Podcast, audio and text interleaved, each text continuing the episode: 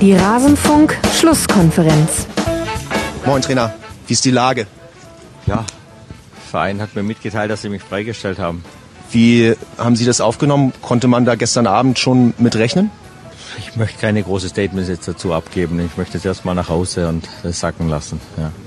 Wie geht's Ihnen denn jetzt? Darf ich das noch fragen? ja. Wie geht's einem? Ja, ist klar.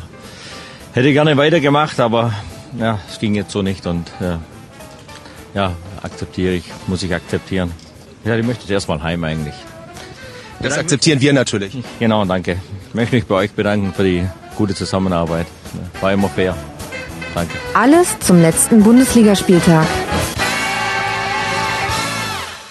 Ja, da haben wir ihn gehört. Markus Gistol, die Kollegen von Sky, haben ihn eingefangen direkt nach seiner Entlassung und er bedankt sich nochmal für die faire Zusammenarbeit mit den Medien. Aber jetzt haben wir einen weiteren Trainerwechsel in der ersten Fußball-Bundesliga und damit hallo und herzlich willkommen zur Rasenfunk-Schlusskonferenz Nummer 158. Mein Name ist Max Jakob Ost, ich bin der G-Netzer bei Twitter und wir werden nicht nur über diese HSV-Entlassung sprechen, sondern auch über alle anderen Themen, die dieser 19. Spieltag so aufgeworfen hat. Das waren mal wieder so einige. Es bleibt interessant, das kann man sagen, außer an der Tabellenspitze, aber wen interessiert schon der Meisterschaftskampf? Sicher nicht die beiden Gäste, die ich jetzt hier in der Leitung habe. Zum einen Jochen Rabe von Spox, at Jochen Rabe bei Twitter. Servus Jochen. Servus Max, danke, dass ich hier sein darf. Ja, schön, dass du mal wieder mit dabei bist. Und außerdem eine Podcast-Legende, Bastian Roth vom Eintracht Frankfurt Podcast von 390, at Basti-Rap bei Twitter. Gute Basti. Gute. Ja, schön, dass das mal wieder geklappt hat. Ja, und Grüße. Grüße wurden dir auch viele ausgerichtet. Liebe Hörerinnen und Hörer, ihr könnt es euch denken, einer unserer Schwerpunkte soll heute auf Eintracht Frankfurt liegen, aber da kommen wir erst später zu. Ich will den Basti vorher noch ein bisschen zu anderen Themen befragen. Ansonsten reden wir hier nur drei Stunden über die Eintracht. Ich weiß ja, wie das läuft inzwischen. Bevor wir loslegen, danke an alle Rasenfunk-Supporter, die unter rasenfunk.de slash unterstützen, dem Rasenfunk etwas Gutes tun. Danke an alle, die iTunes-Rezensionen in letzter Zeit geschrieben haben. Und kleiner Hinweis an alle diejenigen, die übers Kontaktformular Kontakt zu Frank und mir aufgenommen haben. Es wurde alles gelesen, wir kommen bloß mit dem Antwort nicht hinterher. Antwortstand ist gerade der 20. Dezember letzten Jahres.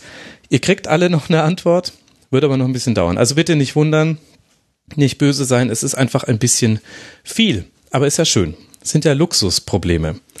Aber jetzt wollen wir über den Spieltag sprechen. Und zwar lasst uns mit dem HSV-Spiel beginnen. Der HSV verliert auch das wichtige Spiel gegen den ersten FC Köln. Und das ist dann eben das letzte Spiel von Markus Gistol als HSV-Trainer. Am Tag danach die Entlassung und Nachfolger wird Bernd Hollerbach. Kennen wir noch von den Würzburger Kickers. Unter anderem und als Co-Trainer von Felix Magath. HSV-Boss Bruchhagen, zu dem zumindest Basti eine emotionale Beziehung haben sollte, beschrieb die Entlassung als alternativlos, Basti. Mit Blick auf dieses Spiel, auf dieses 0 zu 2, würdest du da zustimmen? Das ist eine sehr gute Frage und das ist, glaube ich, sogar die entscheidende Frage beim HSV. Und ich glaube ehrlich gesagt nicht, weil ich habe in meinen Notizen stehen, dass der HSV, natürlich, der HSV war grottenschlecht, da sind wir uns, glaube ich, einig. Aber ich glaube nicht, dass man sagen kann, die Mannschaft war tot. Also ich habe jetzt keine Mannschaft gesehen, wo ich sage, okay, die spiele gegen den Trainer, äh, da musst du gehen. Ja. Und ich hätte vom Bruchhagen das nicht gedacht. Eigentlich ist er ja sehr trainertreu. Ist, Äh, und ich hab's, ja, für mich ist es vielleicht auch leichter, weil ich zum HSV jetzt keine emotionale Bindung habe, zu sagen, okay, da wäre ja, für mich wäre da jetzt noch nicht alles komplett verloren. Aber ich bin, wie gesagt, auch nicht so äh, in dem täglichen Geschäft da drin. Aber was man, wenn man was Positives rausziehen will, ja, gut, das ist dann eigentlich auch wieder nicht positiv, aber die, die Mannschaft hat es zumindest probiert. Ich, der HSV ist einfach scheiße, der ist bemüht, aber die sind halt schlecht. Das ist, also, ich, ich habe hier schon Mannschaften in Frankfurt gesehen, wo ich sage, okay, die haben keinen Bock mehr. Und da ist irgendwas, stimmt auch in der Mannschaft nicht und so. Da, da siehst du ja gewisse Sachen, wie Spieler miteinander reden, wie jemand ausrastet, wenn der Ball nicht in die Mitte gespielt wird und so weiter und so fort. Das alles sehe ich beim HSV, habe ich nicht gesehen. Und das ist eigentlich, ja gut, jetzt fliegt mir um die Ohren, aber das ist eigentlich noch beunruhigender. Jochen, wie ist denn deine Einschätzung dazu? Ja, also ehrlich gesagt tue ich mir da ein bisschen schwer, weil ich finde, da, da ist der FC das beste Beispiel, bei dem es halt eben auch so war. Der hat die Mannschaft meines Erachtens auch keineswegs gegen Peter Stöger gespielt, hat gekämpft, hat sich reingehauen, hatte auch gute Ansätze, aber es hat einfach nicht funktioniert. Und beim HSV, also wenn ich mir dieses Spiel gestern angucke, da muss ich fragen, gegen wen sollen die gewinnen? Also das mhm. war wirklich, das war wirklich ein richtig, richtig schwaches Spiel von beiden Mannschaften. Und am Ende verliert der HSV das dann. Das war so viel Stückwerk, da, da war irgendwie kein Plan dahinter. Und natürlich war die Mannschaft nicht tot. Die Mannschaft hat alles reingehauen. Und daran lag es sicher nicht. Und ich glaube auch, dass Gistol die Mannschaft erreicht hat. Das würde ich ihm nicht absprechen. Das war damals bei Stöger aber auch so. Und du bist als Verein natürlich vor dieser unglaublich undankbaren Aufgabe. Ja, wann ist der richtige Zeitpunkt, um jetzt noch mal was zu machen? Bei, bei Köln hat zumindest Stand jetzt geklappt. Der HSV hat sich gedacht, okay, jetzt haben wir gegen Köln verloren. Gegen wen sollen wir denn äh, noch verlieren?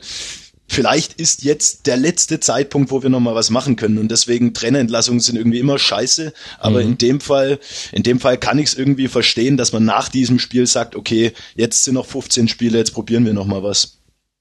Die Frage ist, ob beim HSV sich das nicht abnutzt irgendwann, weil du hast Köln angesprochen. Aber dass das einen Impact hat, ist auch irgendwie klar, wenn ein Trainer nach vier Jahren oder was war das, dann geht, weil diese Umstände echt unglücklich waren und vielleicht war das dann auch so, dass du so einen Neustart hast, weil das Trainerwechsel ab und zu kurzfristig was bringen, das ist ja also ab und zu zumindest so. Aber ich habe das Gefühl beim, also die Reaktion bei mir, die es ausgelöst hat, war einfach nur, ja gut, da kommt jetzt halt wieder ein neuer Trainer, dann siehst du überall irgendwelche Witze und sonst irgendwas. Ich weiß nicht, wie die das intern sehen, ehrlich gesagt. Ob die denken, ja gut, dann entlassen wir halt wieder einen Trainer und der probiert's jetzt und äh, ich, pff, ich bin froh, dass ich es nicht entscheiden muss. Aber ich finde, ich glaube jetzt nicht, dass wenn ich HSV-Fan wäre, dass ich denken würde, oh, jetzt ist der Gistol weg, jetzt gibt's Aufbruchstimmung. Nee, ich würde als HSV denken, eigentlich müsste hier scheinbar das ganze Haus abgerissen werden. Und ich habe das Gefühl, dass bei den Medien und den Fans in Hamburg auch langsam dieser trotzige Support so ein bisschen so einer gewissen, ach, wisst ihr was, fickt euch doch, steigt doch ab so, also das stand sogar, glaube ich, auch auf einer Zeitung dort letzte Woche, so nach dem, nach der Niederlage letzte Woche schon, stand da auch glaub, auf irgendeiner Titelseite, ja, dann steigt doch endlich ab. Und ich glaube, das beschreibt diese Stimmung in Hamburg gerade ganz gut. Und da ja. verpufft, glaube ich, so ein Trainereffekt auch ein bisschen. Ja, wobei ich schon sagen würde, also die letzten Trainerentlassungen hatten ja jetzt, da hatte ja Bruchhagen nichts damit zu tun sich diese Trainerentlassung jetzt ein bisschen anders an, weil sich der Verein natürlich jetzt unter Bruchhagen auch so ein bisschen anders anfühlt. Und deswegen würde ich, also fühlt es sich für mich nicht so an wie in den letzten Jahren, wo ich immer gedacht habe, ja, okay, jetzt entlassen sie halt wieder ein und nach einem halben Jahr ist er wieder weg, sondern ich glaube, Bruchhagen hat sich da jetzt deutlich schwerer getan, als der Verein das in der Vergangenheit schon getan hat. Was aber trotzdem die Frage aufwirft, wie es langfristig weitergeht. Also, dass es Gründe gibt, mit denen man argumentieren kann, das war alternativlos, finde ich, ist das falsche Wort, denn es gibt immer eine Alternative, aber man kann nachvollziehen, dass man aufgrund der sportlichen Bilanz Markus Gistol entlässt und gerade dieses Heimspiel gegen Köln war ein Tiefpunkt. Andererseits finde ich, kann man schon auch interessante Fragen stellen nach Zeitpunkt und nach dem, was man denn eigentlich erwartet hat. Also ja, dieses Spiel in Augsburg vorher war auch nicht gut, aber das war exakt so wie alle Auswärtsspiele in der Hinrunde. Das macht es natürlich nicht komplett besser, aber setzt es auch in einen Kontext, den man verstehen muss und gleichzeitig spielt man beim aktuell Tabellenachten da kann man auch als HSV in der Situation mal 0 zu 1 verlieren. Dieses Heimspiel zu Hause gegen den FC, das war jetzt in der Tabellenkonstellation, in der Art und Weise, wie es geführt wurde, vor allem nach dem Rückstand, schon etwas Besonderes, das gebe ich zu, aber ich tue mich irgendwie langsam schwer mit diesen HSV-Trainerentlassungen. Ich weiß, dass natürlich der kurze sportliche Erfolg das Wichtige ist, weil du kannst dir einen Abstieg in die zweite Liga nicht erlauben. Das ist wirtschaftlich schlimm, sportlich und so weiter, das ist klar. Aber auf der anderen Seite haben wir das jetzt schon so häufig erlebt beim HSV. Ich mache den Rasenfunk mit dem Frank zusammen seit 2014. Ich habe jetzt gar nicht mehr nachgeguckt, aber ich habe schon mehrere HSV-Trainerentlassungen besprochen und ich habe den Eindruck, ich wiederhole mich. Oder nee, es, es fühlt sich so an, als würden sich die Dinge immer wiederholen. Das heißt, vielleicht gibt es jetzt einen Trainereffekt, vielleicht vermeidet man den Abstieg. Aber ich weiß nicht, vielleicht schätze ich Bernd Hollerbach da komplett falsch ein. Ich lasse mich sehr gerne vom Gegenteil überzeugen. Aber ob er es da schafft, etwas Nachhaltiges aufzubauen, und genau das muss der nächste HSV-Trainer machen, zusammen mit Sportdirektor und Management. Die müssen zwischen die darf kein Blatt Papier passen. Und dann muss man auch Dürrezeiten, wirklich Dürrezeiten, also Dürre ist beim HSV auch dann richtig schon Wüste Gobi, aber die muss man dann auch mal irgendwie gemeinsam durchhalten. Und es kann sein, dass Hollerbach da der Richtige für ist. Aus dem Würzburger Kickers hat er, da ist er mit einem Dreijahresplan zum Aufstieg in die dritte Liga hingegangen. Nach dem ersten Jahr war man aufgestiegen, dann hat man einen Dreijahresplan gemacht zum Aufstieg in die zweite Liga, dann ist man aufgestiegen. Also er hat immer seine Pläne übererfüllt. Aber ob, ob er beim HSV die Zeit bekommt, da wirklich was zu verändern, das bezweifle ich. Und deswegen fühlt es sich für mich so an, als würde ein ganzes Haus brennen und man schickt einen Typen mit einem Wassereimer rein, damit er im Wohnzimmer löscht, weil da möchte man sich nochmal auf die Couch setzen und alles andere kokelt fröhlich weiter. Das ist, ja, das ist ein hervorragendes Bild. Das ist nämlich genau das, was ich meine. Das ist, meinte ich auch mit dem, warum ich dem gegenüber skeptisch bin, weil ich dann denke, okay, wie du es gesagt hast, das ist jetzt, habt ihr vielleicht mal kurz das Wohnzimmer gelöscht. Aber wie du sagst, die Flammen kommen auch irgendwann zurück. Wahrscheinlich ist aber auch jetzt gerade der falsche Zeitpunkt, um da irgendwelche äh, langfristigen Änderungen irgendwie einzuleiten. Ja, aber, aber, wann ist denn dann der Zeitpunkt, Basti? Ja, eben, das, ist das, das meine ich ja. Und die Sache ist, die ist Bruchhagen überhaupt auch der Richtige? Mhm. Ist Bruchhagen wirklich in seinem Alter und auch mit seinem Arbeitsethos? Ich weiß nicht ganz genau, ob er derjenige ist, der wirklich dieses Haus löschen kann, weil da brauchst du, glaube ich, mehr als eine freiwillige Feuerwehr. Und so bezeichne ich ihn jetzt mal. Weil Bruchhagen ist hier auch in Frankfurt nicht dadurch aufgefallen, dass er großartige Reformen oder sonst irgendwie Projekte vorangetrieben hat, sondern er ist ein sehr, sehr guter Verwalter, der sagen kann, okay, wir müssen uns beruhigen, wir müssen Geld sparen, wir müssen konservativ handeln. Aber ich glaube, das, und auch Jens Todd ehrlich gesagt nicht, wenn ich Jens Todd im Sportstudio sehe und der will mir, oder nach dem Spiel auch, er will mir einen erzählen, ja, aber wir hatten doch mehr Eckbälle. Da denke ich mir, Digga, du hast es nicht verstanden, glaube ich. Du hast nicht verstanden, was hier gerade passiert. Ich befürchte aber ehrlich gesagt, dass Jens Todd auch eine arme Sau ist, weil meine Außensicht auf den HSV ist dann so, unter der Woche sehe ich irgendwo so eine, irgendeine, was weiß ich, was für eine Talkshow das überhaupt war, wo ein Sponsor hockt, der tatsächlich sagt, ja, wenn der Gistol nicht gefeuert wird, dann komme ich nicht mehr ins Stadion und dann zahle ich nichts mehr. Und dann hast du Kühne, der auch ähnliche Dinge sagt. Beim HSV ist, glaube ich, seit Jahren irgendwas falsch und ich kann gar nicht greifen, was. Weil ich war, ich erinnere mich sogar, ich habe das Spiel ja jetzt als du mich ein, normalerweise hätte ich mir das wahrscheinlich nicht mal 90 Minuten angeschaut, aber du hast mich eingeladen, ich habe so viel Bundesliga geschaut wie die letzten drei Jahre Stark, nicht. Das freut mich. Und, und ich erinnere mich, dass dieses Spiel, das sie jetzt gespielt haben, das hat mich an ein Spiel erinnert, da hat die Eintracht dort 2-0 gewonnen, da hat Lakic noch zwei Tore geschossen, hat, war glaube ich Aogo sogar noch bei denen. Und seitdem hat sich bei denen die Spieleröffnung auch nicht geändert. Das hat, ist mir damals schon aufgefallen, dass sie da irgendwie einen Ball manchmal auf dem Außenverteidiger spielen und schon der weiß nicht mehr genau, was er tun soll. Dass sie engagiert sind und so haben wir alles, haben wir alles schon gesagt. Aber irgendwas ist beim HSV, was irgendwie, ich weiß nicht gar nicht genau, woran es liegt. Vielleicht überschätzt man den HSV auch immer wegen dem Namen.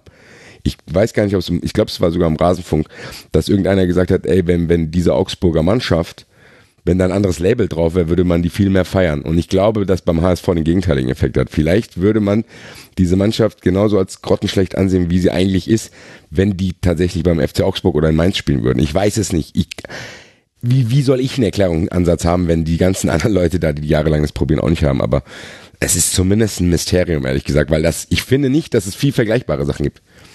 Jetzt mal ganz ehrlich, also ich, ich stimme euch natürlich komplett zu, dass das alles irgendwie keinen Anstrich von Langfristigkeit, keinen Anstrich von Nachhaltigkeit hat. Aber worum geht's denn jetzt? Worum geht's denn den Verantwortlichen beim HSV?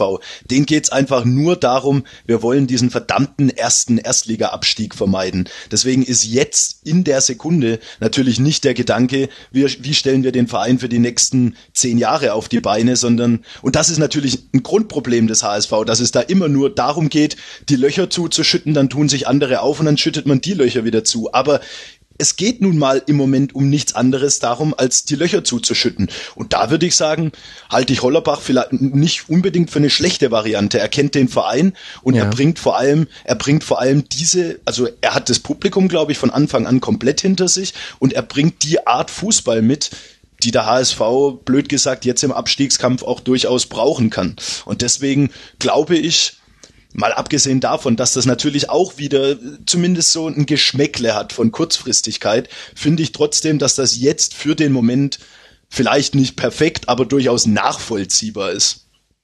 Ja, da sind wir uns auch, glaube ich, einig, habe ich ja auch gesagt. Also nachvollziehbar ist es und es ist auch klar, dass wir drei, wir tun uns da leicht zu sagen, jetzt mach doch mal was Nachhaltiges, äh, baut doch mal das ganze Haus neu auf. Das, äh, wenn es so einfach wäre, dann würde man es ja machen. Das ist schon völlig klar. Und vielleicht klappt es ja auch mit Hollerbach. Aber was da passiert beim HSV, kann man ja eigentlich schon ganz gut erklären, zumindest, warum der HSV so lange jetzt unter keinem Trainer Erfolg hatte. Das liegt unter anderem daran, dass der Kader von 15 verschiedenen Köchen zusammengestellt wurde. Einer der Köche ist ein Investor, dann haben wir ganz viele Sportdirektoren und wir haben verschiedene Trainer. Und man hat das ja auch schon erkannt. Man hat aber das Problem gleichzeitig, dass man hier so ein bisschen Sauerbier anbietet auf dem Transfermarkt und deswegen es nicht ganz gut hinbekommt, diejenigen Spieler loszuwerden, die man als solche identifiziert hat, die zwar ganz gut verdienen, aber nicht zum HSV im Jahr 2017, 2018 passen. Aber irgendwann muss das ja mal geschehen, außer man hofft, dass die alle irgendwann mal in Rente gehen. Aber so ist das ein Flickwerk, an das es fällt an hinten und vorne auseinander und es ist doch absehbar, dass wenn sich an dieser grundlegenden Situation nichts tut, wird es auch ein Bernd Hollerbach auf Dauer gesehen wieder schwer haben. Und ich, ich glaube, glaub, dafür musst du halt mal durch ein Tal durchgehen, auch wenn ich weiß, dass sich das wirklich sehr einfach jetzt sagt, mit fünf Punkten Rückstand auf den Nicht-Relegationsplatz.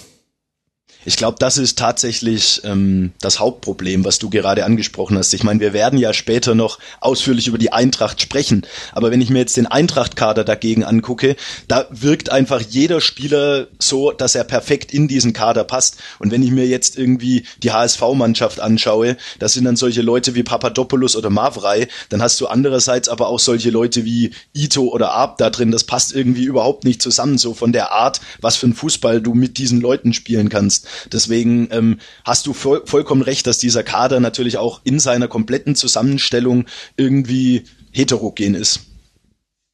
Ja, und heterogen finde ich ist noch ein sehr schönes Wort für teilweise Kraut und Rüben. Aber ich, ich glaube, dass wir uns eigentlich ganz gut jetzt an dem Themenkomplex entlang gehangelt haben. Und wir müssen jetzt eh alle abwarten, wie Bernd Hollerbach dieses Projekt HSV angeht. Man spielt jetzt dann auswärts bei Raber Leipzig und dann zu Hause gegen Hannover 96. Ich denke vor allem dieses Heimspiel wird da ein wichtiger Prüfstein werden. Aber wir sollten auch noch, Basti, ein kurzes Wort über den FC verlieren der schöpft da jetzt wieder Hoffnung mit nur drei Punkten Rückstand auf Platz 17, nur vier Punkten Rückstand auf Platz 16. Wie berechtigt ist denn diese Hoffnung der FC-Fans? Boah, das würde ich ungern bewerten wollen, weil ich, mir tun die Kölner fast schon leid, ehrlich gesagt. Also ich hatte das Gefühl, ich habe ja Grüße an Axel. Ich hatte, ich habe es ja hautnah mitbekommen, wie es ihm ging, und er war ja wenigstens schon in diesem, okay, ich habe es jetzt akzeptiert Modus. Und jetzt reißt, also das ist, also zusammengeschlagen worden, liegst da und denkst, okay, gleich kommt ein Krankenwagen und dann wird irgendwann wieder alles gut, aber nee, den hebt jetzt nochmal jemand auf und sagt, ey, vielleicht kannst du den Kampf doch noch gewinnen. Und dann denkst pff, also ich weiß nicht genau, ob da nicht mit den Gefühlen von den Kölnern gespielt wird, ehrlich gesagt, weil das wäre ein langer, langer Weg, der da äh, zu gehen ist. Und ich bin mir nicht sicher, ob die den, ob die das schaffen, ehrlich gesagt, weil zumindest, also ich habe Bremen heute gesehen in München. Also die sind zumindest ebenbürtig. Und wenn die nur den HSV überholen, reicht's ja immer noch nicht. Also von da, die müssen ja noch zwei Mannschaften überholen und das wird ich glaube, das wird sehr, sehr schwer, zumal diese Mannschaft ja auch jetzt nicht unfassbar besser geworden ist, sondern einfach nur vielleicht ein bisschen mehr Glück und eine andere Einstellung teilweise hat. Also ich warne alle Kölner, zu viel Euphorie zu haben. Grüße. Ich glaube, tief in ihrem Herzen wissen das die Köln-Fans auch. Aber immerhin ist es nicht mehr so aussichtslos wie noch vor einigen Wochen. Und jetzt dann ein Heimspiel gegen den FC Augsburg. Das kannst du auch gewinnen. Dann natürlich zwei Spiele, die nicht zu gewinnen sind. Heimspiel gegen Dortmund und auswärts bei der Eintracht vor allem. Das äh, wirst du ja sicher zustimmen, dass da noch nie jemand was geholt hat.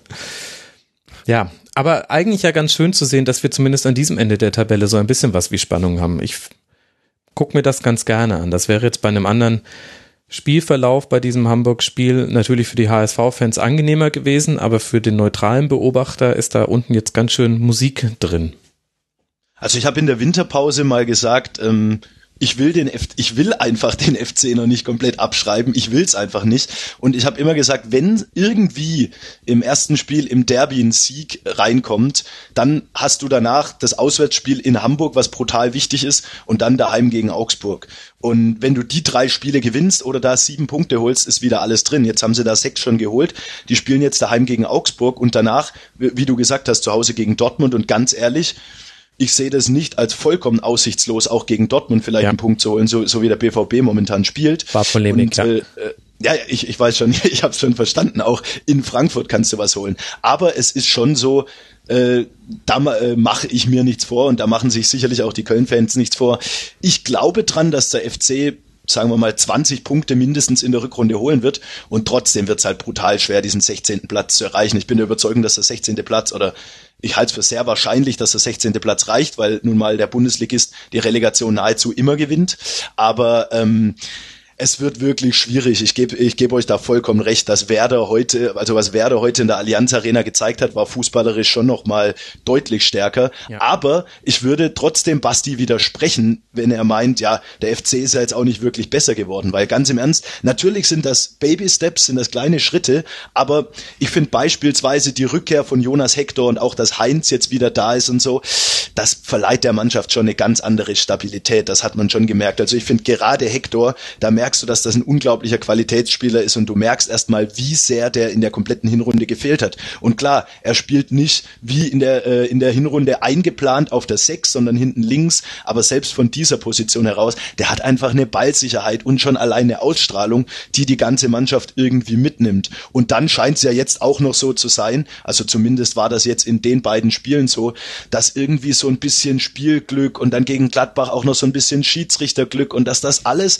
was in der Hinrunde Hinrunde schief lief, jetzt irgendwie plötzlich zurückzukommen scheint. Natürlich ist das jetzt nur eine Momentaufnahme und das sind noch 15 Spiele, von denen die bestimmt, äh, sagen wir mal, sieben oder acht gewinnen müssen, damit es wirklich, ähm, wirklich reicht. Aber ich glaube, so komplett unberechtigt ist die Hoffnung nicht, dass das Wunder vielleicht noch gelingen könnte. Eben, und man greift eben nach ja. jedem Strohhalm, auch wenn er nicht Mirko Slomka heißt. Bin mal gespannt, wer diesen Gag so alles verstanden hat. Schreibt mir auf Twitter. Der FC jetzt dann zu Hause gegen Augsburg und Dortmund und dann bei der Eintracht. Und beim HSV gucken wir jetzt an, was sich da auswärts in Leipzig tut. Wir haben jetzt schon indirekt über das Spiel Bayern gegen Werder Bremen gesprochen, dann wollen wir es jetzt auch direkt tun. Der FC Bayern stolpert immer wieder in dieser Saison, allein er fällt kaum, so auch nicht gegen Werder Bremen, das zwar zweimal trifft und trotzdem ohne Punkt nach Hause muss.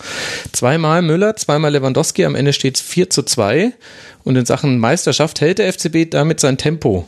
16 Punkte Vorsprung am 19. Spieltag. Unglaublich. Aber gut, ist nicht die Schuld der Bayern und ist auch nicht die Schuld von Werder Bremen.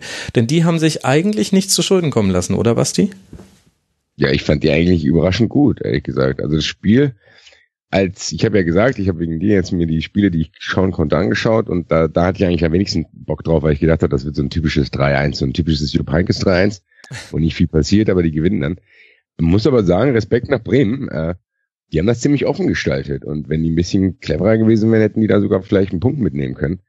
Was denen unten, glaube ich, echt Auftrieb gegeben hätte. Aber ich glaube, auch so sollte es den Auftrieb geben. Zu sagen, okay, der HSV ist jetzt quasi momentan so äh, die schlechteste Mannschaft in Anführungszeichen der Bundesliga und wir haben zumindest eine Tendenz nach oben, weil ich fand die eigentlich, ja, also wie man halt gegen Bayern spielen kann, aber die waren auf jeden Fall äh, sehr angenehm anzuschauen. Und da waren einige Spieler, die ich vorher gar nicht so auf dem Schirm hatte, Augustinsson, Delaney und so. Finde die eigentlich ganz interessant. Und Junusovic scheint auch so ein bisschen aus seinem Formtief rauszukommen. Und dieser äh, Trainer, wie heißt er, Kohlfeld? Ja, Kohlfeld. Ja, äh, den finde ich auch irgendwie ganz angenehm. Also der wirkt irgendwie so ein bisschen ruhig. Das ist auch ein junger Trainer, aber der ist nicht ganz so präsent in der Öffentlichkeit, finde ich. Aber scheinbar schafft er es zumindest dieser Bremer Mannschaft so ein bisschen ein Grundsystem und Einstellungen zu geben, was ja nicht verkehrt ist im Abstiegskampf. Was ich halt extrem spannend fand, war speziell in der ersten Halbzeit die Bayern haben ja nur mit einem Sechser gespielt, mit Martinez. Und bezogen darauf fand ich einfach Kruse unfassbar. Also die Art und Weise, wie Kruse gespielt hat, er hat gegen den Ball, war er eigentlich klare Sturmspitze. Gegen den Ball haben sie so eine Art 4-2-3-1 gespielt. Aber wenn Werder den Ball hatte, dann hat sich Kruse so weit zurückfallen lassen, der hat sich teilweise die Bälle am eigenen Strafraum abgeholt ja. und hat einen, halben, hat einen halben Sechser gespielt und hatte einen riesen Bewegungsradius und hat damit Martinez immer wieder von seiner Position weggezogen, sodass die, die Bremer in der ersten Halbzeit eine totale Dominanz im Zentrum hatten. Also das hatte ich so nicht erwartet und es hatte von äh, meiner Meinung nach sehr, sehr viel mit Kruse zu tun und mit seinen Laufwegen und dass die Bayern damit überhaupt nicht klargekommen sind. Also ich, ich muss gestehen, ich sehe Werder jetzt nicht jedes Wochenende über 90 Minuten, aber äh, also deswegen weiß ich nicht, ob Kruse die Rolle immer so extrem interpretiert, aber heute hat, hat mich das schon echt beeindruckt. Ja, also in der Form, wie er es jetzt in Bayern gemacht hat, das war wirklich das Extremste, Extremste, dass er sich so weit hat fallen lassen. Bisher hat man ihn unter Kofeld schon in vielen Rollen gesehen, als Spitze der Raute im Mittelfeld, als Stoßstürmer, er ist auch manchmal auf die Außen ausgewichen, aber das ist mir auch aufgefallen. Und Kruse hat auch, also er war immer anspielbar, und er hat die Bälle super verteilt. Passquote von 89 Prozent in der gegnerischen Hälfte, bei 29 Pässen 93 Prozent. Das heißt, Bayern hat es auch 0,0 geschafft, irgendwie da wenigstens was zuzustellen. Lag sicher auch an der offensiven Ausrichtung mit eben nur einem Sechser und Rodriguez und Müller die waren ja im Sechserbereich nicht so häufig vorzufinden, vor allem nicht in Umschaltsituationen. Da haben sie immer einen weiten Weg nach hinten gehabt. Das hat Werder richtig stark gemacht. Und dann fand ich auch Jerome Gondorf sehr gut. Drei Torschüsse, auch das ähm, 1 zu 0 gemacht. Und vor allem der hat äh, da ein bisschen für Bewegung einfach gesorgt. Der hat es auch geschafft, dass Josua Kimmich sich nicht nur auf die Offensive konzentrieren konnte. Und das ist genau der Schlüssel, den du brauchst gegen die Bayern. Die müssen ein bisschen Defensivaufgaben haben und dann musst du die dabei permanent nerven. Und dann kriegen die kein Tempo in ihr Spiel, so wie in der ersten Halbzeit. Das war ja für Bayern-Verhältnisse wie ein Spiel in Slow Motion. Ja, Absolut. fand ich auch erschreckend irgendwie. Weil ich sehe auch nicht so viele Bayern-Spiele, aber man sieht halt diesen Punkteabstand. Und dann habe ich mir gedacht, ob das international reicht, weiß ich nicht genau. Jupp Heynckes hat, glaube ich, die Lage bei euch sehr, sehr gut beruhigt. Aber weiß ich nicht. Also beeindruckt hat mich das jetzt nicht, aber das kann natürlich auch täuschen, weil ich stehe jetzt, der Eindruck den von Bayern, den ich jetzt gerade habe, ist derjenige, der als ihr, als äh, Bayern in Frankfurt gespielt hat und das Spiel habe ich jetzt gesehen. Das waren zwei Spiele, wo ich oh, Bayern ja. jetzt nicht so Bayern jetzt nicht so stark gesehen habe. Aber man muss sagen, Bayern gewinnt halt trotzdem diese Spiele. Und das ist halt was, was ich bei Bremen ehrlich gesagt nicht verstanden habe. Das Phänomen kenne ich aber auch aus Frankfurt. Du machst gerade den Ausgleich und bist nicht in der Lage, dich irgendwie zumindest danach kurz zu konzentrieren klassierst direkt das 3-2. Also das war schon ein bisschen dümmlich, ehrlich gesagt, weil ich glaube, wenn das Spiel ein bisschen länger gedauert hätte und Bremen so ein bisschen auf den Ball getreten wäre, dann hätten die ja zumindest diesen Punkt entführen können. Also das war auch definitiv drin gewesen. Dass es nicht so ist, ja, ist natürlich übel für Bremen, aber im Endeffekt ist es wahrscheinlich auch nur ein verlorener Punkt und wenn die nicht absteigen wollen, müssen die die halt woanders holen. Aber ich würde, wenn ich, wenn ich der Bremer Trainer wäre oder Bremen-Fan wäre, würde ich zumindest probieren, ja, was Positives damit rauszunehmen, weil das wirklich, also es sah jetzt nicht so aus, als wenn da quasi eine Mannschaft spielt, die wirklich äh, argen Abstiegsnöten ist. Aber wenn ich ganz ehrlich bin, die, die Eindrücke, die du hast von dem Frankfurt-Spiel und von dem heutigen Spiel, die sind gar nicht so exotisch, weil wenn man mal ehrlich ist, wann haben die Bayern das letzte Mal so ein richtig überzeugendes Spiel gemacht? Ich fand sie gegen Leverkusen nicht sonderlich stark. Dann vor der Winterpause, die Spiele waren nicht stark. Das war gegen Stuttgart, wo sie in der letzten Minute noch, war, noch ein Tor hätten kassieren können. Mhm. Gegen Frankfurt waren sie in der zweiten Halbzeit nicht überlegen. Gegen Köln können sie in der letzten Minute noch ein Tor bekommen. Sie sind eigentlich seit Wochen und Monaten nicht richtig stark, aber wie, wie du, Basti, gerade eben gesagt hast, sie gewinnen halt trotzdem. Und ich finde das ein, eigentlich Alarmierende an der ganzen Sache ist, ich sitze dann auf der Pressetribüne und schaue mir das Spiel an und ich denke mir so, ja gut, wenn sie verlieren, dann ist es halt auch nicht wild, weil dann sind es halt statt 16 sind es dann halt 13 Punkte. das, das, ist Wahnsinn. Das ist halt der Punkt. Also wir sind jetzt in einer Situation, in der es nicht nur nicht passiert, dass Bayern verliert, sondern wenn es passieren würde, dann wäre es scheißegal. Und das ist irgendwie ein bisschen, bisschen schlimm für die Liga. Und in dem Fall wäre das jetzt halt besonders schlimm für einen FC beispielsweise gewesen. Ja, Leverkusen steht näher am Relegationsplatz als an den Bayern. Und das ist der Zweitplatzierte aktuell. Das ist Wahnsinn. 15 Punkte nach unten, 16 nach oben. Das ist ja nicht normal. Also ich muss sagen, mich hat das Spiel so ein bisschen an, ja, das hört sich jetzt blöd an, aber so ein bisschen an alte Zeiten erinnert, als Mannschaften wie Bremen noch nach München fuhren konnten und sagen, okay, wir geben nicht auf, so wie Armin Feders einmal gemacht hat, der gesagt hat, ich lasse hier alle gelb belasteten Spieler draußen, wir gewinnen da eh nicht. Weil die Einstellung hatte ich dann auch immer. Die hat sich in der Guardiola-Zeit so ein bisschen verfestigt. Zu sagen, okay, du brauchst Bayern irgendwie gar nicht mehr hassen, spar dir das, das bringt eh nichts, sie spielen halt zu geil. Und eigentlich wirkte das Spiel heute wie so ein bisschen äh, uh, die Bayern, die kann man wieder ärgern und wer weiß, vielleicht sorgt das für Spannung und dann, wie es, wie der Kollege jetzt gesagt hat, dann guckst du auf die Tabelle und denkst, pff, ja gut, die brauchst du nicht ärgern, da passiert eh nichts. Selbst wenn Bremen heute da gewonnen hätte, wäre es keine Sensation gewesen. Und das ist eigentlich ein bisschen schade für die Bundesliga allgemein. Weil ich glaube, wenn die Bundesliga sich beschwert, oh, die Bayern, die sind immer da oben, eigentlich wäre jetzt ein Zeitpunkt da, die Bayern ein bisschen zu ärgern, nur hat irgendwie keiner die Waffen geladen. Also jeder ist mit sich selber beschäftigt und bla bla bla. Klar. Dass eine Bayern-Mannschaft in der Form so krass dominiert, ist ein Armutszeugnis für den Rest der Liga, ehrlich gesagt.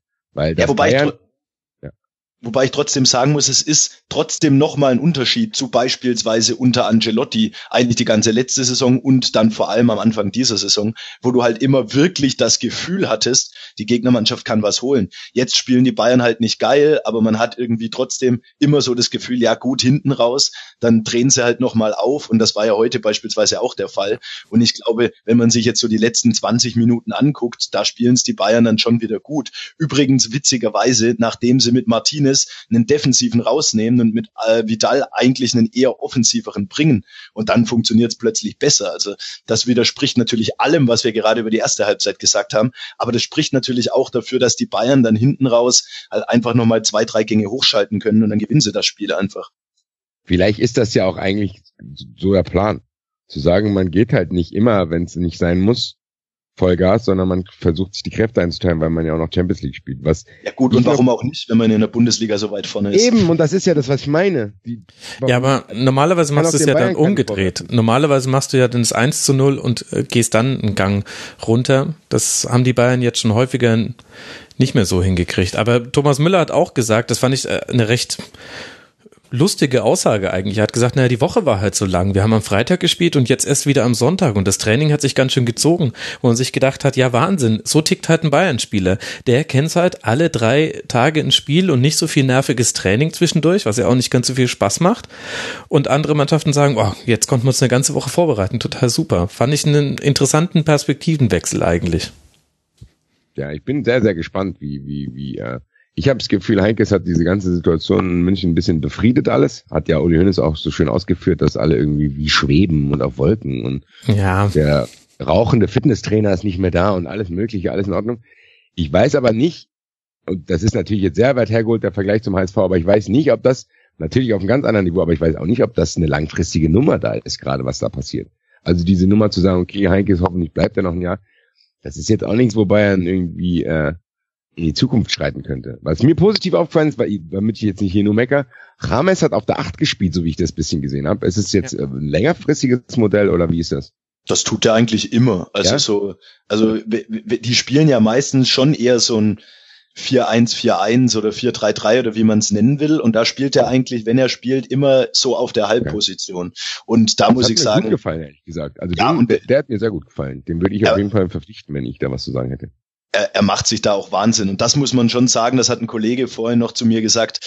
Letztlich ist das eigentlich der größte Verdienst, den Bayern, äh, den Ancelotti bei Bayern hat, weil ähm, das ja ein klarer Ancelotti-Transfer war. Rummenigge und Hoeneß haben hinterher auch wirklich ihn in die Pflicht genommen, haben gesagt, okay, das ist ein Ancelotti-Transfer und jetzt muss er auch liefern. Jetzt ist Ancelotti nicht mehr da, aber James liefert eigentlich Woche für Woche.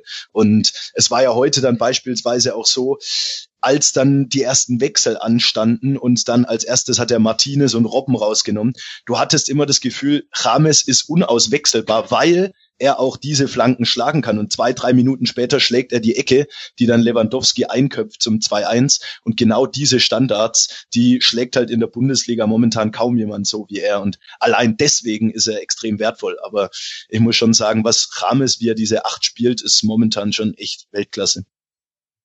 Ja, wunderbar auch das 100. Bundesligator von Thomas Müller aufgelegt mit einem Chipball.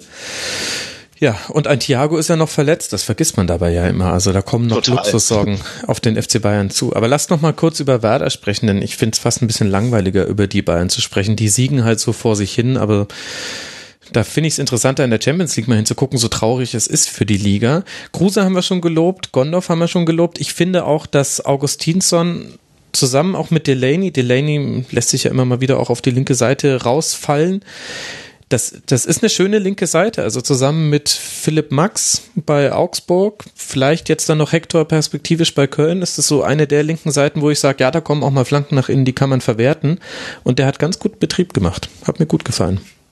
Ja, hatte ich ja eingangs auch schon gesagt, dass mir so Spieler, wenn man sich mein ganzes Spiel von Bremen dann anschaut, die hatte ich gar nicht so auf dem Schirm, aber die haben mich äh, echt begeistert. Also das ist, ja, ich weiß, das ist ähnlich wie, wie beim München-Spiel, dass der Eindruck, den ich jetzt habe, der ist mit Sicherheit nicht repräsentativ, aber ich finde, Bremen ist zumindest von den Mannschaften da unten, die wirken auf mich nicht so, als wenn ich sagen würde, oh, oh, oh, die geraten in große Schwierigkeiten, sondern die haben natürlich Probleme, aber die können das noch schaffen. Und die haben wenn Junusovic wieder so ein bisschen an die Form von vor ein, zwei Jahren anknüpfen kann, dann glaube ich sogar tatsächlich, dass sie das schaffen können, da unten äh, auszumarschieren, ehrlich gesagt.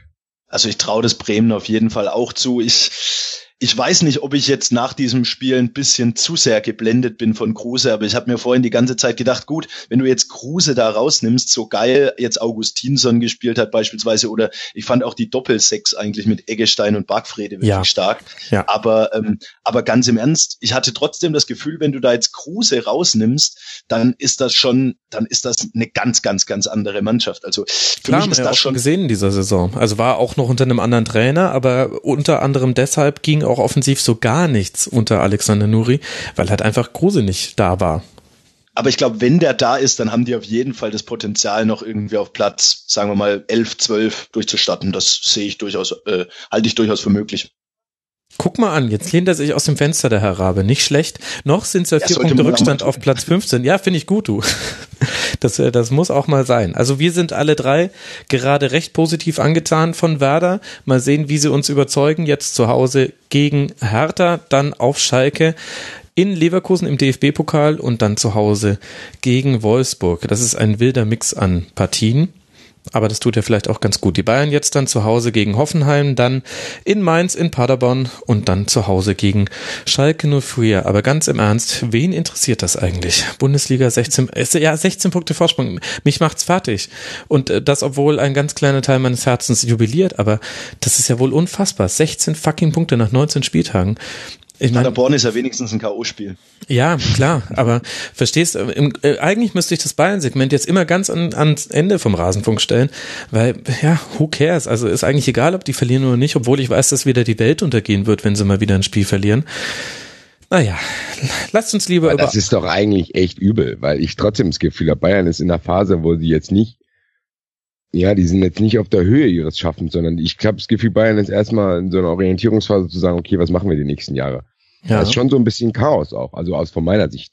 Nicht Klar, Chaos, die Frage mit Ribery und Robben, das hast du auch beim Werder-Spiel dir eigentlich bei jedem Ballkontakt gedacht. Bei Robben hat man gar nicht so viele gesehen und bei Ribery dachte man sich auch immer wieder, waren ein paar Dinge dabei, wo man sich gedacht hat, ja, Ribery musste noch ein Jahr verlängern und bei ein paar Dingen hast du aber auch gedacht, hm, also als Coman gespielt hat, war es im Rückblick dann eigentlich ein bisschen aktiver. Aber das ist doch, das ist doch insgesamt traurig, wenn wir jetzt mal aufs heutige Spiel gucken. Robben und ich finde auch Kimmich, also die komplette Bayern-rechte Seite, die war ja wirklich bei weitem nicht auf der Höhe ihres Schaffens. Jetzt stell, stell naja, doch mal Kimmich vor. fand ich schon ganz gut. Auch die Flanke von 3-2. Ja, aber war, war die nicht von Müller, die Flanke vom 3-2? War von Müller, hast du recht. Ja, aber äh, also ich habe Kimmich heute nicht so stark gesehen und vor allem Robben ganz schwach gesehen. Jetzt stellt euch aber mal vor, die wären noch in Gala-Form gewesen. Dann gewinnen sie so ein Spiel halt nicht 4-2, sondern 7-2. Aber selbst wenn selbst wenn so ist und selbst wenn sie verlieren würden, die Situation, also die Saison in der Bundesliga ist so doof, das klingt, ist einfach vorbei. Also das, wie, wie gesagt, also hier im Rasenfunk macht es eigentlich fast wenig Sinn, da jede Woche so viel drüber zu reden. ja. Ja, vielleicht sollte ich es echt einfach trotzdem, mal weglassen. Zeigt trotzdem, äh, dass die Bundesliga allgemein ein Problem hat. Weil ganz ehrlich, das sagen wir so dahin, weil wir uns jetzt vielleicht in der letzten Zeit dran gewöhnt haben, aber dass dieses Who cares, das ist echt nicht gut. Also es ist echt nicht gut zu sagen, okay, wenn jetzt kein Rasenfunk ansteht, dann schaue ich mir das Spiel auch nicht an. Weil ich denke, ja gut, dann hat ob jetzt Bayern 14 oder 15 oder 16 Vorsprung, äh, Punkte Vorsprung hat, ist mir egal dann. Und den anderen Mannschaften aber scheinbar auch. Und das ist, glaube ich, das Problem. Es gibt ja keinen in der Bundesliga, wo du sagst, okay, wir wollen die Bayern angreifen. Die sagen alle, nee, das schaffen wir nicht, wir wollen die Champions League wollen. Und so sieht die Tabelle ja auch aus. Also so ja, aber sieht es ja auch aus. Wir sind ja jetzt mittlerweile wirklich auch schon fast an einem Punkt, an dem dann andere Mannschaften schon wieder aus anderen Gründen da drauf schauen. Jetzt stellt euch doch mal vor, Werder hätte das Ding heute gewonnen. Wie hätten sie dann in Hamburg und in Köln geguckt, weil die fest damit gerechnet haben, ja gut, Werder spielt morgen in München und da kalkulieren wir mal keine Punkte ein. Da, da kommen wir ja jetzt dann schon wieder hin. Die Diskussion hatten wir in den letzten zwei, drei Jahren auch zum Ende der Saison relativ. Ich wollte gerade sagen, zum Ende, aber nicht schon zum Anfang der, der Rückrunde schon. Ja, natürlich, aber jetzt wartet doch noch mal fünf, sechs Wochen und dann verlieren die so ein Spiel mal und dann ist aber wieder großes Hallo. Ja, und das ist aber auch für Bayern echt eine unangenehme Situation, weil Bayern Total. Ja, hat ja bei Bayern hat ja bei vielen anderen Fußballfans auch nicht den besten Stand. Und das Problem ist, Bitte? du kannst ja äh, wirklich auch mal so ein, du kannst ja wirklich auch mal aus Versehen so ein Spiel dann unentschieden spielen und dann beschweren sich natürlich tatsächlich die Konkurrenten. Ich bin der allererste, wenn Bayern irgendein, äh, wenn Bayern keine Ahnung gegen äh, Gladbach verliert und äh, Ja, jetzt Ja. rechne mal die, jetzt rechne mal die drei Punkte weg, dann wärt ihr schon drei Punkte vor Gladbach. Ja, ach so, stimmt. Ja, toll. Da muss die Eintracht an die eigene Nase fassen, da kommen wir später noch dazu. Da kommen wir noch dazu. Also wer definitiv aufgeatmet hat über diesen, bei diesem Münchner Sieg, das waren die Mannschaften Wolfsburg, Stuttgart und Mainz, denn die haben alle drei 20 Punkte und zu die hätte Werder Bremen aufschließen können. So bleibt Werder bei 16 Punkten. Aber dass Mainz 05 zum Beispiel diese 20 Punkte hat, das hat auch wesentlich mit dem 3 zu 2 Sieg gegen den VfB zu tun. Letzte Woche noch ein 2-0 hergeschenkt in Hannover, jetzt der erste Sieg seit sechs Spielen. Und zwar bei richtig geilem Wetter. Also als Zuschauer fand ich sehr, sehr geil, das äh, anzugucken. Schneeregen, auch tiefer. Platz.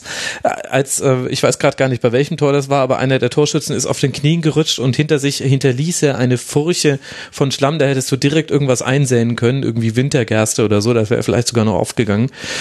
Also geile Platzverhältnisse.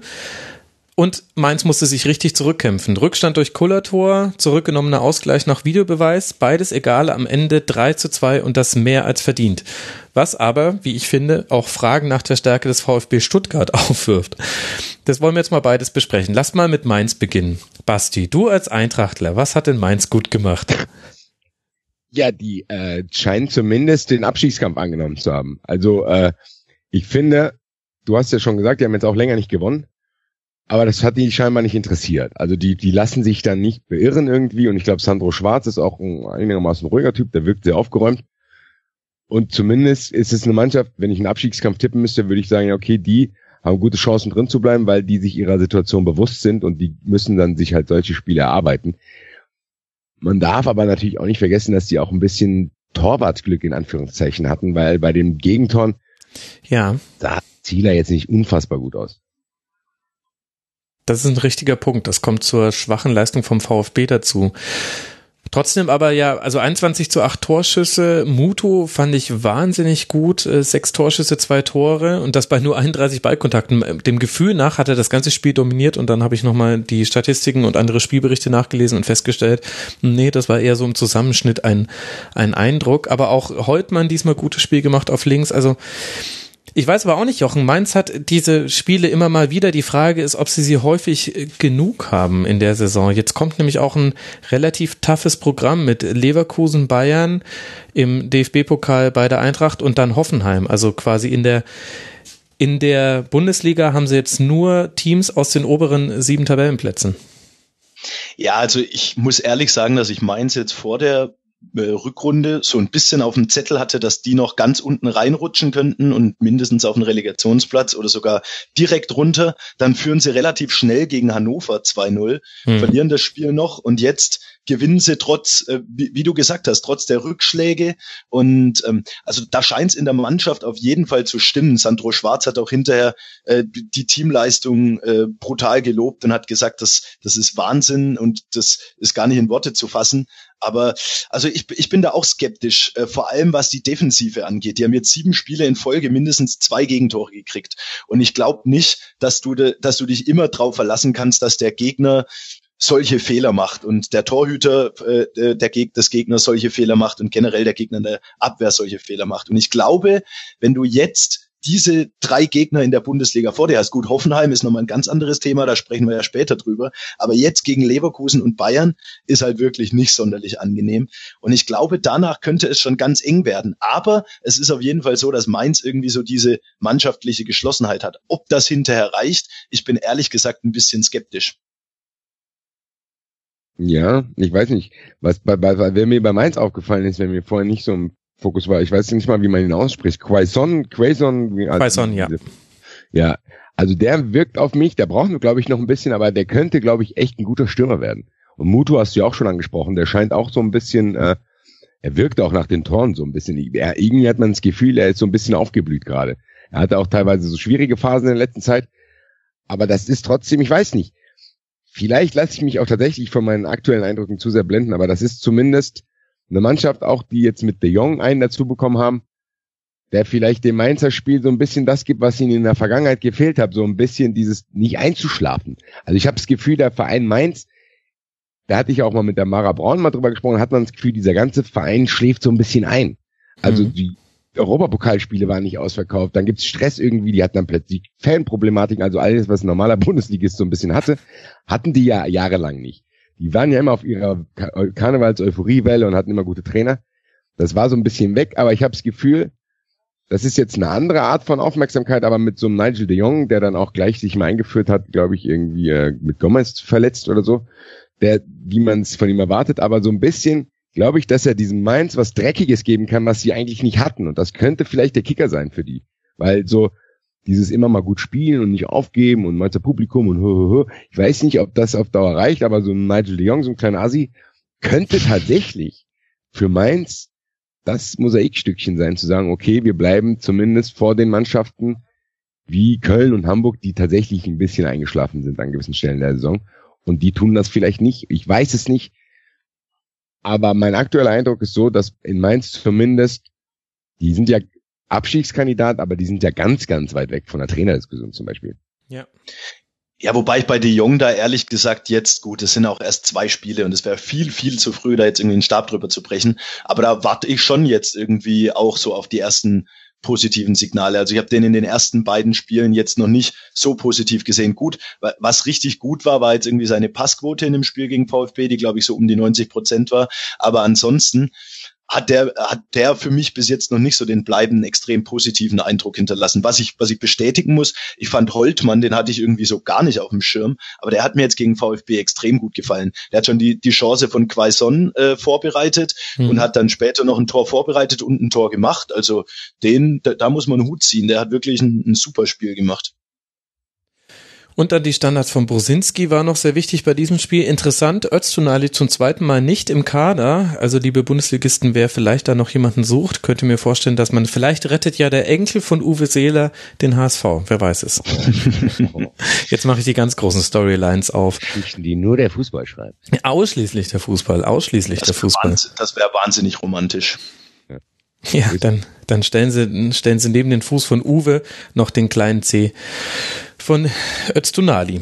So, aber wir müssen auch noch über den VfB sprechen. Da haben wir auch einige Fragen bekommen unter mitmachen.rasen.de. Diese Fans sind ein bisschen nervös, ob dieser ja sehr passiven Leistung und auch sehr blutleer. Und ich muss sagen, ich kann da eigentlich auch überhaupt nicht gegen an argumentieren. Ich habe es nicht über 90 Minuten gesehen, aber zwei Zusammenfassungen und mehrere Spielberichte gelesen und da war da hat eigentlich all das gefehlt, was man im Abstiegskampf in dieser Situation in einem Auswärtsspiel bräuchte.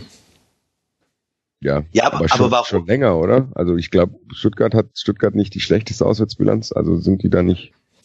Also das ja, ist. Die haben bislang nur einen Punkt auswärts geholt und ja. das ist nicht, nicht, nicht erklärbar irgendwie. Naja. Ja, ich finde es auch ehrlich gesagt komisch, aber ich glaube trotzdem, ich bin auch nicht nah dran, aber was man so, die Stimmen, die man so aus dem Stuttgarter Umfeld vernimmt, sind, dass das trotzdem noch mal schlechter geworden ist. Dass man zum, dass man vorher ein paar Auswärtsspiele hatte, wo man denkt, okay, wir haben zwar verloren, aber unglücklich. Wir haben wenigstens irgendwie so ein bisschen eine Struktur gesehen. Ich glaube ehrlich gesagt, dass das scheinbar, und die haben das Pokalspiel ja auch dort ein bisschen dämlich verloren auch, ja. dass das scheinbar nochmal eine neue Qualität hat auswärts. Und das finde ich ein bisschen merkwürdig, weil ich zumindest denken würde, dass Hannes Wolf ein Trainer ist, dem zumindest eigentlich auswärts was einfällt. Weil ich finde zum Beispiel, dass wenn du auswärts spielst, hast du es eigentlich als unterlegene Mannschaft oft ein bisschen leichter zu sagen, okay, die spielen gut gegen den Ball und probieren irgendwie Nadelstiche zu setzen, bla bla bla.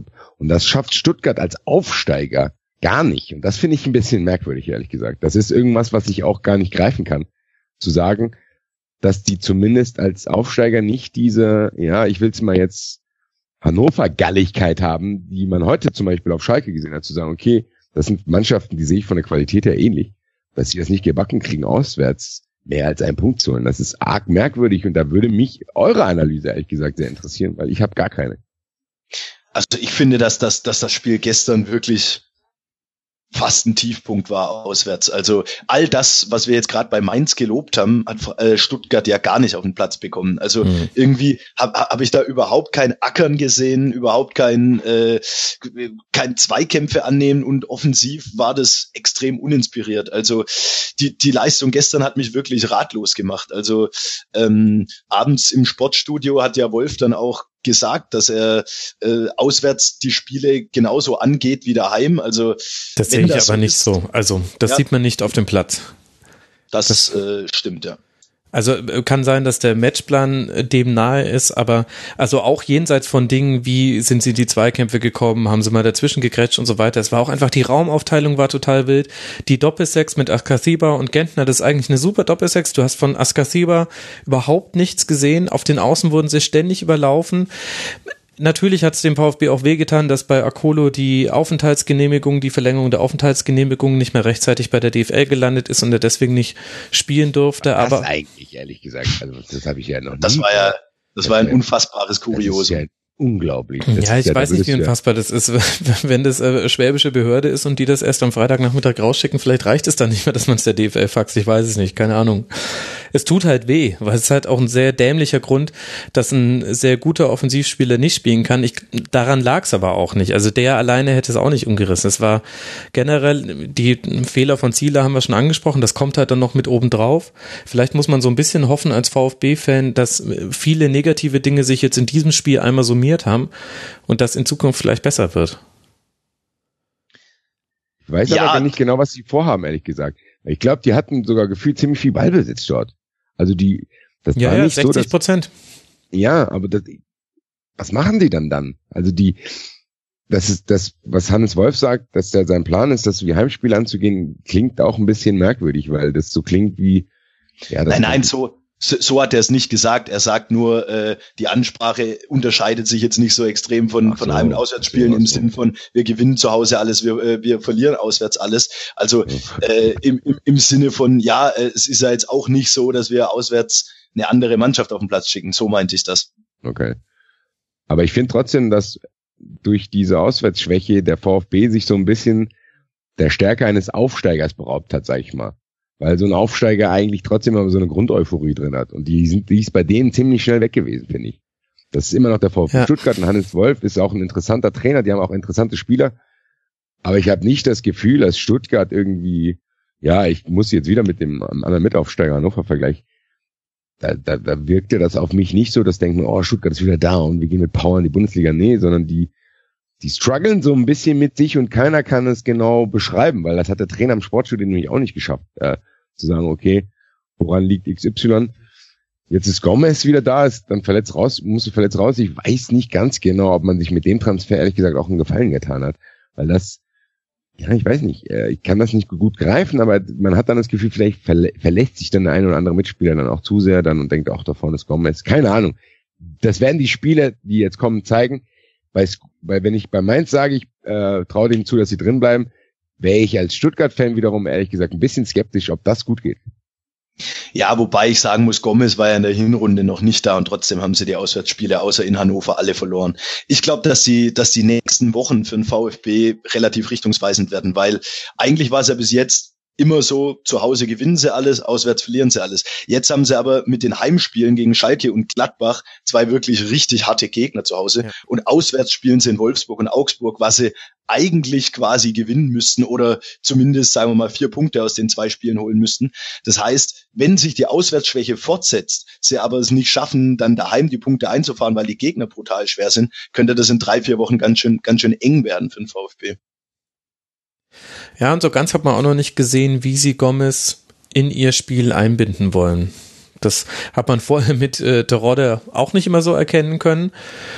Aber das ist schon eine Frage, auf die jetzt eine Antwort gefunden werden muss, so langsam. Gomez war jetzt in dem Spiel kaum eingebunden. Gut, musste dann auch in der 51. verletzt raus, aber da hat Wobei jetzt Hannes ja Wolf halt nicht viel Zeit.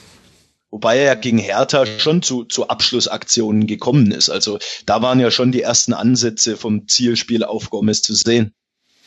Ja, meine Sorge, die ich bei sowas immer habe, ist, äh, wenn du so einen klaren Zielspieler in der Offensive hast, dann ist das für den Gegner auch Platz eins seines Defensivplans zu sagen, den nehmen wir aus dem Spiel, beziehungsweise wir gehen auf die zweiten Bälle, die derjenige Spieler fabriziert und nehmen ihn so in Deckung, dass er zweite Bälle spielen muss und ähm, holen die uns dann. Also ja, und das meinte ich. Ich meinte das, genau das meinte ich. Na klar, hat Stuttgart in der Hinrunde auch schon die Probleme gehabt, aber ich glaube, dass Gomez, die erhoffen sich von dem großartigen Effekt im Sinne von, dass er die Mannschaft vielleicht mitreißt, aber wie der Max es gesagt hat, ich finde zum Beispiel, dass wenn du einen Stürmer wie Gomez stellst, du dich auch in deinen Möglichkeiten ein bisschen beschränkst, weil du trotzdem nicht allzu viele taktische, flexible Dinge machen kannst. Und das ist genau das. Und im Endeffekt, wenn Gomez liefert, bleibt Stuttgart drin. Und wenn Gomez nicht liefert, kriegen die arge Probleme. Und das meine ich. Natürlich hatten die die auch mit Terodde. Aber vielleicht hätte man, aber ein Terodde kannst du finde ich, aber auch leicht auf der Bank lassen, ohne dass jemand stumme Nachfragen stellt. Bei Gomez ist das nicht so. Ich weiß nicht ganz genau, ob, und was ich eigentlich nur sagen will, bevor ich mich jetzt im Kopf und Kragen rede, ob der Gomez-Transfer für Stuttgart nicht überschätzt wird, ehrlich gesagt, und von den wahren Problemen, die dort herrschen, die ich nicht greifen kann, ablenkt ein bisschen, weil so einen wirklichen Plan und so einen wirklichen Spirit, mit dem Stuttgart sich in der Bundesliga präsentieren will, der kommt bei mir zumindest nicht an. Ich glaube, die riesige Herausforderung ist, Gomez ins Spiel einzubinden, aber nicht jeden Angriff nur über ihn laufen zu lassen, weil die mhm. haben ja ansonsten auch viel Offensivpotenzial. Ja. Ich meine, die haben, die haben Anastasios Donis, dann eben, wenn er nicht gerade nicht spielberechtigt ist, haben sie noch Akolo. Schade, dass jetzt Carlos Manet für die Rückrunde äh, ja, wieder super bitter. Das, das ist wirklich wahnsinnig bitter, weil auf den hatte ich richtig Bock, auf den habe ich mich wirklich mega gefreut. Aber ähm, die haben dann ja mit solchen Leuten wie Donis, wie, wie Özkan, wie Akolo, haben die ja Leute, die dann durchaus in diese Räume, die ein Gomez reisen kann, weil wenn der Gegner ihm dann eben zwei, drei Leute auf den Schlappen stellt, dann können solche Leute mit ihrem Tempo ja in diese Lücken stoßen. Und ich glaube, der, der, der, der Königsweg wird halt der sein, das Spiel schon irgendwie so auszurichten, dass Gomez in seine Abschlussaktion kommt, weil ansonsten brauchst du ihn nicht aufstellen, aber dass du halt trotzdem immer wieder auch die Gefahr aus der Reihe dahinter hast. Und ich glaube, das Potenzial dafür haben sie. Aber es wird halt wahnsinnig schwierig, das jetzt in der kurzen Zeit und die Winterpause war wahnsinnig kurz und Gomez ja. war nur irgendwie zwei Wochen beim Team, bevor es losging. Dies, äh, das jetzt für die Rückrunde so zu entwickeln, dass du von Gomez profitieren kannst, aber du dich trotzdem nicht deiner anderen Waffen beraubst. Ja, und du musst eben in Endspiele sind es ja nicht, aber in diesen wichtigen Spielen musst du auch auswärts irgendwann mal einen Punkt mitholen. Und dieses Mainz 05 Spiel war ein Sechs-Punkte-Spiel, weil hättest du es gewonnen, hättest du sechs Punkte davonziehen können. So hat man jetzt Gleichstand bei den Punkten und es wird alles eng. Ich glaube, das wird noch sehr, sehr interessant, der Abstiegskampf, so wie in jedem Jahr. Wir reden nie über die Meisterschaft hier im Rasenfunk, sondern immer über den Abstiegskampf. Ehrlich gesagt habe ich da auch gar nicht mehr so viel Lust drauf. Aber gut. Mainz 05 spielt jetzt noch in Leverkusen, dann zu Hause gegen die Bayern, bei der Eintracht und dann bei der TSG. Das habe ich vorhin schon mal gesagt und du hast mir schon vorweggenommen, dass Stuttgart zu Hause gegen Schalke bei Wolfsburg und zu Hause gegen Gladbach spielt. Und wir alle wissen natürlich, was in Wolfsburg passiert. Doppelpack Gomez, ich weiß nicht, ob er jubelt. Solche Geschichten schreibt nur der Fußball und ein großes ausgerechnet wird über diesem Spiel stehen. Ausger so wird's kommen. Ausgerechnet der SC Freiburg war es auch, der gegen Raber Leipzig gewonnen hat. Warum ausgerechnet? Keine Ahnung. Aber er hat gewonnen. 2 zu 1 und das war eine schöne Überleitung. Lienhardt, Höfler, Franz, Kapuschka, Rave und Niederlechner fehlen unter anderem beim SC. Doch wichtig für das Spiel gegen Raber waren eh vor allem Günther, Koch und Haberer zwei Standardsituationen. So wird ein 0 zu 1 durch Timo Werner zum 2 zu 1 und der SC bleibt damit im siebten Spiel in Folge ungeschlagen. Leipzig dagegen fängt sich ein handfestes Problem bei Standardsituationen ein. Acht der letzten neun Gegentreffer wurden so erzielt. Hasenhüttel, Jochen, war nach dem Spiel trotzdem zufrieden und sprach vom Zitat brutalen Fußball, der einen dann Zitat bestraft. Da frage ich mich, gehst du da mit? Nee, ehrlich gesagt gehe ich nicht mit, weil ich finde, dass Leipzig ähm, gegen die Freiburger Taktik, nämlich erstmal mit, mit der Dreier- beziehungsweise Fünferkette alles dicht zu machen, überhaupt nicht klargekommen ist. Also die haben wirklich extrem wenig Ideen entwickeln können. Ich finde auch, dass ohne Keita im Mittelfeld irgendwie dieser Ideengeber geführt hat. Kampel war das meines Erachtens nicht. Ja. Sabitzer ist dann noch ein bisschen weiter vorne, aber also Kampel und Demme haben eben nicht diesen Aktionsradius gehabt, den Keita hat und haben es nicht geschafft, das Spiel so zu lenken und zu leiten und haben dadurch wirklich gegen dieses extrem verdichtete Zentrum von Freiburg extrem wenig Ideen entwickelt.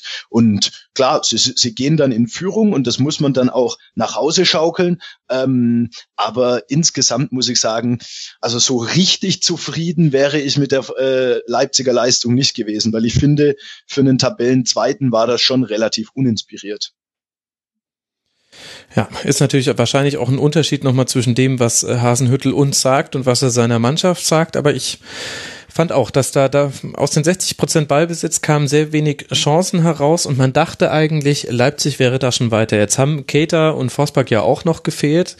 Das muss man noch ein bisschen mit reinrechnen und trotzdem irgendwie der Spirit hat so ein bisschen gefehlt. Gute Einzelaktionen, auch ein sensationelles Tor von Timo Werner. Richtig klasse, da hatte er einmal Platz und dann zieht er auch aus 16 Metern ab und trifft den ganz genau. Aber auch diese Schwäche bei Standardsituationen, Basti, das, ich, ich weiß, dass es schwierig ist zu verteidigen und Standardsituationen sind offensichtlich auch vor allem so eine Konzentrationsübung.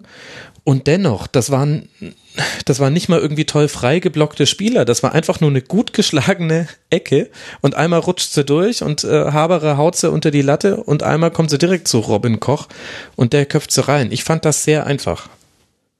Ja, ich musste es ja leidvoll vor einer Woche auch erfahren, wie einfach das sein kann.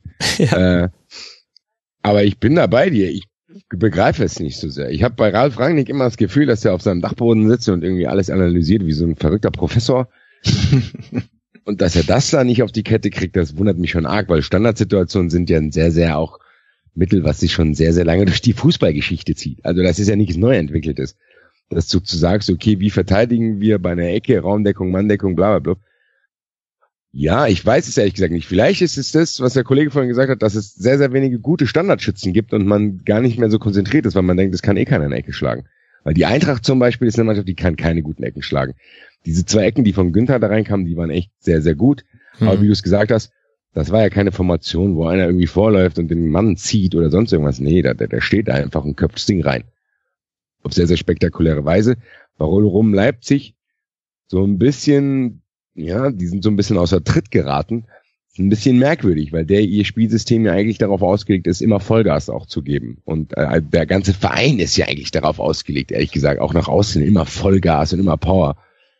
Irgendwie wirken die nicht nur auf dem Feld, sondern auch in den Gesichtern wirken die alle so ein bisschen blass. Vielleicht sind die alle erkältet gewesen, keine Ahnung.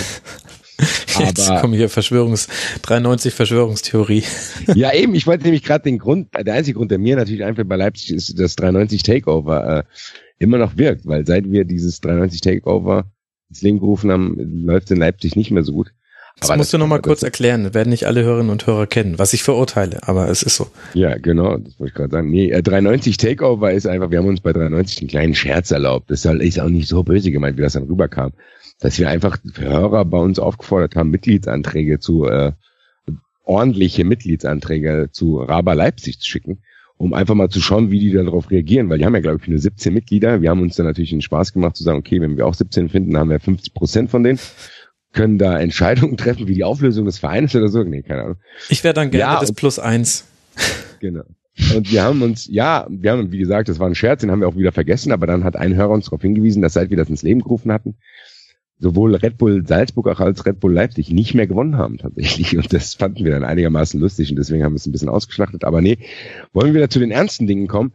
Und ich finde, dass Leipzig ein Problem in dem Sinne hat, dass ich das Gefühl habe, wenn, wenn, wenn, wenn diese Power, die sie haben, nicht funktioniert, fällt denen nicht viel mehr ein.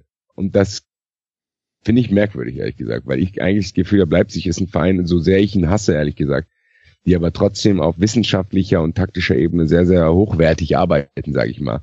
Und dass die an, dass die, weil ich glaube, ein von deinen Hörern hat es bei dir ins Mitmachen-Forum auch geschrieben, hm. dass Rangnick doch vor irgendwie das vor letzte oder vorletztes Spiel sich sogar noch über Freiburg lustig gemacht hat, indirekt.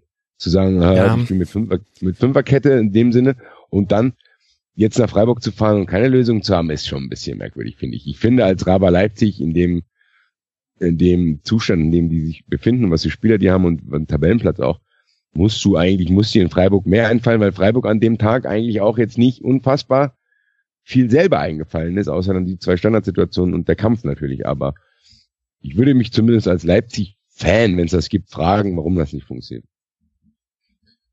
Aber ist das mit den Standardsituationen eigentlich, also ich habe jetzt keine Statistiken vorliegen, aber ich habe so ein bisschen das Gefühl, dass das so eine generelle Tendenz ist, dass in der Bundesliga Standards immer wichtiger werden. Wahrscheinlich geht das auch Hand in Hand damit, dass die meisten Mannschaften einfach nicht mehr wirklich mit dem Ball umgehen können und damit Standards natürlich das wichtigste Mittel sind, um äh, Tore zu machen. Aber wenn ich beispielsweise sehe, also es ist sowohl in der Offensive gefährlicher, als auch es gibt wirklich viele Mannschaften, die sich schwer damit tun, die zu verteidigen. Und ich glaube eher, dass es daran liegt, dass die in der Offensive besser ausgeführt werden. Also das ist jetzt irgendwie nur so ein bisschen küchenpsychologisch erklärt, weil ähm, ja, irgendwie kann ich mir einfach nicht vorstellen, dass die alle keine Standards trainieren. Aber wenn ich sehe, sehe, wie Leverkusen gegen Bayern Standards verteidigt hat, wenn ich sehe, wie jetzt Freiburg innerhalb kürzester Zeit diese Standardtore gemacht hat und jetzt am Wochenende, ich meine, wir hatten jetzt heute bei Bayern Werder äh, zwei Tore nach Ecke, wir hatten bei Gladbach Augsburg ein Tor nach Ecke, also es fallen ja, wir hatten bei Hamburg Köln ein Tor nach Ecke, es fallen ja wahnsinnig viele Tore äh, momentan nach Standardsituationen. Ich weiß nicht, ob das immer so war, aber ich habe das Gefühl, momentan fallen in der Bundesliga 50 oder 60 Prozent aller Tore nach Standardsituationen. Das kann ja kein Zufall sein. Ich finde das eine sehr, sehr interessante äh, Bemerkung, weil ich das selber auch auf meinem Zettel stehen habe, weil ich nämlich mich in Frankfurt immer darüber aufrege, dass die Eintracht das eben nicht gebacken kriegt. Weil Standardsituationen sind eigentlich das perfekte Mittel, um 50-50-Spiele zu entscheiden. Ja. Du neutralisierst dich irgendwie ein bisschen und plötzlich steht es 1-0 und keiner weiß warum. Und das finde ich, dass das sogar in der Vergangenheit wahrscheinlich, aber auch unter dem Eindruck, weil ich viele Eintrachtspiele sehe, wurde das bisschen vernachlässigt und genau was du gesagt hast, ich glaube, der Fehler wurde so ein bisschen aufgeholt, so zu denken, okay, die Bundesliga, man sieht es ja an den Punkten, ist sehr, sehr ausgeglichen. Du hast viele Spiele, die auf einem sehr schlechten Niveau auch ausgeglichen sind. Und da kannst du, glaube ich, mit Standardsituationen echt weit kommen. Weil irgendwie einen Eckball kriegst du immer mal. Und wenn du da ein gefährliches Mittel hast und gegen den Ball und arbeiten und defensiv stehen kann, glaube ich, mittlerweile fast jede Bundesligamannschaft. Und ich glaube, wenn, das ist eigentlich ein sehr, sehr gutes Mittel, auch wenn es sehr unattraktiv ist, zu sagen, okay, wir als SC Freiburg sind eigentlich spielerisch unterlegen, wir werden jetzt kämpfen. Ja, und dann kannst du tatsächlich ein Spiel 2-1 gewinnen, indem du innerhalb von vier Minuten zwei Eckbälle reinhaust. Und kriegst auch dafür drei Punkte und am Ende des Tages wird Christian Streich, nachdem man gesehen hat, wie er gejubelt hat, dem wird es nicht interessiert haben, wie das zustande gekommen ist. Dann muss es ja total, nicht. Ist ja egal. Total. Ich, ich finde, man darf jetzt auch gar nicht irgendwie äh, sozusagen äh, zu, zu niedrig einschätzen, wie äh, was für eine große Leistung das ist, so solche guten Ecken zu schlagen. Ich meine, Christian Günther hat jetzt innerhalb von einer Woche drei Tore mit, mit Ecken vorbereitet. Also das darf man durchaus auch mal anerkennen, wie ich es vorhin bei Rames gemacht habe, der wirklich eine geniale Ecke geschlagen hat. Jojic hat eine super Ecke geschlagen beim Köln-Spiel und Günther hat jetzt, wie gesagt, in zwei Spielen drei Tore mit Ecken vorbereitet. Das kann man durchaus auch mal positiv rausstellen. Ja, auf definitiv, weil im, genau was ich gesagt habe, es schaffen ja auch nicht alle. Genau. Ich habe hab das Gefühl, also, dass viele Mannschaften das eben überhaupt gar nicht schaffen. Und es tut mir leid, dass ich jetzt schon wieder sage, die Eintracht ist das beste Beispiel. Die Eintracht hat die miserabelsten Standardsituationen seit 15 Jahren. Obwohl die Eintracht eigentlich eine Mannschaft ist, die auch darauf angewiesen sein könnte in gewissen Spielen. Aber egal. Wollen wir nicht über die Eintracht reden, aber ich finde Günther, wenn ich da nochmal einhaken darf, Günther ist für mich auch ein Spieler, den hatte ich irgendwie vor zwei, drei Jahren immer so ein bisschen auf dem Radar zu denken, oh geil, den könnte eigentlich die Eintracht holen. Dann war der irgendwann auf einem Niveau, ich denke, okay, die können den eh nicht mehr holen, der geht nach Schalke. Und dann ist er so ein bisschen abgetaucht. Ich habe das Gefühl, der kommt jetzt erst wieder so ein Stück wieder, weil ich ihn eigentlich immer, weil er natürlich auch auf einer Position spielt, wo, wo immer Bedarf herrscht eigentlich, mhm. der kommt so ein bisschen zurück und das finde ich, ich fand ihn immer schon geil, habe aber dann so ein bisschen, wie soll man sagen, ja, den Kontakt verloren, weil er nicht mehr so auffällig spielt. Aber ich habe das Gefühl, gerade natürlich auch durch die drei Vorlagen in den letzten zwei Spielen kommt er so ein bisschen zurück und der könnte auch noch ein wichtiger Faktor für Freiburg werden, weil ich glaube, dass die nicht das letzte Spiel auf diese Weise gewonnen haben in dieser Saison. Er hat ja auch gegen, Augs gegen Augsburg sein erstes Tor nach Ewigkeiten gemacht und ich habe irgendwie das auch das Gefühl, dass es ihm ziemlich einen Selbstvertrauensschub gegeben hat. Aber das ist jetzt natürlich auch wieder nur so ein bisschen aus dem Bauch heraus, aber kann ich mir schon durchaus vorstellen, weil danach kamen jetzt die Spiele und dann hat er direkt, war er direkt wieder an drei Toren beteiligt. Also Hut ab. Ja, generell sieht man gerade bei Freiburg viele Dinge, die jetzt gerade gut ineinander greifen. Auch die Doppelsechs mit Abraschi und Robin Koch, super. Schönste Szene für mich in der Sportschau war der Stolz in den Augen von Harry Koch, dem äh, Papa von Robin Koch, wie er gesagt hat, ich bin sehr stolz auf meinen Sohn. Da ist, also ganz ernsthaft, das äh, hat mich gerührt. Ich fand das sehr süß. Also wer es noch nicht wusste, Harald Nasenpflaster Koch vom ersten FC Kaiserslautern ist der Vater von Robin Koch, der jetzt beim SC Freiburg schon wieder getroffen hat. Auch Höhler, den man von Sandhausen geholt hat, hat jetzt noch kein Tor gemacht, aber war auch unglaublich aktiv in diesem Spiel, hat sich in unglaublich viele Zweikämpfe geworfen 25 Stück und davon fast jeden dritten für sich entschieden. Nein, es muss falsch sein. Es muss eigentlich zwei von drei bestimmt sein, sonst hätte ich es mir nicht aufgeschrieben. Lag auch ein bisschen an Bernardo, der spielt ja jetzt auf links häufiger bei Leipzig wo man eigentlich dachte, das sollte ganz gut hinhauen mit seiner Linksfüßigkeit, aber Zumindest bisher noch nicht. Konrad Leimer dafür auf der Rechtsverteidigerposition war jetzt nicht der Grund, dass es äh, schlecht lief gegen den SC Freiburg. Es war ja auch unterm Strich kein schlechtes Spiel von Raber Leipzig, aber wenn du halt zwar Ballkontrolle hast und auch bis ins Angriffsdrittel kommst, aber dann im Angriffsdrittel fehlt dir so die Palette, um den, in den Strafraum reinzukommen, dann wird's halt schwierig. Aber das ist auch die Champions League der Fußballtaktiken, also das Schwierigste, was man da machen muss. Naja, so ziehen halt dann die Bayern vorne ihre Kreise. Leipzig damit 31 Punkte punktgleich mit Leverkusen, Schalke und Gladbach. Eigentlich ja super spannend und irgendwie auch nicht. Und der SC Freiburg jetzt 23 Punkte und damit aktuell sieben Punkte vor Tabellenplatz 16. Freiburg spielt jetzt dann in Dortmund, zu Hause gegen Leverkusen und in Hannover.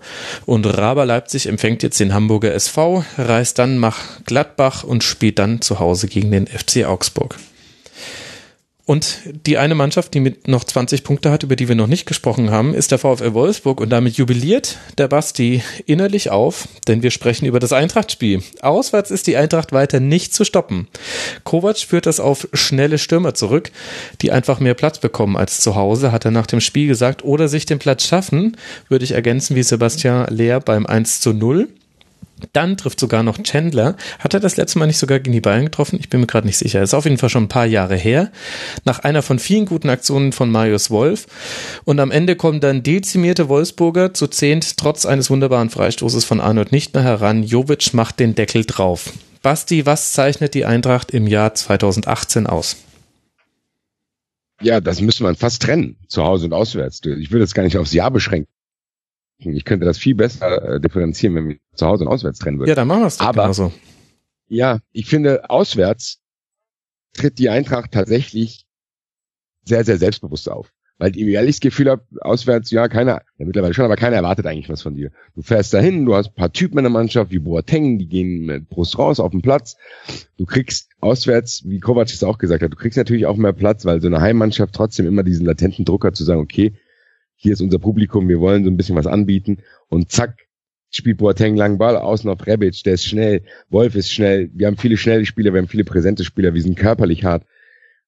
Das kommt uns scheinbar auswärts echt zugute und ich bin, un es ist unglaublich, die hat zum sechsten Mal auswärts gewonnen gerade. Also das ist ja nicht normal. Das ist eigentlich Tabellenplatz zwei in der Auswärtstabelle, hinter ja, den Bayern, nur ein ja, Pünktchen hinter den Bayern. Es gibt noch eine Tabelle, in der man nur ein Pünktchen hinter den Bayern liegt. ja, die Eintracht könnte auch in der wahren, richtigen Tabelle ein Punkt hinter Bayern sein, tatsächlich, wenn die zu Hause die Heimspiele gewinnen würden. Und da sind wir beim nächsten Problem. Zu Hause hast du das halt nicht. Und du hast es ja vorhin gesagt, das ist der Königs, die Champions League im Fußball. Das kann man wahrscheinlich von Eintracht auch nicht erwarten, dass die Eintracht ja in der Lage ist zu sagen, die spielen eine Mannschaft wie das letzte Spiel halt äh, gegen Freiburg zum Beispiel, die spielen die sich her. Auch wenn die das teilweise schaffen, dann nutzen die aber die Chance nicht. Ich finde, das ist zwei verschiedene Paar Schuhe. Ich finde es sehr, sehr merkwürdig auch, weil es so ein bisschen eine geisteskranke Schere ist zu sagen, okay, wir sind eigentlich zu Hause ein Abstiegskandidat und auswärts ein Meisterschaftskandidat. Das kriege ich in meinen Kopf nicht ganz zusammen. Solange es aber so läuft, nehme ich so hin. Es sorgt natürlich immer wieder für so einen Wellenteil der Gefühle, wenn du dann, weil du gehst natürlich jetzt und es wird mir hast wieder du denn noch, Hast du denn noch Emotionen? Das hat uns nämlich Tomi unter anderem gefragt, auf einer Skala von 0 bis 10, wie viel Emotion bekommt die Eintracht jetzt nach dem Wolfsburg-Spiel wieder von dir? Die Eintracht hat immer alle Emotionen gekriegt, nur weil ich auf Twitter mal ein paar Scherze machen brauche und die Leute nicht denken, dass mit mir irgendwas falsch ist. Ähm, das war ein Scherz. Ich habe auch, um es aufzuklären, ich werde es bei 93 ausführlich aufklären, ich habe aber auch äh, in der Therme die Eintracht geschaut. Macht euch keine Sorgen um mich. Das Ding ist nur, was ich mit dieser, ja, mit diesem Ärger, den ich da, dem ich da Luft gemacht habe, eigentlich ausdrücken wollte, war einfach diese Nummer zu sagen, okay, die Eintracht ist in dieser schwachen Bundesliga gerade echt auf der Schwelle zu sagen, okay, man beißt sich in den Europapokalrängen fest, wovon jeder Eintracht-Fan träumt. Dann kam dieses Heimspiel gegen Schalke, wo es echt unglücklich war, dass du ein 2-0 mhm. nicht über die Zeit bringst und Naldo macht da in einer hunderttausendsten Minute, macht da das 2-2 das hat einem schon so einen kleinen Punch mit in die Winterpause gegeben, wo man denkt, pff, hat mir es dann aber eingeredet zu sagen, okay, wer weiß, wofür es gut war. Dass hier die Leute auch nicht durchdrehen und hier der, keine Ahnung, der Boateng sich schon mit dem Europapokal fotografieren lässt und was weiß ich was. Dann kam dieses Heimspiel gegen Freiburg, wo alle Angst hatten, okay, die Hinrunde lief zu Hause nicht so gut, jetzt ist eigentlich Freiburg der ideale Gegner dafür. Weil wenn du Eintracht Frankfurt bist und von den Mannschaften her würde ich schon denken, gerade bei der Verletzungsmisere bei äh, Freiburg, die kann man zu Hause schlagen. Also so gehe ich dann ins Stadion. Zu denken, hm, die kannst du schlagen, dann machst du das 1-0. Und denkst, ja, sag ich doch, die kann man schlagen. Hast dann noch ein paar Chancen. Ja, und was passiert dann? Irgendwie in der Halbzeit stellt Streich bisschen was um, dass er die äh, Außen doppelt. Und schon fällt der Eintracht, zack, nichts mehr ein. Hm. Das fand ich ehrlich gesagt ein bisschen erschreckend. Zu sagen, wie kann das denn sein, wenn du das weißt, dass dir in der Hinrunde das nicht gelungen ist dann ist da, da würde ich da zumindest im Winter einen Fokus drauflegen. Zu sagen, okay Leute, das ist das, was wir brauchen. Wir brauchen irgendwie noch einen kleinen Schlüssel für zu Hause. Und da habe ich auch oft gesagt, und wenn das die Standardsituationen sind, meine Güte, wenn du weißt, okay, wenn ich zu Hause gegen Wolfsburg, gegen Augsburg spiele und mir fällt nichts ein, wenn die sich hinten reinstellen, dann muss ich es halt auch probieren. Dann muss ich halt auch probieren zu sagen, nee, dann bieten wir euch auch nichts an, dann gibt's halt zu Hause kein tolles Spiel, aber dann gewinnen wir vielleicht nach dem Eckball. Aber das kriegt die Eintracht irgendwie noch nicht gebacken dann, deswegen war ich auch ein bisschen enttäuscht und habe gesagt, ich kann diese Achterbahnfahrt zwischen Auswärtsspiel und Heimspiel nicht mehr mitmachen. Ich probiere mich jetzt ein bisschen rauszunehmen, hat natürlich nicht funktioniert. Aber im Endeffekt sitze ich jetzt wieder in derselben Achterbahn. Ich bin voller Euphorie. Die Eintracht hat in Wolfsburg geil gespielt, da mache ich mir nichts vor. Jetzt spielen wir zu Hause gegen Gladbach. Jetzt, was mache ich jetzt? Was mache ich als Eintracht-Fan denn jetzt? Hoffe ich jetzt zu denken, geil, wenn wir jetzt gegen Gladbach gewinnen, dann sind wir dick dabei. Nein, hoffe ich nicht, weil ich weiß, dass die wahrscheinlich jetzt wieder verlieren. Und das ist so ein bisschen, diese innere Zerrissenheit, die ich habe, die mir auch echt es schwer macht, jetzt hier Rasenfunk-Style die Eintracht irgendwie zu bewerten. Weil ich könnte es nicht, ehrlich gesagt. Ich finde keinen Zugang zu dieser Mannschaft, weil ich sie mir an gewissen Stellen nicht erklären kann, außer, und das habe ich bei uns in der Sendung Eintracht-Podcast immer oft gesagt, dass die Eintracht halt eine 50-50-Mannschaft ist. Dass die Eintracht ganz, ganz viel von Spielglück und Zufällen auch abhängig ist. Zu sagen, okay, du hast ein Spiel wie zum Beispiel in der Hinrunde in Hannover, hm. Das Eintracht ist ein bisschen besser, lässt sich da ein bisschen wieder die Butter vom Brot nehmen, am Ende steht es 1-1. Ja, und dann macht Rebic aus gefühlten 100 Metern ein Volley-Tor und du gewinnst halt. Dann gewinnst du zu Hause gegen Stuttgart äh, in der 90. Minute durch einen Fallrückzieher. Dann mhm. gewinnst du kurz vor Schluss gegen Bremen durch ein richtig geiles Tor. Das kommt alles auf die Tabelle, aber dass das keine guten Leistungen waren, vergisst man dann schnell. Ich habe es auch vergessen. Und deswegen bin ich wahrscheinlich auch selber schuld, dass, dass ich dann nach einem Freiburg-Spiel, was ähnlich läuft, wo man halt nur nicht in der 90 Minute des 2-1 macht, enttäuscht nach Hause gehe. Ja, und jetzt aber wieder hier sitze und denke, Alter, geil, wenn wir jetzt gegen Gladbach gewinnen, überholen wir die auch noch und dann hängen wir fett da vorne drin, weil die auch alle verloren haben. Also es ist so ein bisschen ja, ein bisschen geisteskrank und es macht mich ein bisschen fertig und ich höre jetzt auch auf zu reden. Das tut mir leid. das sollte ich nicht fertig machen. Ich will dir auch nicht deine Emotionen vorschreiben, aber vielleicht hat ja diese, das, was du 50-50 nennst und was man auch so mit Wankelmütigkeit beschreiben könnte, vielleicht hat es ja ein bisschen mit der Spielidee der Eintracht zu tun, die sich ja schon immer am Gegner orientiert. Und dann auch, ich glaube, Kovac geht so ans Spiel ran, dass er vor allem bei Auswärtsspielen erstmal sagt, wie fangen wir kein Tor? Und dann Schritt zwei, wie schießen wir ein Tor? Vielleicht ist die Reihenfolge bei Heimspielen anders, wobei, na, ehrlich gesagt, steht er da ja defensiv eigentlich auch. Jetzt mal abgesehen von Standardsituationen eigentlich ganz gut. Und dann ist es halt so, dass du immer dann das aus dem Spiel machen kannst, spielerisch, was der Gegner anbietet. Ihr habt häufig Mannorientierung mit dabei. Manche Gegner kommen damit überhaupt nicht klar. Dann hat äh, die Eintracht eine wahnsinnige Präsenz, weil sie gefühlt jeden Zweikampf gewinnt und ständig die Bälle hat und dann kann man die einfach lang verteilen auf die schnellen Außen oder auf denjenigen, der aus zwei Metern Höhe den Ball irgendwie runterpflückt, nämlich Haller. Oder die Gegner können damit umgehen und dann ja, muss, muss die Eintracht so ein bisschen andere Lösungen finden und das ist noch so ein ja, da gibt's halt gute und schlechte Tage. Vielleicht liegt's auch daran so ein bisschen. Ich habe nämlich den Eindruck, es hängt immer stark vom Gegner ab und dafür ist jetzt, ich finde beide Spiele, die du angesprochen hast, sind das perfekte Beispiel für. Freiburg, eine Halbzeit überhaupt nicht zu sehen, da hätte Eintracht deutlich führen können. In der zweiten Halbzeit aber super reagiert auf das, was Eintracht gemacht hat und dann konntet ihr quasi nicht nochmal eine Schippe drauflegen oder irgendwas umstellen. Das hat halt gefehlt. In Wolfsburg, Wolfsburg farblos, irgendwie auch, ich verstehe auch gerade nicht, wie Wolfsburg mit diesen Flanken zu Erfolg kommen will, wenn vorne Origi drin steht. Also ganz merkwürdige Leistung und dafür die Eintracht aber knallhart. Und die Art und Weise, wie die beiden Treffer gefallen sind, ja auch kurz nacheinander in der ersten Halbzeit, ja, das ist für mich genau Eintracht Frankfurt. Einmal, also zweimal gute Einsaktion über die rechte Seite, dann Haller hält den Ball gefühlt fünf Meter vom Gegenspieler weg und wumst ihn einfach in den Winkel. Das war ab der Sekunde, wo er den Ball berührt hat, nicht mehr zu verteidigen.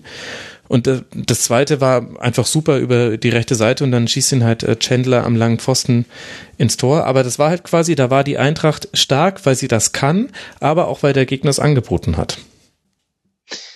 Ja, also wenn ich ehrlich bin, so richtig emotionslos bin ich auch nicht mehr, wenn ich Eintracht-Spiele sehe. Was einfach daran liegt, das, was der Basti gerade beschrieben hat, was für einen Fan natürlich die totale Achterbahnfahrt ist, dass Führungen verspielt werden, Rückstände aufgeholt werden, in der 90. passiert immer noch was. Das macht's als neutral natürlich extrem attraktiv, Eintracht-Spiele zu gucken. Also wenn ich die, die Wahl habe zwischen einem Spiel, ich will jetzt keiner anderen Mannschaft irgendwie zu nahe treten, deswegen will ich da jetzt kein, kein Beispiel sagen, aber ich würde mich fast immer eher für die Partie der Eintracht entscheiden, einfach aus dem Gedanken, da passiert wenigstens was, gerade in einer Zeit, wo wir immer diese Diskussion haben, ist, die, ist das Niveau der Bundesliga eigentlich zu niedrig und sind denn nicht alle Bundesligaspiele irgendwie langweilig? Ist es auf jeden Fall bei Frankfurt eins garantiert, es ist nie langweilig. Und das ist irgendwie gepaart damit, dass das irgendwie eine geile Truppe ist, ein cooler Trainer, ein sinnvoll zusammengestellter Kader und dass dann solche Dinge passieren wie, ja, dann liegt man 2-0 gegen Dortmund hinten, spielt noch 2-2, dann kurz danach führst du aber 2-0 gegen Schalke und spielst auch noch 2-2. Ständig fallen, ständig fallen in der 90. Minute Tore, du verspielst eine Führung Führung, selbst jetzt gegen Wolfsburg, wo ich wirklich, wo in der Halbzeit nach der 2-0-Führung aber auch wirklich gar nichts darauf hingedeutet hat, dass die Eintracht nochmal irgendwie einbrechen könnte, macht dann Wolfsburg das 2-1 und ich denke mir, ja, okay, jetzt wackeln sie wieder, jetzt passiert doch wieder was. Ich meine, es kommt ja auch nicht von ungefähr, dass das jetzt das erste Spiel überhaupt in dieser Saison war, in dem äh, das ein Ergebnis hatte, wo eine Mannschaft mit mehr als zwei Tor, äh, mit, mit mehr als einem Tor Unterschied gewonnen hat. Also und das auch nur, weil die, weil die Eintracht Eintracht in der 85. noch die Hütte macht. Das sagt, Frankfurt ist immer eng, Frankfurt ist immer spannend und deswegen ja. so ein bisschen emotional bin ich da natürlich schon dabei. Und jetzt stelle man sich wirklich mal vor, die spielen am Freitag zu Hause gegen Gladbach. Ich meine, das verlieren sie wahrscheinlich wieder, weil es eben Heimspiel ist. Aber wenn die dieses Spiel gewinnen, dann sind die zumindest für einen Freitag Zweiter. Und natürlich Lass in Ruhe.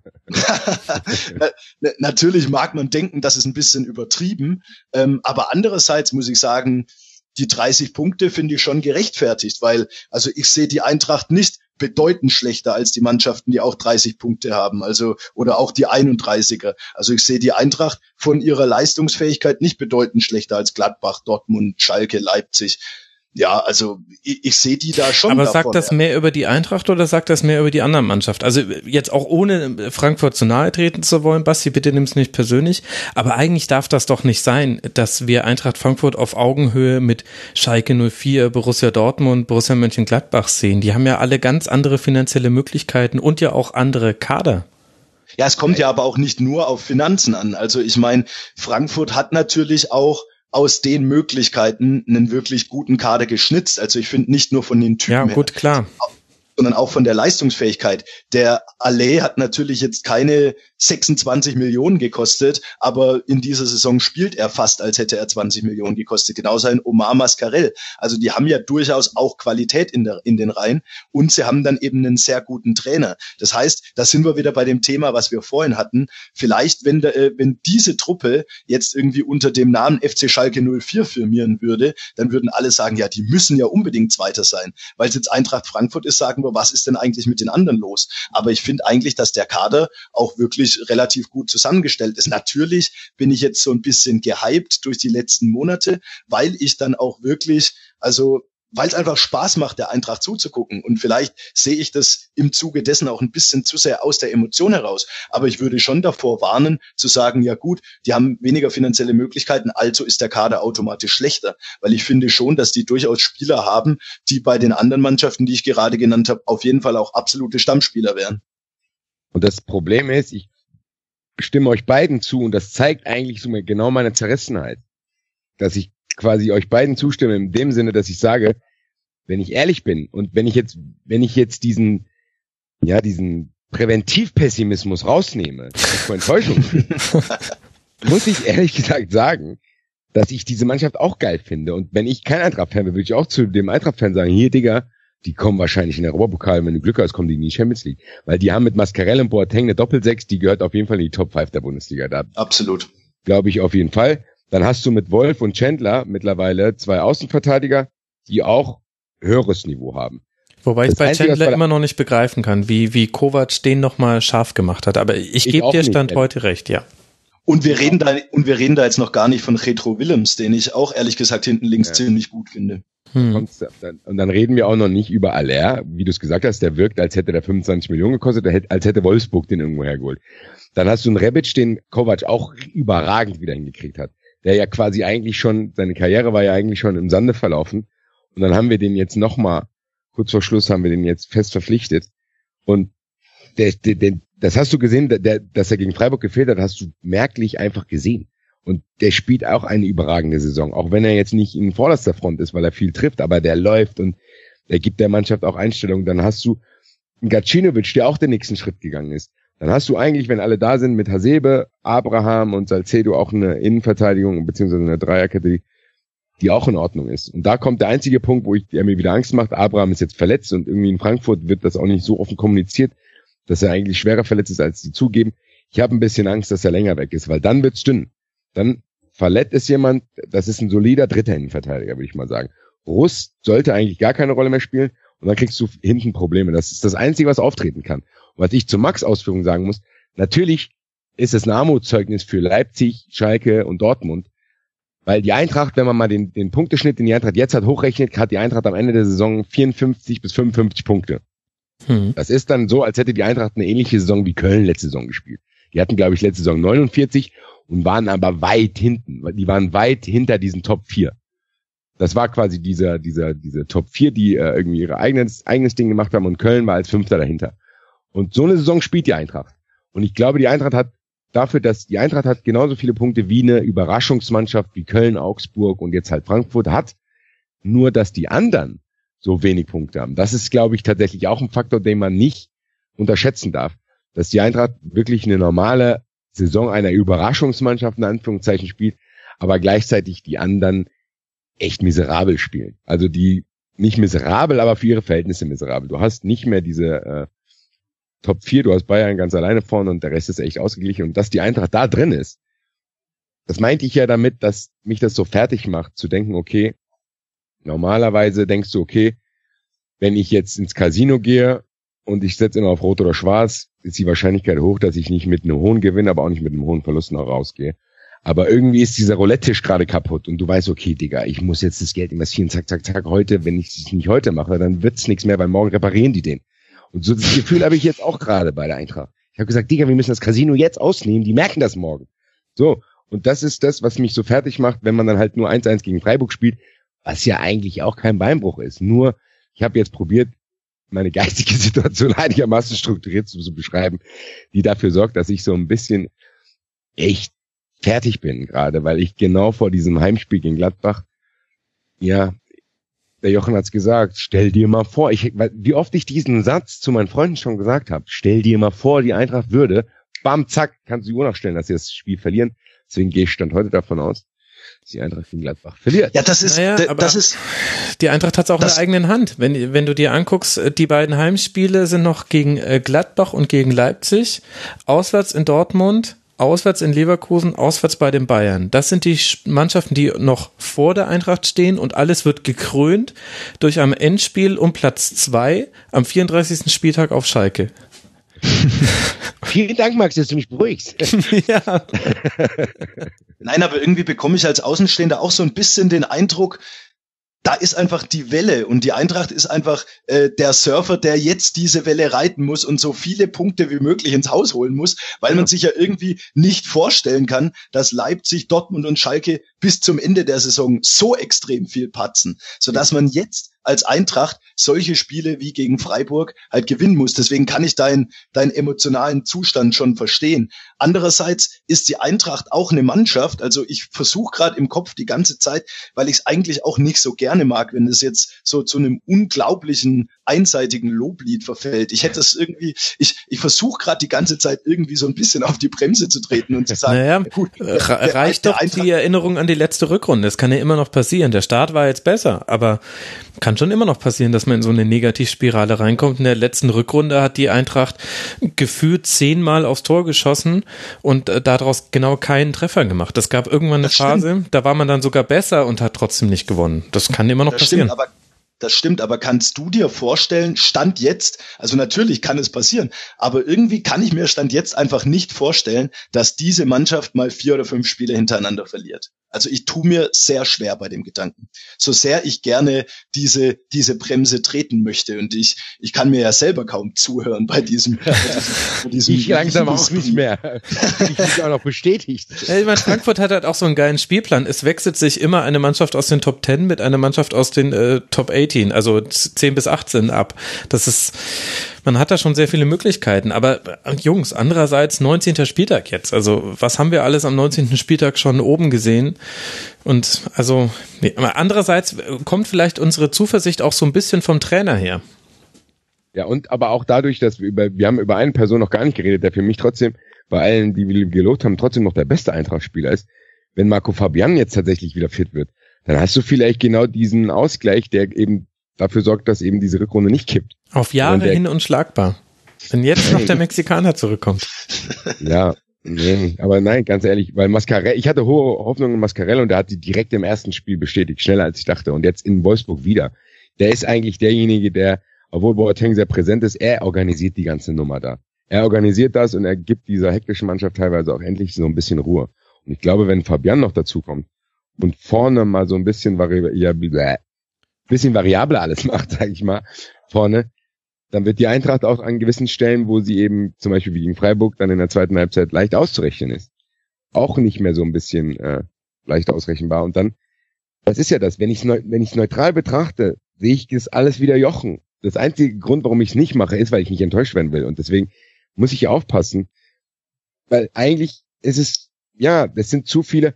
Ich sehe auch keinen Grund, warum zum Beispiel ein Wolf oder ein Boateng plötzlich in ein riesen Loch fallen sollten. Und das Ding ist, das Einzige, was passieren kann, ist, dass in der Abwehr durch Abraham die größte Säule wegfällt und das könnte uns langfristig Probleme bereiten. Deswegen habe ich da, das ist der Punkt, wo ich denke, okay, ich hoffe, die Eintracht reagiert da noch und sagt mir, Abraham, entweder ist er bald wieder fit oder wir holen noch jemand. Weil das ist, glaube ich, das, was uns wirklich noch Probleme bereiten kann, weil vorne, vorne haben wir sogar das Personal, da könnten wir sogar den einen oder anderen Ausfall verkraften und das ist für Frankfurt auch noch eine neue Situation. Also von daher, ja, ich hoffe aber, dass du, und ich glaube, du willst es jetzt einleiten, du machst mir jetzt wahrscheinlich auch ein bisschen Angst, dass der Trainer, der dafür verantwortlich ist, wahrscheinlich nicht mehr so lange Trainer hier ist. Ich weiß nicht, ob ich dir Angst machen will, aber ich bin inzwischen fest davon überzeugt, dass wenn Heinkes nicht bleibt, und davon gehe ich auch aus, dass dann Kovac Bayern Trainer wird. Ich finde, da zeigen alle Indizien, weisen darauf hin. Ja, vielen Dank. Jetzt hast du mir Angst gemacht. ja, das, sorry, aber so ganz neu wird's dir ja auch nicht sein. Also Nee. äh, das kann auch immer noch schiefgehen. Ich will nicht sagen, dass das dann der beste Bayern-Trainer aller Zeiten wird, aber wenn der nächste Bayern-Trainer eher so ein äh, Hoeneß und Rummenigge haben sich auf einen Kandidaten geeinigt, sprich Hoeneß hat sich durchgesetzt, Trainer wird, dann ist Kovac so einer, der wie die Faust aufs Auge passt. Und ich sehe gerade, alle anderen Kandidaten sind entweder glücklich in anderen Beziehungen oder Hardcore-Veganer. Was ja auch nicht passt. Ja, und das Ding ist, und das, ich sehe das ehrlich gesagt genauso, und du sagst, es kommt drauf an, wer es entscheidet. Wenn Hönes entscheidet, wird der Kovac holen. Weil er dann sagt, ja, Packing, das brauchen wir nicht, und der Nagelsmann, der Tuchel, die haben sie nicht alle. Ich glaube. Ja, und vielleicht ist Kovac dann auch der Richtige, weil Kovac äh, Packing versteht und anwendet, aber im Gespräch mit Uli Genau. Hoeneß nie erwähnen würde. Genau.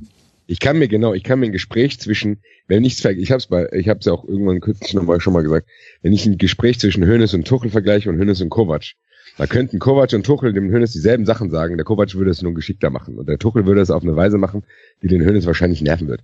Und gegenseitig auch. Ich glaube, der, der, der Tuchel würde von Hönes auch genervt sein.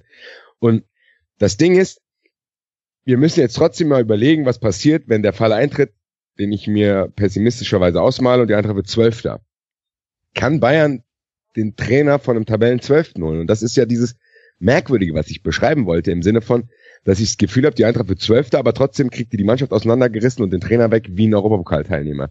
Glaubst du, dass das passieren wird? Glaubst du, dass Bayern sagt, okay, wir holen den Trainer von einem Tabellenzwölften? Also für mich ist die Trainersuche des FC Bayern so eine Reise nach Jerusalem, bei der du ganz wenige Stühle hast. Und die Stühle werden dir nacheinander weggezogen und ich glaube, ein zwölfter Grund ist noch nicht, äh, ein zwölfter Platz ist noch nicht der Grund, um dir in der Situation den, den Stuhl wegzuziehen. Ich, das ist einfach nur so ein Gefühl, was ich habe. Ich kann es jetzt noch nicht begründen, aber wenn man davon ausgeht, dass Tuchel keine Option ist, dass Hasenhüttel äh, fröhlich bei Leipzig weitermacht, bei Nagelsmann hat Hopp jetzt gerade ein Veto vorgeschoben. Gut, das ist ja den Bayern erstmal egal. Die gehen ja auch davon aus, dass Heinkes vielleicht doch nochmal ein Jahr dran hängt. Also erstmal ist ihnen ja wurscht, was irgendjemand gesagt hat, aber gehen wir mal einfach davon aus, dabei bleibst, dann hast du irgendwie in dem, im Rahmen der deutschsprachigen Trainer, wenn nicht irgendjemand komplett Überraschendes kommt, hast du halt so Leute wie, ja, Favre in Nizza läuft nicht ganz so gut und Kovac. Und das sind jetzt nur zwei Stühle, die mir da gerade einfallen. Also da, da würde, glaube ich, ein zwölfter Platz auch nicht so wahnsinnig abschrecken, weil da würden sie sagen, na ja, mit Eintracht, ist ja auch klar, schau dir den Kader an.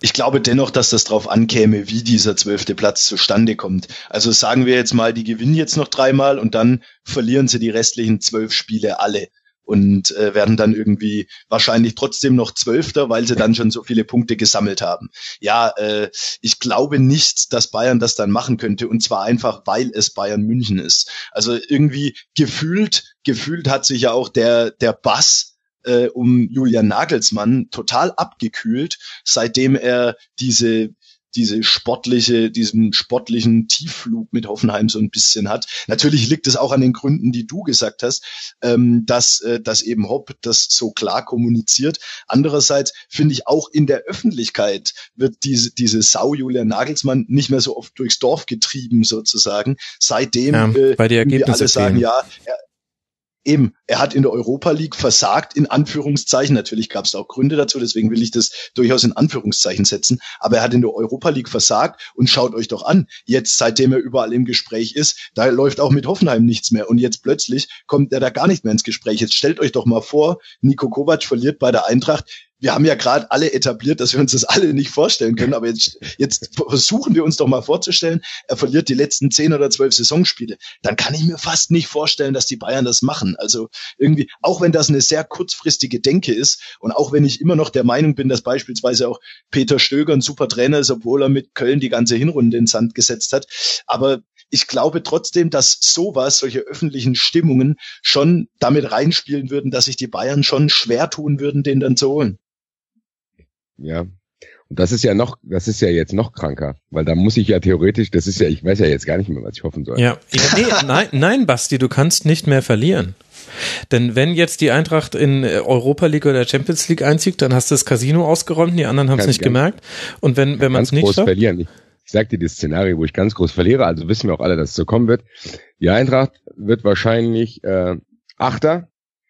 Am letzten Spieltag rutschen die erst auf den achten Platz hm, und verliert das Pokalfinale. So, dann hast du nämlich genau diesen Bass zu sagen, okay, Kovac war bis kurz vor Schluss, war der, oh, die Eintracht, oh, die Eintracht, verliert dann kurz vor Schluss und dieser kleine Absturz am Ende, der ist für Bayern dann nicht mehr schlimm, der ist dann nur noch für mich schlimm. Vielen Dank an alle.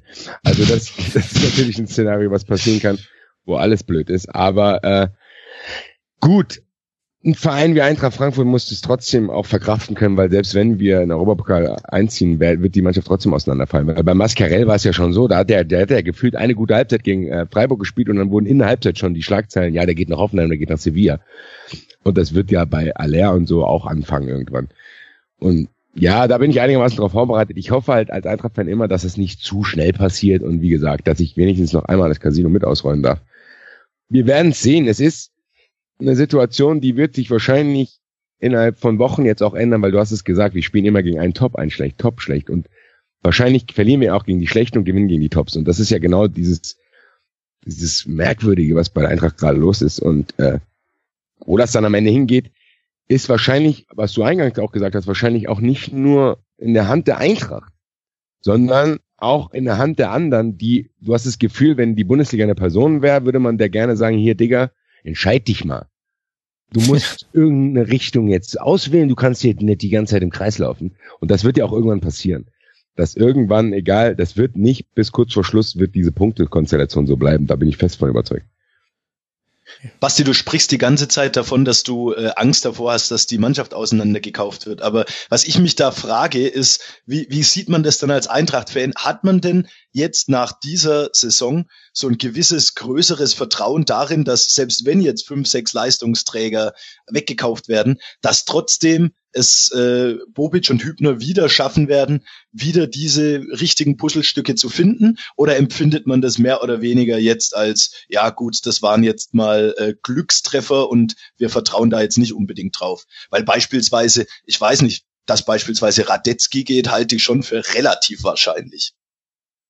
Ja, und da kommen wir zur nächsten geistkranken Situation, dass ich eigentlich von Freddy Bobic nichts halte, aber zugeben muss, dass er es echt gut macht gerade. und die Frage ist ja, ob er das im Sommer, ob sich mein Eindruck bestätigt, dass er eine blinde Sau findet auch mal einen Korn oder ob er wirklich besser ist, als alle denken. Aber er hat ja jetzt zweimal hintereinander gemacht. Ja, aber ich weiß nicht, ich will, ich will ehrlich gesagt den Vorstandssport nach eineinhalb Jahren noch gar nicht bewerten. Und ich finde trotzdem, dass sich seine Arbeit, ich habe immer gesagt, ich bewerte es nach drei Jahren. Und wie du sagst, dann werde ich mich im Sommer, wahrscheinlich egal was jetzt passiert, müsste die Eintracht werden wir uns im Sommer sowieso damit beschäftigen was passiert. Ich glaube, was bei Bobic der Vorteil ist, den ich am Anfang unterschätzt habe, ist, dass er A, ein großes Adressbuch hat und mhm. B, aber auch gar nicht derjenige ist, der alles entscheiden will, sondern der, der nicht zu Hause sitzt und sagt, boah, der Spieler ist geil, den will ich holen, sondern der ruft dann halt den Ben Manga an oder der hat Scouts oder der hat Teammanager, die ums Team rum sind und den vertraut er. Also er delegiert viel und das finde ich gut. Also ich finde gut, dass er sagt, okay, ich habe lieber einen Experten auf jedem Gebiet. Und da gibt es, glaube ich, viele stille Helden, von denen wir alle nichts wissen. Und ich glaube, dass Bobic derjenige ist, der das alles vielleicht zusammenhält und nach außen repräsentiert. Aber ich glaube, die Arbeit von Hübner, der zum Beispiel derjenige ist, der Marius Wolf entdeckt hat. Der nicht entdeckt, aber der gesagt hat, hier Leute, bitte, bitte, gebt dem noch eine Chance, weil das haben wir in Frankfurt am Anfang auch nicht verstanden. Dann haben wir, glaube ich, am Anfang hatten wir das Gefühl, da wird nur ausgeliehen, weil wir nicht genug deutsche Spieler im Kader haben. Und äh, hm. Ja, und dann wurde der Vertrag nochmal, die Leihe nochmal verlängert und keiner wusste warum. Jetzt wissen wir warum. Und Hübner wusste das schon mal die ganze Zeit. Das ist, das muss ich Bobic hoch anrechnen, dass er das hier nicht zu einer One-Man-Show machen will. Und deswegen würde ich wahrscheinlich dem Team, wenn das so bleibt, auch vertrauen, dass die mit dem Geld, was dann auch hoffentlich reinkommt, gut umgehen. Und das wäre für Eintracht Frankfurt sogar schon ein Fortschritt. Wenn jetzt Aller gehen würde, dann wäre ich sehr, sehr traurig.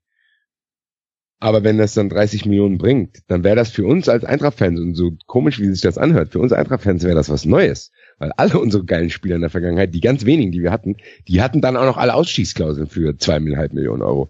Das heißt, den teuersten Transfer, den wir gemacht haben, war Trapp. Das war auch eine Ausstiegsklausel für neun Millionen.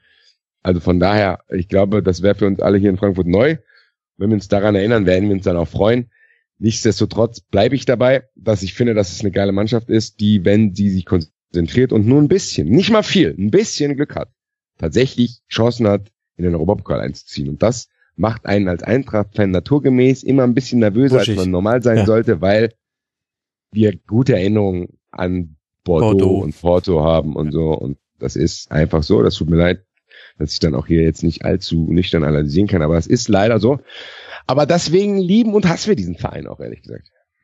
Ja, und das ist ja als Außenstehender irgendwie auch so. Also da hat man ja diese Bilder von den Eintracht-Fans in Europa vor Augen, genauso wie jetzt dieses Jahr die FC-Fans oder halt auch Gladbach. Und da denkt man halt, solche Vereine will ich ja auch in Europa sehen. Deswegen so neutral man dem Verein gegenübersteht. Aber ich kann nicht abstreiten, dass, dass ich finde, das hätte schon irgendwie Charme, wenn die Eintracht Europa schaffen würde. Jetzt habe ich gedacht, ich komme in den nicht ja. analysierenden Rasenfunk und ich komme wieder ganz normal. Jetzt geht's mir noch schlechter als vorher. Grüße an alle. Ich würde Nein. sehr gerne jetzt vorspulen zum Freitagabend und äh, das Gladbach-Spiel jetzt direkt angucken. Ich habe da gerade richtig Bock drauf, aber ich weiß auch genau, wie ich euch beide wieder emotional runterziehe, nämlich indem ich euch dazu zwinge, auch noch was zum VfL Wolfsburg zu sagen. Jochen. Ja, also was, was mir bei Wolfsburg in dem Spiel irgendwie aufgefallen ist, ist, dass die die Sturmthematik bei Wolfsburg für mich einfach nach wie vor im Raum steht. Also ja, ne? ähm, nach dem, Ab äh, nach dem Abgang von Gomez hat man irgendwie gedacht, ja gut, jetzt haben sie mit, äh, mit Origi, ähm, haben sie ja noch einen Mittelstürmer, der das sehr gut spielen kann. Sie haben jetzt gegen Frankfurt sogar mit einer Doppelspitze gespielt und ich finde, beide haben eine sehr unglückliche Figur gemacht. Die Mata noch viel mehr als Origi, weil äh, vor allem natürlich mit der, also er hatte davor schon nur ein, eine Torschussbeteiligung und dann direkt irgendwie 30 oder 40 Sekunden oder wahrscheinlich waren es anderthalb Minuten nach dem Anschlusstreffer, als Wolfsburg nochmal irgendwie so ein bisschen Morgenluft äh, wittern könnte. Da äh, lässt er sich zu so einem dummen Foul hinreißen, zieht gelb-rot und dann ist, ist das Thema Aufholjagd quasi gegessen. Natürlich ist das ein extrem junger Spieler und sowas muss man ihm verzeihen. Aber ich muss ehrlich sagen, dass mir dieses Spiel zumindest wieder ein Fragezeichen in den Notizblock äh, rein äh, reingebeamt hat sozusagen, dass ich mir jetzt wieder denke so, hm, reicht das denn, was die da vorne haben? Also irgendwie hm. bin ich noch so ein bisschen skeptisch, ob man den Gomez äh, den Gomez Abgang da so wirklich richtig gut mit Origi und Dimata kompensieren kann. Ja, bei Wolfsburg fällt es mir immer sehr, sehr schwer, das neutral zu bewerten weil äh, mein Standardsatz ist, dass es sehr beeindruckend ist, mit welchen finanziellen Mitteln die sich immer wieder über Wasser halten. Nein, aber die Sache ist bei Wolfsburg, finde ich ehrlich gesagt, und ich habe jetzt in Vorbereitung auf die Sendung probiert rauszufinden, ja, ähm, auf welchem Platz in der Lizenzspieler-Etat-Tabelle die sind. Weil ich finde, ehrlich gesagt, dass die sich immer so ein bisschen kleinreden. Die haben natürlich jetzt Kürzungen vorgenommen. Trotzdem finde ich, dass für den Geldeinsatz, den die betreiben, kommt immer ziemlich wenig bei raus. Und ich finde, das ist, das macht's mir echt unsympathisch, weil das auch ein Verein ist, der tatsächlich beim Heimspiel, äh, ganz normales Heimspiel 15:30 hat nur 24.000 Zuschauer und vorher auch nur 22.000. Das ist, das berührt mich emotional eher negativ. Aber wenn man das jetzt nüchtern analysieren will, was da los ist, finde ich, dass die eigentlich eine gute Mannschaft haben. Ich finde, die haben interessante Spieler mit Didavi und Mali. Die haben äh, mit Renato Steffen haben die jetzt auch einen dazu bekommen, wo du denkst, hm, wer weiß, der ist vielleicht ganz gut. Und ich finde Origi ehrlich gesagt geil. Also ich mochte den bei Liverpool schon. Hm. Ich finde, dass das eigentlich ein moderner Stürmer ist, den du eigentlich als Mittelstürmer haben willst, weil er so ein Hybrid ist zwischen Außenstürmer und Mittelstürmer. Und das ist ja eigentlich, was jeder haben will. Dass du einen Stürmer hast, der vorne auch mitkicken kann und nicht nur rumsteht. Deswegen finde ich, wenn ich die Mannschaft nüchtern auf dem Papier sehe, finde ich die gar nicht so schlecht. Ich weiß aber auch nicht genau, warum die sich immer so ein bisschen einschläfern dort. Keine Ahnung, woran das da liegt. Vielleicht ist es ihnen alle dort langweilig. Und die haben ja dann auch, glaube ich, irgendwie neunmal hintereinander unentschieden gespielt und du wusstest nicht ganz genau, wohin es geht. Und ich fand es ehrlich gesagt erschreckend zu sehen, wie die gegen uns aufgetreten sind. Weil mhm. ich eigentlich dachte, okay, die sind wenigstens jetzt zu so einer Mannschaft geworden, die, ja, das zumindest Martin Schmidt, der ist für mich auch so ein Trainer, der, der hat bei Mainz und zumindest hätte ich gedacht, dass das auch dahin bringt, zumindest sagt, okay, die haben ein System und danach richten die sich und das ist ein System und das ziehen wir durch. Das habe ich da gar nicht gesehen, weil die Eintracht hat so teilweise ein bisschen gepresst und dann sind die sofort sauer geworden. Also die Eintracht, die, die, die haben, die Eintracht hat die so ein bisschen geärgert und dann haben die sofort zwei gelbe Karten hintereinander gekriegt. Also die wurden ziemlich schnell sauer. Und bin aber auch ehrlich gesagt zu weit weg, um da Gründe für zu finden. Das Einzige, was ich sagen kann, ich finde sehr, sehr merkwürdig, ehrlich gesagt. Ich kann dir übrigens, also ich äh, wollte da nur kurz einhaken, weil du gerade das mit dem Etat gesagt hast. Die, die UEFA hat letzte Woche einen großen offiziellen Report veröffentlicht. Da ging es allerdings um die Geschäftszahlen 2016 und da hatte ähm, äh, war Wolfsburg tatsächlich im europaweiten Vergleich sogar auf Platz 16. Da waren ja. nur Dortmund und Bayern vor Wolfsburg. Das ist krass. Ja, Das finde ich schon echt heftig. Also wenn man überlegt, was, was dann bei, dabei rauskommt, komisch. Und mal abgesehen äh, vom Geld, aber auch, finde ich, ich fühle mich ganz leicht an die Zeit äh, von Martin Schmidt bei Mainz 05 erinnert, genau. wo ich mir auch schon die Frage gestellt habe, wenn du jetzt könntest, frei entscheiden könntest, welchen Fußball würdest du eigentlich gerne spielen lassen? Der hat bei Mainz mit sehr, sehr vielen langen Bällen spielen lassen, situatives Pressing, aber ganz, ganz selten sehr konservativ, was jetzt nicht schlimm sein muss. Und bei Wolfsburg finde ich, sieht man, also fehlt das jetzt auch und da hat es irgendwie nochmal so eine Potenz gekriegt, weil die Spieler rein theoretisch noch ein höheres Potenzial hätten und man es aber immer nur so in Auszügen sieht. Und ich hatte mir jetzt schon erwartet, dass man zur Rückrunde da ein klareres Bild von Wolfsburg haben würde. Jetzt haben wir auch erst zwei Spiele gesehen, also noch nicht überbewerten. Aber so arg doll war das nicht. Klar, die Davi auch verletzt. Aber also ich sehe einfach nicht, was da bei Hacking und bei Wolfsburg, da wusste man wenigstens noch, was so grob die Idee ist. Ein, ein Ballbesitzfußball, der nicht überall überfallartig nach vorne spielt, sondern eher ruhig aufbaut. Die Außen sollen in die Räume hinter die Verteidigung geschickt werden und dann versucht man so irgendwie in den Strafraum reinzupassen. Und am Ende regelt es De Bruyne. Das darf man auch nicht vergessen. ja, ja, gut, ich, ich rede jetzt auch gar nicht von der De Bruyne-Zeit, da war es ja noch einfacher, aber auch danach, als es auch nicht mehr so erfolgreich lief, aber es hatte man hatte trotzdem einen Plan und unter, unter Jonker ja auch, da war es das Positionsspiel und das war da man aber auch schon in der Ausführung sehr, sehr harmlos. Und aktuell haut mich Wolfsburg überhaupt nicht vom Socker. Hocker. Vielleicht hast du durch deine Ausführungen schon die Erklärung geliefert, hm. dass das in der Vergangenheit einfach zu viele verschiedene Ansätze waren und die Leute, die jetzt noch da sind, der Stamm, das auch nicht mehr weiß. Also du hast ja dann so dieses, du ja. weißt ja, ich weiß zum Beispiel jetzt überhaupt nicht, was Wolfsburg vorhat.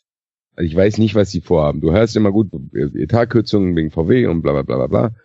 Ich weiß aber nicht ganz genau, was die vorhaben. Ich weiß jetzt nicht, ob ich jetzt sagen könnte, okay, die befinden sich gerade in einer Krise, die wollen nächsten Sommer, wollen die dann wieder angreifen, wollen Dritter werden. Oder ob die sagen, wir sind eine Mannschaft, die wird Zehnter. Oder, oder. Ich weiß gar nicht genau, was bei denen, was sie wollen. Ehrlich, also deswegen kann ich, fällt es mir auch schwer, die zu bewerten, weil ich der ihre Ziele gar nicht kenne. Deswegen kann ich es nur aus den Finanzen ableiten. Zu sagen, okay, hoher Finanzaufwand oder höherer als andere, dann wollen die auch dementsprechend über denen stehen. Aber das passiert ja auch nicht. Deswegen, Wolfsburg ist für mich, es tut mir leid, die sind auch unnötig. Ich muss aber jetzt, ich muss aber jetzt auch ganz ehrlich sagen, wir sind jetzt gerade aber auch von dem Eintracht-Spiel in einem extrem negativen letzten ja, Eindruck. Ja. Weil, weil ich finde, gegen Dortmund zum Beispiel habe ich die nicht so, nicht so schwach gesehen. Ja, ich habe die gegen, gegen Dortmund über große Phasen sogar als äh, bessere Mannschaft gesehen, was meiner Meinung nach auch relativ viel über Dortmund aussagt.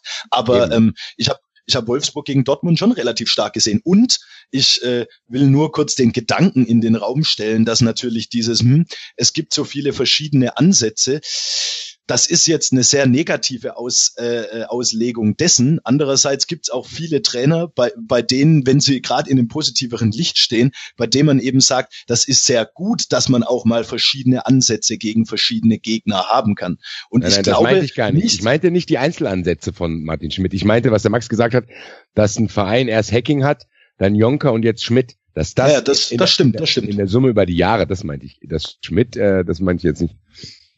Ja, ja, das, äh, das ist korrekt. Ja. Dann äh, habe ich das eben missverstanden. Aber ähm, ich finde auf jeden Fall, ich sehe Wolfsburg jetzt sicherlich auch nicht irgendwie bei den besten Mannschaften, aber ich glaube, wir sollten uns jetzt auch nicht zu sehr von diesem einen Eintracht-Spiel blenden lassen, was jetzt wirklich ja, eine, eine, eine ziemlich schwache Leistung war. Aber zum Beispiel gegen Dortmund habe ich sie, wie gesagt, nicht so schwach gesehen. Ja, das Interessante ist jetzt erstmal dann das äh, Derby bei Hannover 96 für Wolfsburg, kein einfaches Spiel. Und dann spielen sie jetzt aber in den nächsten vier Spieltagen noch gegen zwei Mannschaften, die hinter ihnen stehen, nämlich den VfB Stuttgart zu Hause und auswärts bei Werder Bremen. Das wird sehr spannend zu sehen, wo steht Wolfsburg im direkten Vergleich mit der Konkurrenz. Da kann ich mir alle Szenarien vorstellen, sowohl, dass man das beides irgendwie gewinnt, als auch, dass man da beides verliert. Und dann, dann bewerten wir Wolfsburg Nummer 9. Dann haben wir auch nicht so eine Überbewertung mit drin. Da hast du schon recht, Jochen. Wir müssen mal weitermachen im Spieltag, sonst kommen wir ja gar nicht mehr durch. Wir haben uns jetzt ein bisschen bei Frankfurt verplappert. Wer hätte damit gerechnet, Komisch. Wir könnten ja, wenn wir eh schon bei Eintracht Frankfurt sind, können wir ja auch an die Tabellenspitze gucken. Das ist ja der Weg nicht mehr weiter, haben wir ja gerade schon erörtert. Wir müssen sogar gar nicht so weit gehen. Punkt gleich mit Eintracht Frankfurt. Borussia Dortmund. Warum Punkt gleich? Unter anderem, weil man in Berlin 1 zu 1 gespielt hat und irgendwie bleibt die Saison eine verhexte für den BVB. Allein der neue Übergang zu einem Trainer hat jetzt nicht zu einem Effekt geführt, der sich so wirklich in Punkten ausgedrückt hätte, nur so ein bisschen homöopathisch. Aus Niederlagen wurden unentschieden. Es gibt ein paar Konstanten, die bleiben. Ein Übergewicht an Torchancen, eine mangelnde Verwertung von denselbigen und ein Abwehrverhalten, was es dem Gegner aber auch leicht macht. Auf der anderen Seite hat Hertha aber auch ein gutes Spiel gemacht und mit dem Punkt belohnt und es hätte auch mehr werden können für beide Mannschaften. Einmal klaut Duda Kalu das Tor aus Abseitssituation heraus und auf der anderen Seite haben wir ein Foul, Fragezeichen von Lustenberger an Jamolenko. Ich würde sagen, ja, das müsste man eigentlich geben und dann hätte es einen Strafstoß in der Nachspielzeit für Dortmund gegeben. Ja, jetzt äh, fangen wir mal an. Schauen wir mal erst auf Hertha. Jochen, kann man da mit dem einen Punkt zufrieden sein? Ja, also ich glaube, vorm Spiel hätte bei Hertha jeder diesen Punkt unterschrieben. Und äh, wenn man sich die Endphase anguckt, dann auch wieder. Allerdings ist natürlich, wie der Spielverlauf ist, ist es schon relativ ärgerlich. Also ich finde, in der Anfangsphase hatte die Hertha relativ wenig Aktien daran, irgendwie Fußball zu spielen.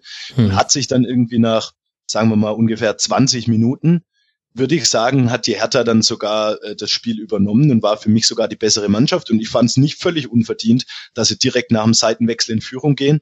Ja, und wenn dann dieses 2-0 fällt, dann glaube ich auch, dass das Ding durch ist. Aber hinten raus, glaube ich, kann die Mannschaft dann mit dem Punkt schon zufrieden sein. Nur, ehrlich, wenn ich auf die Tabelle gucke, so richtig viel bringt natürlich, das ist natürlich auch die verdammte Drei-Punkte-Regel, aber bringt dieser eine Punkt dann halt auch nicht. Wenn die das Ding jetzt gewonnen hätten, dann, dann wären sie wirklich schon deutlich weg von unten. So muss man zumindest immer ganz vorsichtig noch so ein bisschen nach unten gucken. Also mhm. die hätten die drei Punkte schon vertragen können, aber ich glaube, wenn man sich das Spiel anguckt und so weiter, dann geht der Punkt für die Hertha schon in Ordnung. Ja, ich finde, ja, die Hertha ist auch schwierig zu greifen, finde ich. Die, die Hertha befindet sich gerade in diesem Schritt. Dada hat die über Jahre echt stabil gemacht und die äh, haben dann quasi auch ausgenutzt, dass die Bundesliga in den letzten Jahren in der Breite nicht so stark war und dadurch, dass die immer 100 Prozent gegeben haben, gefühlt, haben die auch viele Spiele ähnlich wie die Eintracht auch immer knapp gewonnen. Die, ob die den nächsten Step gehen, zeigt sich gerade so ein bisschen. Ich glaube, das wird noch dauern. Die haben ein paar interessante Spieler schon drin. Ich finde Arne Meyer ist ein ziemlich interessanter Spieler. Hm. Und auch wenn ich ihn nicht mag, Davy Selke, der könnte tatsächlich auch ein guter Griff sein, weil er so ein bisschen, da ist ja vom Laster gefallen in Leipzig und dann, äh, ja, das könnte gut werden. Bei der Hertha fällt es mir immer so ein bisschen schwer, Begeisterung dafür aufzubringen, weil das alles in einem trotzdem so ein bisschen grau wirkt, alles so, da die Stimmung bei denen und das ist, wirkt alles irgendwie, da, da, das entfacht für mich keine Atmosphäre. Ich muss aber sagen, äh, dass sie da, ich finde, quasi, wenn du da nicht so unglücklich agiert hätte, äh, mhm. hätten die wahrscheinlich sogar gewonnen. Also der hat ja, gut, bei dem Dings muss man sagen, ich glaube, der Ball wäre ja gar nicht rein. Also ich glaube, wer war das? Toprak war Toprak. da noch? Ja. Ich glaube, der hätte noch ausgewichst. Also das wäre, glaube ich, da kann, muss man aufpassen, aber das Ding vor dem, äh, vor dem 1-1, das ist natürlich echt übel. Also das ist ja, da wirst du als Trainer, glaube ich, echt wahnsinnig, wenn du dir vorher einen Plan überlegst und du kassierst dann ein Tor nach so einer Situation, weil die steht ja in keinem auf keinem Taktikzettel drauf. Also du kannst dir irgendwie denken, Dortmund, okay, die können wir unter Stöger, die können wir gut weg von unserem Tor halten, die kombinieren dann vielleicht gefährlich, aber wirklich gefährlich werden die nicht und dann passiert sowas. Das ist natürlich aus härter Sicht ein bisschen blöd gelaufen, sag ich mal. Also für alle Hörerinnen und Hörer, die es nicht mehr vor Augen haben, Duda hat sich erst den Ball erkämpft und dann direkt an einen Dortmunder verloren und daraus resultierte dann die Flanke, die Kagawa per Kopf Klammer auf, Ausrufezeichen, Klammer zu, zum 1 zu 1 einnetzen konnte. Schade für ihn, weil ich fand eigentlich zum Beispiel, ich habe mich eigentlich als positive Erscheinung äh, aufgeschrieben, weil ich finde, dass er Weigel zum Beispiel komplett aus dem Spiel genommen hat. Also der. Das war ja auch seine Hauptaufgabe gefühlt in dem Spiel. Ja, genau. Er war, er war quasi ein Zehner, der wirklich auf den äh, Quarterback von Dortmund drauf geht. Und dann hast du schon gesehen, kriegt Dortmund Probleme und ich habe ehrlich gesagt viel mehr Sachen auf meinem Zettel zu Dortmund stehen, deswegen warte ich bis hier mit der Hertha fertig seid. Was ich, was ich irgendwie, ich finde es bei der Hertha ist immer so ein bisschen traurig fast, dass die, dass die einfach aus dieser, äh, aus dieser, aus diesem graue Maus-Image nicht so richtig rauskommen. Und ich kann mich erinnern, irgendwann in diesem Jahr im Rasenfunk, es muss irgendwie der sechste Spieltag oder so gewesen sein. Ähm, da war der Kollege Bogner zu Gast und hat irgendwie auf die Tabelle geguckt und hat, hat gemeint, Hertha, zwei Siege, zwei Unentschieden, zwei Niederlagen, Torverhältnis, ich weiß nicht mehr, wie es war, 12 zu 12, passt, sagt alles. Daran erinnere ich mich auch. Wenn ich jetzt auf die Tabelle gucke, sechs Siege, sieben Unentschieden, sechs Niederlagen, 27 zu 27 Tore. Ja, passt. Es ist halt, es, es ist halt einfach, es ist halt einfach irgendwie, ja, die Hertha ist halt irgendwie, Even die haben, ja, sie, sie, sie haben so viel Potenzial da drin. Irgendwie, ich finde auch, Lazaro hat echt wieder gute Ansätze gezeigt, wie er das Tor vorbereitet.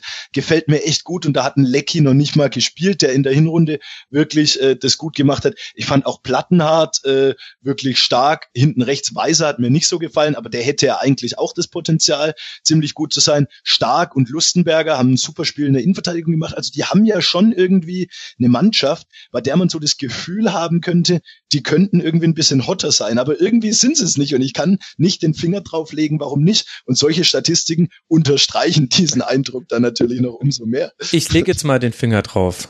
Abgesehen von der Tabelle liegt's an uns. Denn Hertha ist also Hertha ist gerade in einer der interessantesten Phasen der letzten Jahre. Wenn man irgendwann über Hertha hätte sprechen sollen, dann jetzt. Und dass über Hertha nicht so wirklich gesprochen wird, liegt zum einen eben an der Tabellenkonstellation, so wie du es beschrieben hast. 27 zu 27 Tore, 25 Punkte. Das sieht nach außen sehr, sehr unspektakulär aus. Und es liegt aber auch an der Medienberichterstattung, meinem Empfinden nach. Ich habe das jetzt in der Saison sehr nahe verfolgt und ich habe den Eindruck, Hertha außerhalb von Berlin hat keinen guten Leumund und interessiert nicht. Und dabei finde ich es so interessant, dass jetzt zum Beispiel Davy Selke in Ibišević vorgezogen wird. Und zwar regelmäßig. Das heißt, die stehen da gerade an der Zeitenwende auf der Stürmer. Position. Kalu spielt noch, verstehe ich manchmal nicht so ganz. Dann hast du Duda, der jetzt äh, endlich spielt. Dari, da kommt wieder zurück. Frage, wo spielt er eigentlich? Mit Arne Meyer hast du einen der besten Sechser gerade in der Liga und der Typ ist 19. Lazaro habt ihr schon angesprochen. Plattenhardt und Weiser könnten in der Theorie eine der besten Außenverteidiger-Kombinationen sein, bringen sie aber beide in der Saison noch nicht häufig genug aufs Papier. Und wer so für mich unsung Hero ist der Liga, so ein bisschen, Rekik sehr stark und aber auch Niklas stark. Vielleicht, weil er so optisch unauffällig ist und weil er so viele Szenen unspektakulär löst, geht unter, dass er eigentlich eine wahnsinnig gute Saison spielt, auch in diesem Spiel gegen Dortmund. Der hat so viel abgeräumt, 14 klärende Aktionen allein. Unglaublich. Ja, und, total. Das ist merkwürdig bei der Hertha, aber ich, aber ich finde, ja, ihr habt ja auch Plattenhardt angesprochen. Das ist ja eigentlich auch, der schlägt auch gute Standards teilweise. Und hat, glaube ich, auch das eine oder andere Freistoßtor geschossen, wenn ich mich nicht täusche. Klar, fährt zum Konzept. Das ist so ein, wie du es gesagt hast, das Label Hertha ist dann unattraktiv und Plattenhart ist halt auch ein blöder Nachname. Ach komm nein, jetzt, das ist ja die nein, Black sorry, Bottles. Aber ich stell dir bitte ganz kurz vor, das ist jetzt natürlich sehr hypothetisch, aber stell dir vor, der würde Quaison heißen. Dann würde ich denken, boah, das ist aber ein aufregender Linksverteidiger hier. Oder, oder Max Power, ja, schon klar. Ja, nee, weißt du, was ich meine? Und das Ja. ist so ein bisschen sinnbildlich für die Hertha zu denken, nur weil er Plattenhardt heißt, der ist trotzdem, wenn er jetzt, wie gesagt, Ja, aber Wendell andererseits hat. spielt er einen Lustenberger und kann es einen geileren Namen geben? Also da bin ich sofort interessiert zumindest. Nee, aber das hört sich für mich auch unspektakulär. an. wenn der jetzt, wenn der jetzt irgendwie, keine Ahnung, was weiß ich. Dann spielt Ja, aber- jemand, der den Vornamen Rune hat. Ich, ich finde das alles wahnsinnig interessant. Ich finde das alles sehr, sehr trocken, ehrlich gesagt. Und dann Arne Meyer. Arne Meyer. Ja gut, Arne Meyer ist, äh, das könnte tatsächlich auch jemand sein, der hier also am die stellen Kreis fest, die haben rausgefunden, der dass bei der Hertha die haben einfach die falschen Namen. Sagt, sa- sagt der Mann, bei dessen Verein Alex Meyer der Fußballgott ist. Hallo, wir haben Kevin Prince, Boateng, Omar, Mascarell, Ante Rebic, Nein, aber jetzt, äh, äh, um, um um das Ganze nochmal zurückzudrehen. Also Max, ich finde, du hast da echt einen guten Punkt angesprochen, weil ich habe mir diese Woche, äh, diese, diese Saison schon häufiger gedacht, dass du im Rasenfunk hier wirklich die, die Hertha schon irgendwie einem relativ schmackhaft machst. Und da fiel mir immer, also es, es fiel mir quasi immer auf, dass du auffällig positiv über die Hertha sprichst und alle deine Gäste immer so, hm, ja, weiß ich nicht. Und du hast recht, da muss man sich schon auch immer so ein bisschen selbst hinterfragen. Und ich sehe das dann ja selber auch immer so, wenn ich auf die Mannschaft gucke, die sind irgendwie hot, aber man hat es irgendwie so richtig in den Kopf reingebrannt, seit, seit man eigentlich Fußball guckt, dass die Hertha irgendwie so einen kleinen Touch ungeil ist irgendwie. Hm. Aber du, du, du hast völlig recht, dass man eigentlich versuchen sollte, sich davon frei zu machen, weil vom, vom Potenzial her und von dem, wie die sich auch fußballerisch entwickeln, weil ich finde, die haben, die, die haben durchaus hier und da auch echt mal Ansätze, mit dem Ball wirklich was machen zu können. Ähm, das ist halt auch immer so eine Einstellungssache. So wie ich vorhin gesagt habe, ich gucke ein Frankfurt-Spiel und ich habe von Anfang an irgendwie eine positive Einstellung und denke mir, in dem Spiel passiert was. So ist es halt auch im Kopf eingebrannt. Ich gucke ein Hertha-Spiel und ich denke mir schon nach zwei Minuten, boah, da steht ja immer noch 0-0. Also weißt du, wie ich meine? Also das ist irgendwie so, das ist schon so ein bisschen eingebrannt irgendwie und da muss man sich hinterfragen und das ist, das äh, sollte man vielleicht dann auch wirklich mal versuchen, ein bisschen auszuschalten, weil eigentlich haben die wirklich Potenzial. Genau, glaub, bei den Fans finde ich es normal, aber bei Journalisten finde ich es finde ich's komisch. Ja, naja, ich meine, Hertha hat schon immer noch die wenigsten Torschüsse pro Spiel aufs gegnerische ja, Tor. Nee, das, das heißt, wollte ich nämlich gerade sagen. Und ich habe die Hertha auch 90 Minuten komplett gesehen gegen uns und jetzt gegen Dortmund auch.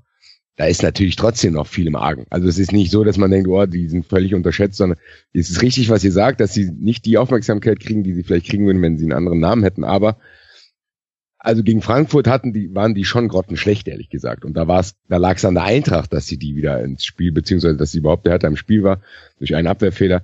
Aber da war die Eintracht schon klar besser. Das muss man schon sagen. Die Hertha ist so ein, ich glaube, die Hertha braucht halt aber auch einfach noch. Weil der Max hat's gesagt, die, die befinden sich in so einem Umbruch, da ist Selke, da ist Meier, das sind alles junge Kerle. Und ich glaube, dass Dardai trotzdem auf einem guten Weg ist. Die Frage ist halt, in wie, wie lange das noch dauern wird und inwieweit, ja, in, inwieweit sich inwieweit die dann halt trotzdem nicht einschlafen, weil sie vielleicht wirklich nicht diese Aufmerksamkeit kriegen. Und die müssten vielleicht tatsächlich vielleicht mal dann so eine Saison spielen, wo die in den Europapokal einziehen. Und ja. Haben sie, haben sie ja geschafft. Ja, aber dann hat es auch irgendwie keiner interessiert. Und äh, ich weiß nicht genau, was sie machen müssten. Weil die probieren es ja mit dem hier, we try, we fail, we win. Die probieren sich ja irgendwie. Ja gut, das ist ja Marketing. Das ja, nee, aber ja, aber da, das, das ist, glaube ich, das, was sie halt da braucht. Weil wie du es gesagt hast, das Produkt scheint ja an gewissen Stellen nicht so schlecht zu sein, wie alle denken, aber trotzdem denken es alle. Ja, und ich meine, generell, generell sind die ja auch Social Media mäßig und so wirklich sehr modern und sehr gut aufgestellt. Also sie versuchen in Sachen Marketing schon auch viel von diesem Image wegzukommen. Und ihr habt recht, also eigentlich fußballerisch tun sie auch schon viel dafür, von diesem Image wegzukommen, aber es, es schwankt halt natürlich noch sehr. Also was man ihnen aber auch wirklich zugute halten muss, um jetzt auch mal wirklich, das hat sich jetzt viel negativer entwickelt, als ich eigentlich über die Hertha sprechen wollte. Also man muss auch wirklich sagen, ich kann mir überhaupt nicht vorstellen, dass die Hertha mit unten irgendwas zu tun hat. Also dafür mhm. sind, die, sind die einfach qualitativ zu gut und ich glaube, die werden auf jeden Fall den Anschluss eher an oben halten, als dass die unten noch mal reinrutschen. Ja. Und das ist ja auch eine Qualität, dass sie seit Jahren eigentlich immer so in den, im, auf jeden Fall in der oberen Tabellenhälfte zumindest einlaufen. Das muss man Paul da schon auf jeden Fall positiv anrechnen. Finde ich auch. Wenn mir ein Adjektiv einfällt für die Hertha, dann ist es zumindest solide im Positiv Also die sind echt solide. Okay, welches Adjektiv, Basti, fällt dir dann für den BVB ein? Da fällt mir kein Adjektiv ein, aber irgendwie liegt so ein dunkler Schleier über Dortmund, den ich auch gar nicht irgendwie greifen kann. Das ist so wie diese Wolke aus Lost und du weißt gar nicht genau, was es ist. Hoffentlich wird das und, Ende für Dortmund nicht genauso beschissen. ja, genau, ja, vor allem verständlicher. Und äh, ja, ich weiß nicht, bei der, in der ersten Halbzeit, ich habe dieses Spiel ja auch wieder nur geschaut, wegen dir. Und der Einzige, der in der ersten Halbzeit verhindert hat, dass ich überhaupt einpenne, war Sancho, ehrlich gesagt, oder Sancho. Und mhm. Der in der ersten Halbzeit war von beiden Mannschaften, das war schon, also man muss es so sagen, das war jetzt nicht so prickelnd, die erste Hälfte. Also das wurde besser, aber in der ersten Halbzeit war das schon erschreckend, ehrlich gesagt. Und wenn man das bei der Hertha noch in gewisser Weise verstehen kann, mit dem, bei dem unfairen Urteil, was man von ihr hat, ist man bei Dortmund aber doch ein bisschen erschrocken.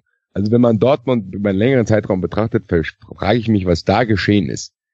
Weil ich das Gefühl habe, da ist echt da ist es irgendwie merkwürdig. Du hast das Gefühl, die Stimmung im Umfeld ist nicht so gut. Da äh, an der einen oder anderen Stelle sind die gereizt. In der Fanszene brodelt irgendwie. In der Mannschaft auch. Dann hast du so Spieler wie Schürle, die äh, ja, die es wahrscheinlich auch nicht mehr richtig hinkriegen werden.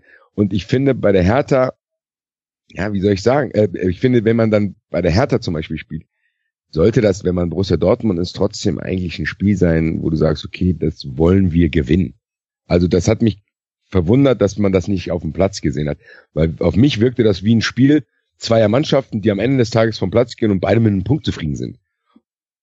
Und das finde ich bei Dortmund ehrlich gesagt, auch trotz der Umstände, die sie natürlich haben, finde ich das ein bisschen merkwürdig, weil natürlich haben die interessante ich fand diesen Isaac oder wie ich weiß nicht, wie man ihn mhm. ausspricht. Mhm, Ishak, den fand ja. ich, Ishak, den fand ich sehr, sehr interessant. Also das ist ein Spieler, wo ich sage, okay, wenn, wenn, wenn, wenn, wenn Sancho, Ishak, wenn die mal längere Zeit zusammenspielen werden, dann könnte das echt geil werden. Also das könnte, aber das würde halt dauern. Und das ist natürlich für einen Verein wie Dortmund schwierig, ob die jetzt sagen, okay, wir gehen wieder auf die Stufe, die wir damals hatten, als Klopp zu uns kam. Da hatten die auch eine lange Phase, die hat man ja schon wieder fast vergessen, als dann Doll da war, dann war Van Marwijk da und Jürgen Röber war ja sogar auch mal da. Mhm. Das vergisst man ja. Und Klopp hat das ja dann, und bei Klopp hat das ja dann auch paar Jahre gedauert. Dann hat er irgendwie unverständlicherweise frei rausgetan. Ich weiß nicht, ob Dortmund das überhaupt kann, finanziell und auch vom, äh, von den eigenen Ansprüchen her, ob die sich wieder so eine Phase erlauben wollen und können, zu sagen, okay, wir bauen wieder so eine geile Truppe auf, oder ob man dann halt jetzt äh, ja Aubameyang gegen Giroud tauscht und mal schaut, was passiert und keiner. Ich, ich kann Dortmund gerade nicht greifen und das einzige, was ich sagen kann, dass ich das Gefühl habe und über den liegt so ein Schleier irgendwie. Ich weiß nicht was, aber irgendwie ist da was merkwürdig. Was mich irgendwie gerade verwundert hat, Max, als du äh, äh, anmoderiert hast, dass du gesagt hast, ja, bei Dortmund ist er jetzt nach dem Trainerwechsel alles noch irgendwie gleich. Und ich stimme dir natürlich zu, dass insofern das gleich ist, dass sie immer noch viele Chancen haben und die vergeben und dass sie defensiv was zulassen. Aber ich finde, ansonsten ist gar nichts gleich. Also ja. ähm, ich finde, ich finde tatsächlich, dass die Spielweise vom BVB unter Stöger ja so unglaublich anders ist als die äh, unter Bosch. Also ähm, sie, sie pressen ja gefühlt fast gar nicht mehr und spielen viel, viel abwartender. Es ist meiner Meinung nach ein viel, viel ruhigerer Fußball als unter Bosch. Und sie stehen ja auch nicht, ich meine, unter Bosch stand ja der hinterste Innenverteidiger noch vor der Mittellinie. Auch das ist ja nicht mehr der Fall, sondern äh, Weigel steht tiefer, die Viererkette steht viel tiefer und ich finde, das macht sich durchaus auch aufs Spiel äh, äh, das wirkt sich durchaus auch aufs Spiel aus. Also ich finde, dass ja, da der Unterschied, der Unterschied des Fußballs unter unter Peter Stöger schon extrem anders ist. Also ähm, Tobias Escher hat, glaube ich, getwittert, wenn, wenn uns jemand vorwirft, äh, dass wir den Einfluss von von Trainern überschätzen, der soll sich mal ein Spiel unter Bosch und ein Spiel unter Stöger angucken. Und ich habe mir nur so gedacht, ja, stimmt. Also es ist perfekt in Worte gefasst, was ich irgendwie empfunden habe, weil ich finde, dass Dortmund jetzt erstmal ohne da eine Wertung abgeben zu wollen, aber schon extrem anders spielt als unter Bosch. Ja, ja aber alleine, ja, das dass sie in der Situation sind, dass sie denken, dass sie das müssen, finde ich merkwürdig. Also du hast das Gefühl, dass Stöger da hinkommt und zu den Leuten erstmal so sagt, wie, wie vielleicht Dada damals bei der Hertha, Leute, beruhigt euch, wir müssen jetzt erstmal wieder die Basics lernen. Und das erschreckt mich ehrlich gesagt ein bisschen, weil Tuchel ist jetzt auch noch nicht so lange da weg. Ich hätte zumindest gedacht, dass bei Dortmund die Grundbasics, egal wer Trainer ist, trotzdem stimmen. Und das genau, was ich auch angesprochen hat, das sehe ich auch so. Das ist ja gar kein Vergleich mehr. Das ist ja wie eine Mannschaft, die wirklich erstmal hinten steht und guckt, was nach vorne geht. Und die jetzt natürlich auch gefällig kombiniert, weil die haben ja geile Kicker, das darf man auch nicht vergessen. Da spielt trotzdem Kagawa und Götze, die kicken darum. Die kicken in Einzelsituationen, kicken die geil. Die haben auch manchmal geile Steckpässe in den 16er, wo dann vielleicht ein paar Zentimeter fehlen. Aber dass Dortmund in einer Situation sich befindet, wo sie einen Trainer hat und braucht, der die ganze Nummer da beruhigt und die so tief stehen lässt, erschreckt mich ehrlich gesagt. A, aufgrund des Spielermaterials und B, aufgrund der Vergangenheit und C, auch aufgrund der Möglichkeiten, die die eigentlich hätten, wenn die sich einigermaßen konzentrieren würden. Und deswegen komme ich dazu, dass da trotzdem meiner Meinung nach irgendwas nicht stimmt, in der Mannschaft auch vielleicht. Und ich finde, ähm, ich finde in der äh, in der Endphase unter Bosch war dieses ganze extreme, vor allem dieses bedingungslose Pressen, also auch dieses Pressen ohne abgesichert zu sein, war so auf die Spitze getrieben und dann haben es alle, alle Mannschaften, also ob das jetzt Werder Bremen, Tottenham oder Bayern München war, geschafft, mit einem Doppelpass mit drei Leuten allein aufs Tor zuzulaufen. Und das war eben so extrem, dass dem neuen Trainer, egal wie er heißt, quasi erstmal nichts anderes übrig bleibt, zu sagen, okay, genau. wir, äh, wir nehmen das jetzt erstmal ein bisschen zurück. Aber ähm, also ich finde, und man kann ihm fast keinen Vorwurf machen, weil er hat ja in der Winterpause jetzt auch nicht wirklich viel Zeit. Mir ist es ganz extrem aufgefallen beim Pokalspiel gegen die Bayern, als die Dortmunder wirklich fast mit der kompletten Mannschaft eigentlich hinter der Mittellinie gewartet haben und erst dann auf den Gegner gegangen sind. Also das war wirklich, man, man hatte das Gefühl, ihnen wird verboten drauf zu pressen, was jetzt nicht irgendwie so ähm, bedeuten soll, dass Stöger gegen Pressen ist, sondern es wirkt echt fast wie ein, okay, das war jetzt so extrem, wie, wie eben Basti gerade gesagt hat, wir müssen das Rad jetzt erstmal komplett zurückdrehen, um das dann wieder aufzubauen. Also was ich damit sagen wollte, ist nur, ich finde schon, dass, und das hat man gegen Hertha auch gesehen, dass die schon einen ziemlich anderen Fußball spielen als unter, äh, als unter Bosch. Ja, ich gebe euch völlig recht. Ich habe das ähm, zu sehr von den Ergebnissen her gedacht als von der Spielweise. Ja, ja, unterstreibe ich alles, war total falsch von mir formuliert. Ich meinte, dass ähm,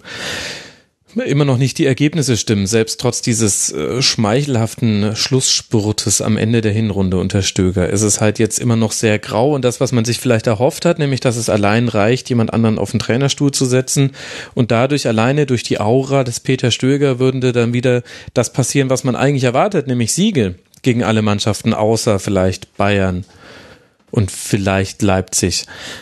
Das, das ist definitiv nicht eingetreten, so meinte ich das, aber ja, es ist halt auch, also ich verstehe zum Beispiel nicht, wenn wir schon über Spielerische reden, ich verstehe, dass man, dass man sich zurückzieht, das ist auch richtig, weil Dortmund stand so offen, aber diese Nummer mit nur einem Sechser, ich kann es nicht nachvollziehen.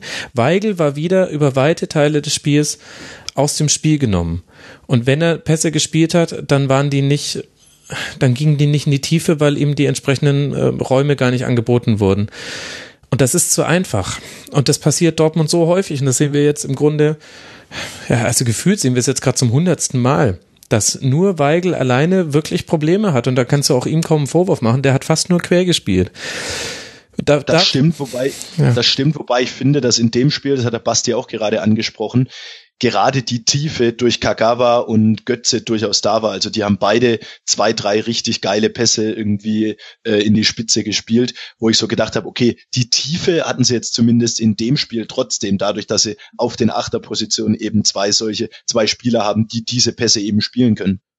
Ja, aber dann hast du halt das Problem bei Dortmund gerade, ehrlich gesagt, als wenn das nicht alles schon blöd genug wäre, hast du die Situation, dass Aubameyang diese Nummer abzieht über die ja hier im Rasenfunk letzte Woche schon ausführlich gesprochen habe, das will ich auch gar nicht neu aufmachen. Das Problem ist halt, du spielst da mit Schürle. Und Schürle ist tatsächlich, das meine ich gar nicht persönlich gegen ihn, aber das ist eine Katastrophe. Das ist eine Katastrophe, weil ich finde, er ist ein Spieler, der ist A natürlich arg verunsichert, B ist er völlig überschätzt und C ist er auch kein Mittelstürmer. Und D hat er auch keinerlei Spielintelligenz in gewissen Situationen. Und es gab e drei, vier und F. Nein, aber ja. ich gab drei, vier Situationen, wo er einfach die falsche Entscheidung trifft und nicht abspielt. Das ist jetzt nicht nur in dem Spiel mir aufgefallen, sondern auch öfters. Es gab in Leverkusen eine geile Situation, wo er einfach den Ball nur in die Mitte spielen muss, dann schießt Dortmund ein Tor. Nee, aber er schießt ja lieber ans Außennetz.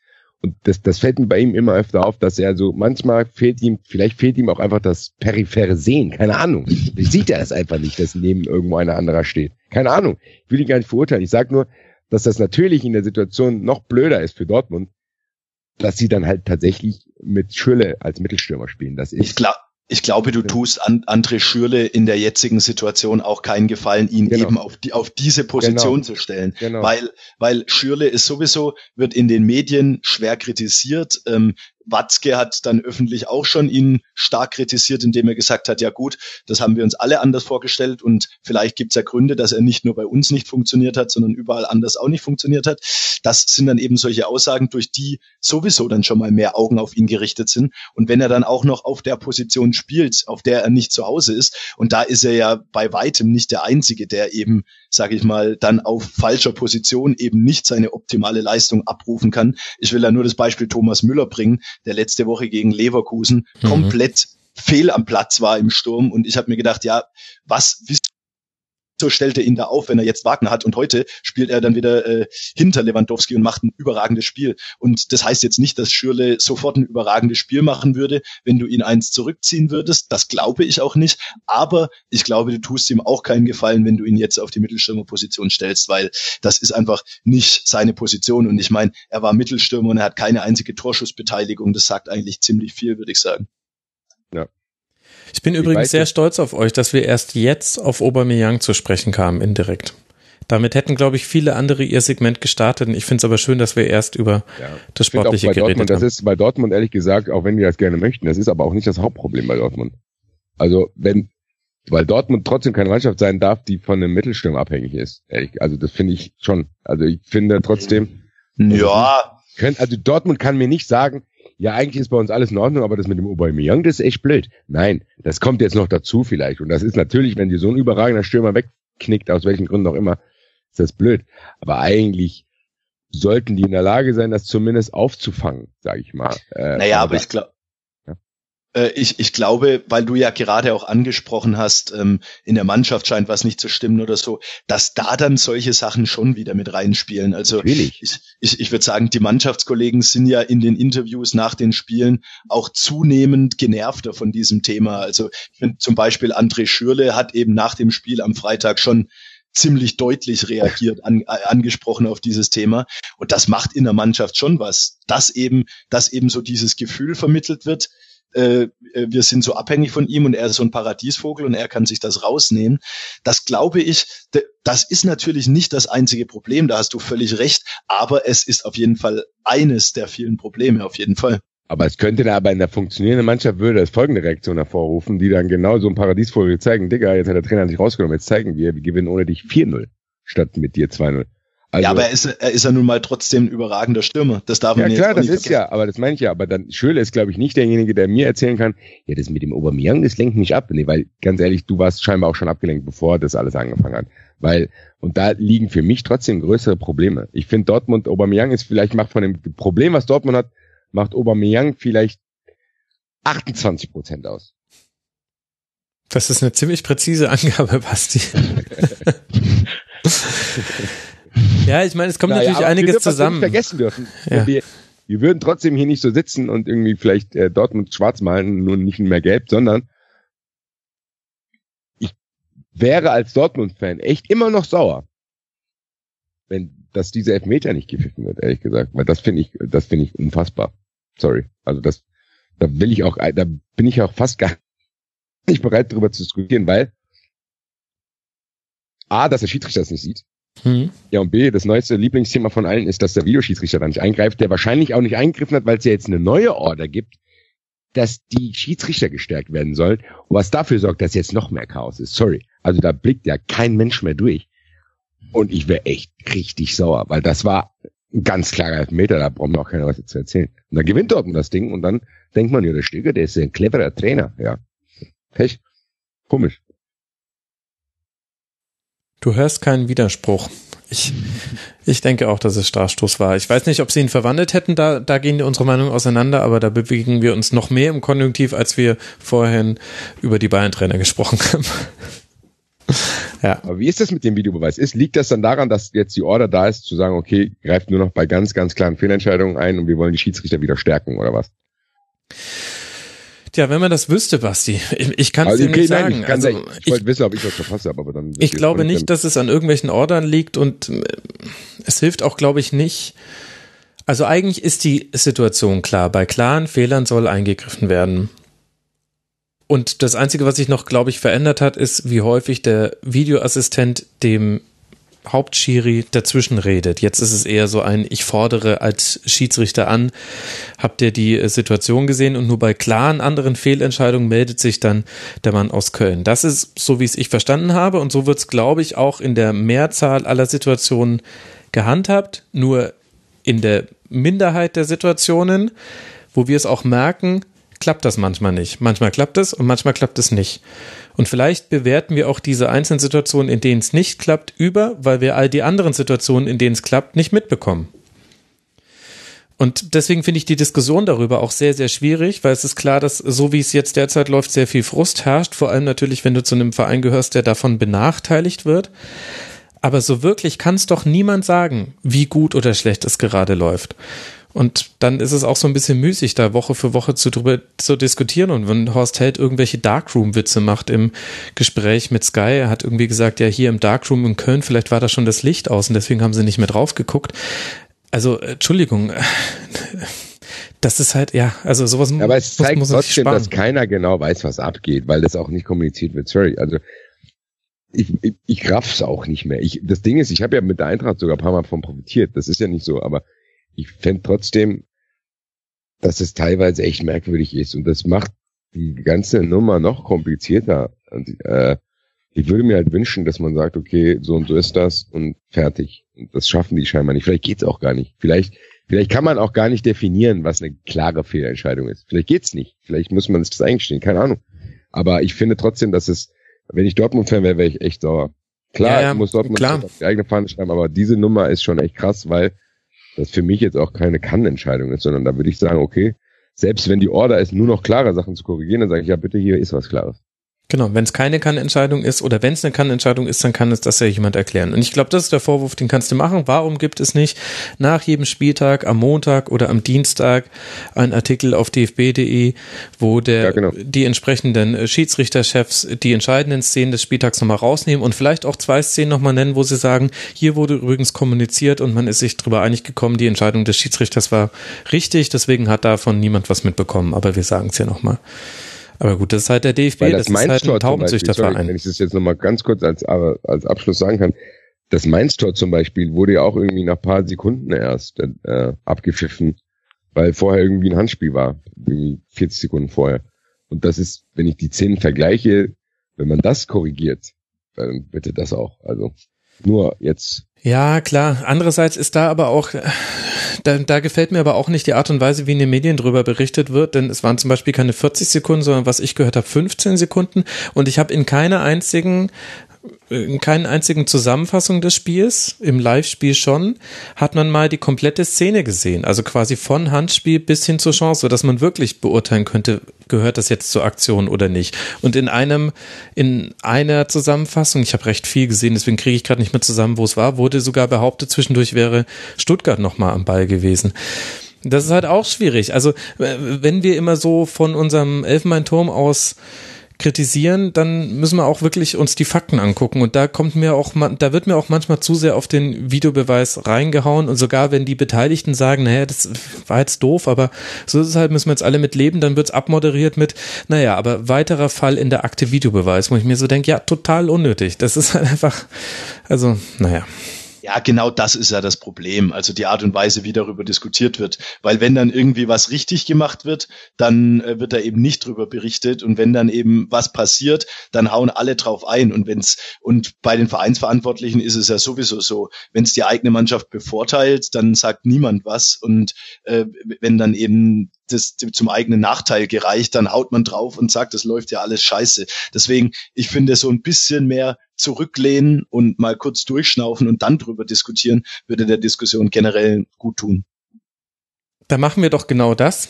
Lehnen uns zurück. Ich entlasse ich euch noch aus diesem Spiel mit der Information, dass Hertha jetzt auswärts bei Werder spielt, dann zu Hause gegen Hoffenheim und dann in Leverkusen. Und Dortmund hat jetzt drei Spiele, bei denen man nur verlieren kann. Nämlich zu Hause gegen Freiburg, beim ersten FC Köln und dann zu Hause gegen den Hamburger SV. Selbst wenn man da mit neun Punkten rausgeht, werden alle Leute sagen, ja, klar, müsst ihr ja auch. Endlich mal wieder gewonnen. Herzlichen Glückwunsch. Das ist, glaube ich, ein bisschen undankbar. Aber gut, was ist schon gerade dankbar für Borussia Dortmund?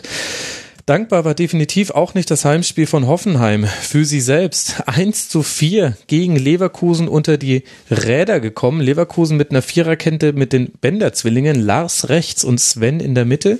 Da weint Mutter Bender wahrscheinlich ein stilles Tränchen. Dafür Baumgartlinger und Aranguiz auf der Doppelsechs fand ich ganz interessant, dass Baumgartlinger auch mal wieder seine Chance bekommt und er hat sie ja dann auch gleich genutzt. Leverkusen kommt ständig hinter die Außenverteidiger von Hoffenheim und gewinnt 4 zu 1 und Hoffenheim ist damit in der Tabelle seit dem siebten Spieltag auf Platz 15. Nur dreimal gewonnen, viermal unentschieden, sechsmal verloren. Eintracht Frankfurt übrigens in dieser Tabelle auf Platz 3, Basti. Da ist die Champions League schon Realität. Das heißt, das, was wir vorhin schon angedeutet haben, Hoffenheim steckt in einer richtigen handfesten Krise. Und das wird gar nicht so sehr thematisiert. Und da stelle ich mir die Frage, Jochen, warum eigentlich? Ja, das frage ich mich ehrlich gesagt auch. Also die haben sich in den letzten Wochen natürlich auch relativ viel irgendwie mit Unentschieden äh, dann durch durchgearbeitet. Aber wir haben ja vorhin schon drüber geredet, hier drei Punkte Regel und so weiter. Ich kann mich ehrlich gesagt gar nicht erinnern, wann Hoffenheim das letzte Mal gewonnen hat. Also so gefühlt ähm, haben die wirklich schon sehr lang nicht mehr gewonnen. Aber das müsste Stuttgart gewesen sein, glaube ich. Ja, am 16. Spieltag, genau. Aber äh, irgendwie ist da der Wurm drin und ich, ich kann auch nicht so richtig einen Finger drauf legen. Und vor allem, was ich mich frage, ist, wie geht's bei Hoffenheim eigentlich weiter? Ich meine, jetzt ist Wagner weg, im Sommer ist dann Uth weg, Gnabry ist Stand jetzt weg. Äh, Nagelsmann, gut, der wird wahrscheinlich noch ein Jahr machen, aber die stehen für mich vor einer, vor einer ganz schwierigen Situation. Und im Zuge dessen, jetzt in der Rückrunde irgendwie wieder in die Spur zu kommen, ist dann natürlich nochmal umso, umso weniger einfach. Zumal ich prophezeie für die Rückrunde, dass der Abgang von Wagner vor allem menschlich ziemlich viel ausmachen wird, weil ich finde, dass Wagner charakterlich für die Mannschaft ein extrem wichtiger Spieler war und ich sehe Stand jetzt nicht, wer in dieser Mannschaft diese Rolle einnehmen soll. Ja, guter Punkt. Ja, genau. Aber ich finde, Hoffenheim, wie der Max hat es ja gesagt, scheinbar interessiert es ja niemanden.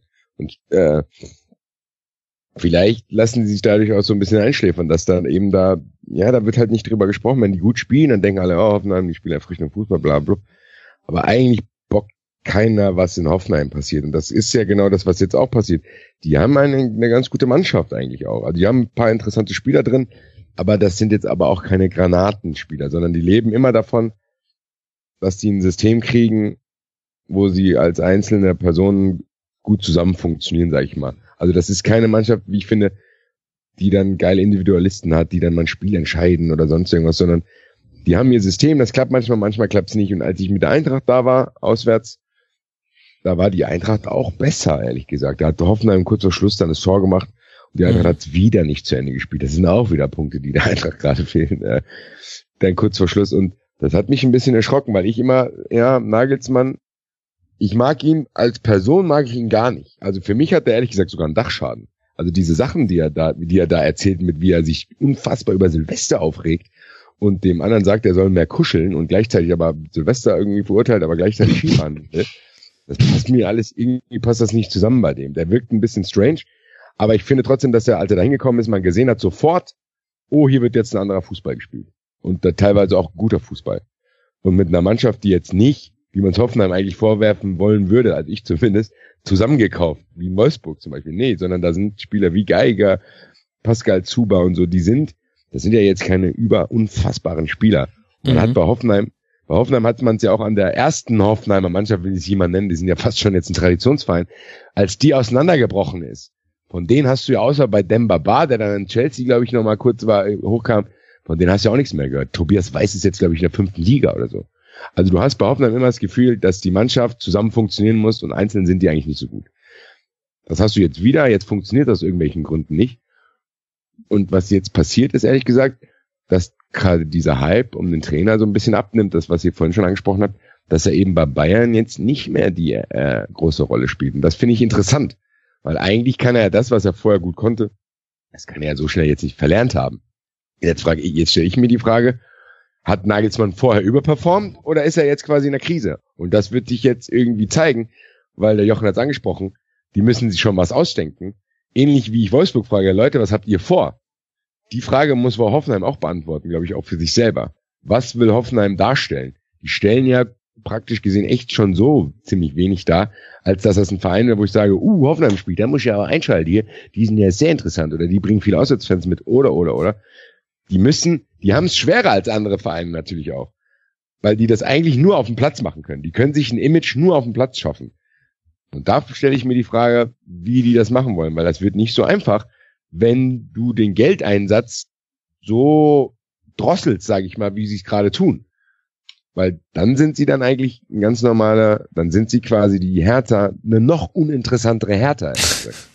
Ja gut, das kann ja auch die, das kann ja auch der Plan sein. Also man, was sicher mit dazukommt zur Hoffenheimer Saison, ist, dass man Süle, Toljan und Rudi verloren hat im Sommer und jetzt Wagner im Winter. Also das sind auch Abgänge, wo jede Mannschaft Probleme gehabt hätte. Und Hoffenheim hat eben die Philosophie, das hast du ja auch gerade schon richtig gesagt, eher aus dem Nachwuchs Leute hochziehen. Also dann spielt auf einmal ein Geiger, ein Rupp und man muss äh, bei den ersten Spielen immer erstmal ein bisschen Google anwerfen, bis man die Hälfte der Mannschaft verstanden hat. Und man kauft sich eben nicht für richtig viel Millionen neue Spieler mit dazu. Und vielleicht ist das auch was, was wir bei anderen Vereinen, Stichwort Mainz 05, vielleicht auch Stichwort SC Freiburg, viel, viel mehr feiern, als man es bei Hoffenheim tut, einfach weil Hoffenheim diese Genese hat, dass es eben früher genau anders war, nämlich richtig viel Kohle in die Hand genommen, so in die erste Liga gekommen und dann Trainingsgruppe 2 und so weiter, Champions League Ambitionen fürchterlich gescheitert, Tim Wiese wir erinnern uns, vielleicht kommt das daher. Also vielleicht würde man auch, vielleicht ist die Saison auch gar nicht so schlecht unter dem Vorzeichen dieser Abgänge und vielleicht ist es eher sogar etwas, was man loben müsste, dass Hoffenheim es mit diesem jungen Trainer, der unbestritten immer noch Talent hat, probiert und mit den eigenen Spielern und ja, also Image ist vielleicht schon der richtige Punkt, den du genannt hast, Basti. Ja, und darüber hinaus darf man jetzt auch mal nicht vergessen, dass zu diesen Abgängen, die du gesagt hast, ja dann auch noch dazu kommt, dass dann solche Leute wie Amiri war jetzt kürzlich noch verletzt, der ist eingewechselt worden, Demir bei war nicht Stimmt. dabei. Also ja, die, die, ja. die haben ja schon auch die ein oder andere Person, die das Spiel dann auch nochmal spielerisch nach vorne auf ein anderes Niveau heben kann, die jetzt einfach nicht dabei war. Also es ist jetzt auch nicht so, als hätten die gar niemanden mehr, der kicken kann. Also im Gegenteil, ich finde eigentlich nach wie vor, dass die einen Kader haben, mit dem man schon ziemlich geilen Offensivfußball spielen kann. Aber wenn ich mir jetzt die erste Elf angucke, ja gut, gerade im Mittelfeld spielen da halt Krilic, Kader Schabek, Geiger, Rupp und Zuber. Also da fehlen dann schon eben diese Namen, von denen ich das dann auch erwarten würde, dass die dieses Hoffenheimer Spiel eben äh, antreiben. Und das darf man eben bei dieser Bewertung des Ganzen jetzt auch nicht unter den Tisch fallen lassen. Ich meine, ja, äh, ich habe vorhin ja äh, beim FC die, die Flagge dafür geschwungen, dass, dass man schon merkt, dass jetzt nach und nach Leistungsträger zurückkommen. Und dann möchte ich hier auf jeden Fall auch nochmal dafür in die Bresche springen, dass man das bei der Bewertung nicht vergessen darf, dass da eben auch Leistungsträger sind, die momentan nicht zur Verfügung stehen oder jetzt erst wieder zur Verfügung stehen. Ja, sehr guter Punkt. Und auf der anderen Seite haben wir ein absolut überragendes Leverkusen mit einem Leon Bailey, der für mich der MVP der Liga ist. Der hebt alleine Leverkusen auf ein eigenes Niveau. Ja, absolut. Finde ich, der ist wahrscheinlich tatsächlich momentan der beste Bundesligaspieler. Ich frage mich ehrlich gesagt, für wie viele Millionen der im Sommer wechseln wird. Also ich glaube, unter 60 wird es nicht passieren. Und wohin? Ja. Ja, also äh, ich könnte mir durchaus vorstellen, dass sich die Bayern darüber Gedanken machen, aber die anderen internationalen. Ich glaube nicht, dass die Bayern die direkte Konkurrenz schwächen. Nee, sowas machen sie nicht. Also höchstens, wenn er sonst in die Premier League ginge und man ihn so in der Liga halten kann. Das ist ja aber nett. Dann aber nur sehr widerwillig. Goretzka auch. Das muss ich hier auch nochmal an der Stelle sagen. Vielen Dank, Heinz Rummenigge. Das war das, wirklich eine UNICEF-Aktion. Das finde ich ganz toll. Da muss ich auch hier spontan applaudieren. Ja, aber sonst Nein, aber ihn die kleinen Kinder ja auch gar nicht mehr sehen, weil da müsste man ja der Zone abonnieren oder so. Das geht ja nicht. Keiner, das kann aber jetzt mal, aber jetzt mal, aber jetzt mal ernsthaft. Also ich finde, äh, wie sich Leon Bailey in dieser Saison nochmal gesteigert hat im Gegensatz zum zum ersten halben Jahr in Leverkusen, finde ich Wahnsinn. Und der ist momentan wirklich in so einer guten Form, dass ich mir wirklich nicht vorstellen kann, dass da im Sommer nicht die 70, 80 Millionen Euro Angebote reinflattern werden, weil also was der momentan zeigt, ist wirklich richtig, richtig stark. Was auch krass ist, dass heutzutage eine Saison reicht für solche Summen, aber ich gebe dir recht. Wir reden ja, ja über, war doch bei dem Beleg genauso. Das war eine Saison und dann waren es 120 Millionen. Ja, zeigt für mich trotzdem aber auch, wir hatten beim Mitra Podcast so eine Jahresabschlussfolge und da haben wir uns auch, haben wir auch so eine Top 11 aufgestellt von der Hinrunde. Mhm. Und da, da war er auch der beste Spieler. Und mir zeigt es trotzdem, dass man kann trotzdem daraus ablesen, das soll jetzt wieder nicht negativ klingen, aber dass die Bundesliga auch allgemein ein bisschen, äh, was Stars betrifft, nachgelassen hat. Robben, Ribery werden älter, Lewandowski, an den gewöhnt man sich, aber so Leute wie Firmino sind weg, Emre Can ist weg. Du hast trotzdem so das Gefühl, das geht auch ziemlich schnell, dass du dann halt der Star der Bundesliga bist. Weil Bay spielt eine gute Saison, das will ich nicht an, äh, will ich nicht in Frage stellen. Trotzdem finde ich es krass, wie schnell das passieren kann, dass selbst ich hier sitze und sage, ja, das ist wahrscheinlich momentan der beste Bundesligaspieler. Und was im Tempo das geht. Und der Jochen hat es angesprochen, mit Dembele ging es genauso. Da hast du plötzlich hier, das finde ich ein bisschen merkwürdig. Nichtsdestotrotz muss man die Leverkusener Leistung, glaube ich, anerkennen, die ja auch jetzt nicht unfassbar gut in die Saison gestartet sind. Also man darf es auch nicht vergessen dass die jetzt Zweiter sind und in aller Munde sind, liegt natürlich auch daran, dass die ziemlich leicht durch dieses dickicht Mittelfeld durchschwimmen konnten. Zu sagen, hier, zack, zack, an der Seite, alle, alle zur Seite, wir sind jetzt hier. Weil die haben ja jetzt wirklich äh, auch am Anfang Probleme gehabt. Und ich muss ganz ehrlich sagen, ich hatte Leverkusen in meiner Prognose, waren die für mich fast ein Abstiegskandidat, weil ich gedacht habe, Heiko Herrlich äh, ist echt ein merkwürdiger Typ. Äh, Heiko Herrlich war, war. Das war bei Max ja auch der Fall. ja. Ja, ich muss richtig. sagen, Heiko Ehrlich war, war ja, in meiner Fußballsozialisation war Heiko Ehrlich auch der Erste, der diesen Kack angefangen hat wie Dembele und Aubameyang. Also das war das Erste, wo ich es mitgekriegt habe damals, als er unbedingt nach Dortmund wollte aus Gladbach. Da hat er ja auch so, nee, ich will jetzt unbedingt weg und hat irgendwie, das war ja auch auf dubiose Weise. Seitdem finde ich den immer ein bisschen komisch und als er sich da hat da fallen lassen, hat es natürlich mich auch bestätigt, sag ich, der ist ja nicht ganz sauber, der Typ, als er da diese Schwalbe gemacht hat. Aber ich muss zugeben, der scheint diesen Laden gut in den Griff zu kriegen, weil die auch echt guten Fußball spielen. Also da kann ich jetzt nicht sagen, oh, der hat ein bisschen Glück gehabt, dass es äh, die Bundesliga jetzt so schwach ist und diesen wurden werden nach vorne gespielt. Nee, die spielen auch echt einen strukturierten Ball. Und Volland wird auch immer stärker, den ich eigentlich auch ganz geil finde. Dann hast du die Bender-Zwillinge. Das ist eine Mannschaft, ich glaube, die werden in den Sphären, in denen sie jetzt gerade sind, auch bleiben, ehrlich gesagt. Also und was ich finde, was Heiko Herrlich auch ziemlich gut macht, ist irgendwie, wie er Alario langsam einbindet. Also der spielt ja durchaus nicht jedes Spiel, weil er in manchen Spielen dann nur ein Einstürmersystem spielt und da hat dann Volland in der aktuellen Form und auch von seinem als Spielertyp die Nase vorne, weil Alario ja schon eher der Spieler ist, den du eigentlich das ganze Spiel nicht siehst, aber der dann trotzdem in diese Situation kommt. Und das war, da war ja das Hoffenheim-Spiel das beste Beispiel irgendwie dafür. Der war relativ blass und macht dann aber trotzdem seine zwei Hütten irgendwie. Und ich finde das herrlich, das schon gut schafft, den da Stück für Stück irgendwie reinzubringen und Deswegen würde ich den jetzt bei dem Hoffenheim-Spiel, den Alario auch durchaus nochmal als positive Erscheinung nennen wollen. Was mir bei, bei, was mir bei Leverkusen auch aufgefallen ist, was für mich allgemein so ein Trend in der Bundesliga ist, dadurch, dass jetzt viele auch wieder mit Fünferkette agieren, ist, dass die Außenverteidiger auch wieder mehr in den Fokus geraten. Bender, der war ziemlich oft vorne. Also wenn du denkst, der spielt eigentlich Außenverteidiger. Und ich hatte es ja in Frankfurt, da hatte ich das gleiche mit Chandler und Wolf. Die, der eine äh, gibt zwei Vorlagen, der eine schießt sogar ein Tor. Ich finde das ziemlich interessant eigentlich zu sehen, okay, dass den krassen Außenverteidiger, der in der Viererkette ist, der wird teilweise so ein bisschen abgelöst von Leuten, die fast Mittelfeldspieler dann sind. Das finde ich ziemlich interessant zu sehen. Ja, wobei das natürlich bei der Eintracht oder bei vielen anderen Teams auch daran liegt, dass in dieser Dreier- beziehungsweise Fünferkette die Außenverteidiger natürlich noch deutlich weiter vorschieben können, weil sie eben eine dreifache Absicherung hinten haben. Meinte ich ja. Und das ist ja genau die Transformation, die ich meinte zwischen den, ja. es gab eine Zeit, wo jeder Viererkette gespielt hat. Das wechselt jetzt wieder so ein bisschen. Diese Fünferkette ja. kommt ja wieder ein bisschen in Mode was ja auch ein bisschen retro ist, weil wenn ich mich an die erste Dortmunder Meistermannschaft äh, denke, da war ja auch dieses System, da hieß es noch 3-5-2, hieß es noch früher, das war ja ganz modern damals. So ein bisschen kommt das ehrlich gesagt wieder. Sozusagen, okay, der Fußball erfindet sich immer wieder ein bisschen neu, aber bedient sich trotzdem vieler alte Elemente. Und diese Jörg Heinrich-Position will ich mal nennen. Sehr schön. Wobei Leverkusen natürlich hier mit Viererkette gespielt hat, aber dein Punkt ist definitiv richtig. Und wen man auch noch hervorheben sollte, der fliegt, fliegt ein bisschen unter dem Radar, weil Leverkusen so offensiv viel Wirbel macht. Aber ich finde, Jonathan Tah hat einen deutlichen Schritt nach vorne gemacht in seiner Entwicklung. Richtig gute Saison. Ist auch ein geiler Kicker. Der ist doch auch einer von dieser Sky-Dokumentation gewesen, den, den man ja. da verfolgen konnte. Genau. genau, und hat auch mal ja. beim HSV gespielt. Genau und hat es trotzdem geschafft. er kam von ganz unten. Der Einzige. Okay, das tut mir leid für den billigen Witz, liebe HSV-Fans.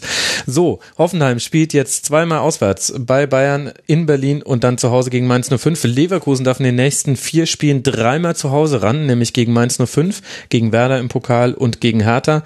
Zwischendurch fährt man noch nach Freiburg und dann können wir mal gucken, ob man diesen zweiten Tabellenplatz zementieren kann. Leverkusen macht definitiv einen der besten Eindrücke da oben drin.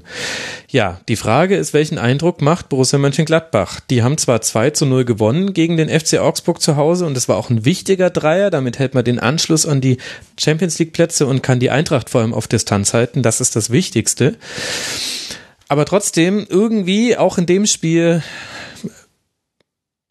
zwar viele Chancen gehabt, aber hinten raus kam Augsburg wieder ran. Und weil man nicht den Deckel drauf gemacht hat, weil unter anderem Torgan Hassar wirklich einige Chancen vergeben hat, ja, hätte das nochmal eng werden können. So gab es dann den Konter in allerletzter Minute und dann war es ein 2 zu 0. Und nach dem Spiel hat, ich glaube, es war der Sportschau-Reporter Dieter Hecking gefragt, Herr Hecking, war das jetzt verdient oder glücklich? Und dann hat er gesagt, verdient. Und dann hat der Reporter ganz leicht suggestiv nachgefragt, ja, aber ein bisschen Glück war mit dabei, oder?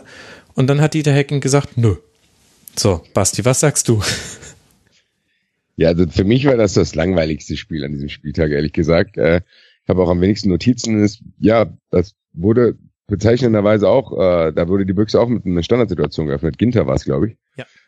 Ähm, ich glaube auch ehrlich gesagt, dass der Fußball, den Dieter Hecking spielen lässt, ab und zu eine Standardsituation braucht, um das mal positiv zu formulieren. Weil so wirklich in Fahrt kommen die nicht. Ich fand mit das Auffälligste an dem Spiel war der Burberry-Schal von, äh, von Baum, von Augsburg, ehrlich gesagt, der da, der da an der Seitenlinie präsentiert hat. Bitte, den hat er Aber doch immer um. Und der ist nicht so Ja? spektakulär wie den, den Alex Werle vom 1. FC Köln immer trägt. da ist quasi mehrere Schafe sind da drin verwoben. Der Mode-Podcast, Grüße. Ähm, ja, ansonsten, ich weiß nicht, ich finde Zacharias zum Beispiel ein geiler Spieler. Dann, das mit Azar hast du schon angesprochen, das hatte ich mir auch notiert, dass er Gott sei Dank am Ende doch das Tor macht. Um ihn gibt's ja auch immer wieder Gerüche, dass er dann irgendwie wechseln soll. Ich finde aber, diese Gladbacher Mannschaft ist auch, auch eine, die so ein bisschen auf der Stelle tritt. Aber das soll gar nicht negativ gemeint sein, weil eigentlich ist es für die sogar positiv, weil ich glaube, die werden so ein bisschen, sind die auch Opfer ihrer eigenen guten Taten. Also man hat Gladbach, man, man, man hat irgendwie so hohe Erwartungen an die, weil die halt auch echt eine Zeit lang überperformt haben. Hm. Das ist so ein bisschen zeitversetzt mit Bremen. Bremen hat ja auch diese Zeit, wo die echt überperformt haben in der Zeit, wo die immer wieder kluge Transfers gemacht haben und wo die fast ein Abo auf die Champions League hatten. Und am Ende hat sich jeder gewundert, ja, wie kann das sein, dass ihr so einbrecht? Weil man sich erstmal dran gewöhnen musste. Und bei Gladbach finde ich auch, dass die jetzt eigentlich, jetzt, wie sie jetzt spielen, ist, glaube ich, auch der Leistungsstand von Gladbach. Da muss ich mich dran gewöhnen, weil ich viel von denen gehalten habe, auch un- unter der Favre-Zeit. Aber eigentlich ist bei denen, glaube ich, trotzdem alles in Ordnung, wenn man das so sa- sagen darf. Weil die jetzt auch nicht übermassig viel Geld rausblasen. Die tätigen teilweise trotzdem immer noch kluge Transfers. Man sieht es an Zakaria. Und ich glaube, vielleicht wird der eine oder andere Gladbach-Fan das anders sehen, aber ich glaube, bei denen ist eigentlich alles trotzdem in Ordnung. Auch wenn die natürlich einen Trainer haben, der jetzt nicht dafür steht, zu sagen, okay, ich äh, erfinde den Fußball neu. Aber meine Güte, vielleicht muss man das auch gar nicht immer, weil Gladbach steht ja nicht so schlecht da. Ja, und ich finde vor allem auch, also weil du jetzt gerade Hacking ansprichst, ich glaube, Eberl ist noch mehr irgendwie patzig geworden, dem Sky-Moderator war das, glaube ich, gegenüber. Aber ähm, ich finde es auch irgendwie unfair, wenn wir jetzt zum Beispiel vorhin den Frankfurtern das positiv auslegen oder jetzt in dem Fall ich positiv auslegen, ja, da ist immer was los und da ist dann trotz Führung immer noch mal knapp. Also man muss den Gladbachern auch zugute halten. Ich meine, die haben immerhin schon 30 Gegentore gekriegt, dass sie das Ding dann trotzdem zu Null spielen und am Ende dann noch 2-0 machen. Mal abgesehen davon, dass ich finde, dass in dieser Spielbewertung nicht vergessen werden darf, dass Opare nach einer völlig klaren Notbremse gegen Raphael Roth kriegen muss. Und ich weiß auch nicht, warum Mhm. Gladbach, äh, äh, ja gut, da können wir, können wir drüber diskutieren, aber äh, für mich war es eine rote Karte. Und, Mhm. und zusätzlich weiß ich auch nicht, warum nach Bayers dreifachem Handspiel es kein Handelfmeter gab. Also da gab es Stimmt, das sah sehr, sehr lustig aus. Das sah aus wie im Sandkasten so. Aber, Also, ja. Ja, aber also das war äh, das war für mich wirklich, also sagen wir es mal so, für sich genommen kann man beide Entscheidungen vielleicht so treffen, aber Gladbach hatte, um es mal so zu formulieren, auch nicht unbedingt Spielglück. Und dann kann man ihn auch mal positiv auslegen, dass sie hinten raus das 2-0 dann äh, äh, eben über oder dass sie das 1-0 retten und dann noch das 2-0 hinten raus machen. Das kann man ihnen positiv auslegen. Sie haben das Spiel gewonnen. Sie haben sich schon öfter gegen Mannschaften, die defensiv gut organisiert stehen, deutlich schwerer getan als in Topspielen gegen Mannschaften, die das Spiel machen. Und deswegen muss man einfach mal sagen, ey, Sie haben das Spiel gewonnen, sie haben das Spiel 2-0 gewonnen. Das hat Frankfurt jetzt das erste Mal überhaupt in der Saison geschafft, mit zwei Toren Unterschied zu gewinnen. Also muss man das Gladbach auch durchaus, durchaus zugutehalten. Und ich meine, die waren in der Live-Tabelle auch zwischendurch mal Zweiter oder Dritter. Da erschrickt man auch mal kurz, aber das kommt natürlich auch nicht von ungefähr. Also ich finde, ganz so schwarz malen würde ich bei Gladbach jetzt auch nicht. Natürlich spielen die jetzt nicht irgendwie den aufregendsten Fußball. Die spielen jetzt nicht irgendwie wie Leverkusen oder wie Leipzig in ihren besten Spielen. Aber ja, sie haben das Spiel 2-0 gewonnen und da kann ich Hacking und Eber absolut verstehen, wenn sie sagen, wir haben richtig geackert. Augsburg ist jetzt in dieser Saison auch nicht unbedingt Laufkundschaft und dann kann man uns auch mal irgendwie loben, dass wir dieses Spiel gewonnen haben und das finde ich, kann man auch machen. Ja, Finde ich stimmt. auch, ehrlich gesagt, weil ich finde, man, man unterschätzt dann auch ein bisschen Augsburg. Das ist, das ist echt, das zieht sich durch die Sendung. Da hat man halt wieder so ein Label drauf. Also du denkst dir nur, weil es Augsburg ist, aber die spielen die Saison auch echt gut. Also wenn du die zu Hause schlägst 2-0, dann solltest du tatsächlich einfach zufrieden sein. Da, natürlich kann man bei Gladbach an der einen oder anderen Stelle noch Kritik finden, aber ich finde jetzt einzeln das Spiel einzeln betrachtet, bin ich da beim Jochen. Das ist ein Arbeitssieg im Endeffekt. Und aber das ist trotzdem Augsburg musst du zu Hause erst beschlagen, da kann ich als Frankfurter ein Lied von singen, dass es nicht so einfach ist. Stimmt, Ich mer- und das ich war ein merk auch- Arbeitssieg, der gar nicht so sehr nach Arbeit aussah. Und das ist vielleicht die, die besondere Leistung. Und äh, wenn wir mal einen Spieler herausheben wollen, Michael Cuisance muss für Christoph Kramer spielen, der sich kurzfristig ausgefallen ist und macht es einfach unfassbar stark. Und ich möchte nur noch mal kurz darauf hinweisen, der kommt aus der U19 vom AS Nancy für 250.000 Euro. Wie gut waren bitte die Transfers zu dieser Saison hin? Ginter geholt, der jetzt eine feste Größe ist, wo du siehst, der hat genau Borussia Mönchengladbach-Format. Denise Zakaria, der heißeste Shit auf der Sechserposition gerade. Daneben noch so ein Cuisance, wirklich stark. Wirklich gut. Absolut. Absolut. Also deswegen äh, muss ich auch echt sagen, dass, dass mir das echt gut gefällt. Und ich meine, man darf bei Ginter äh, auch gar nicht irgendwie hoch, oder man kann gar nicht hoch genug einschätzen. Der ist jetzt 24 geworden und man hat einfach Man hat das Gefühl, der ist 38.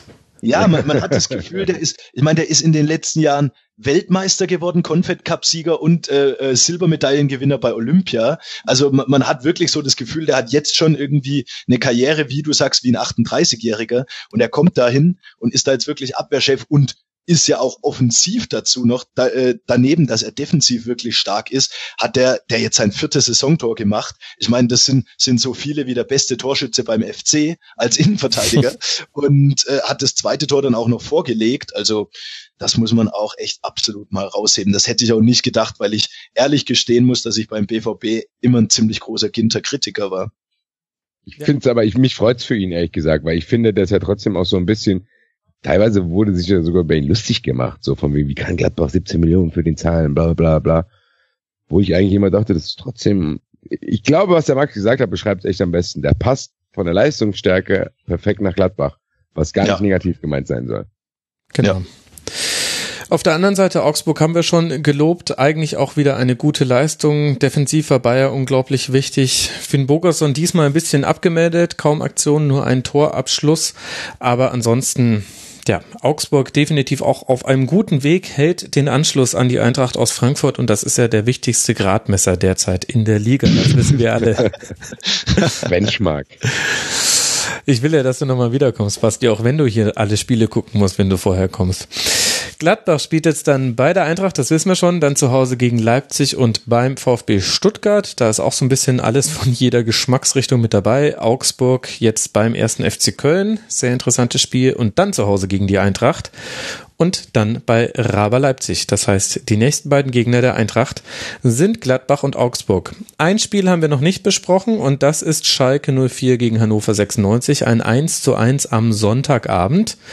Schalke kann ein Spiel nicht gewinnen, bei dem nicht viel zum Dreier fehlte, den Ausgleich erst in der 86. Minute geholt, paar Chancen ausgelassen und ich fand ein bisschen nachlässig verteidigt. Nicht nur in dieser einen Situation. Auf der anderen Seite muss ich aber auch sagen, Jochen, Hannover spielt einen richtig feinen Ball. Und das meine ich genau so, wie ich es gesagt habe, fein. Die, die spielen nicht wie ein Aussteiger. Das ist ein feines Passspiel. Die versuchen erstmal alles spielerisch zu lösen, sind sich dann aber auch nicht zu schade, auch mal hinten rauszubolzen, wenn sie zugestellt werden. Aber ich finde, das hat eine sehr, sehr gute Balance gerade bei Hannover 96.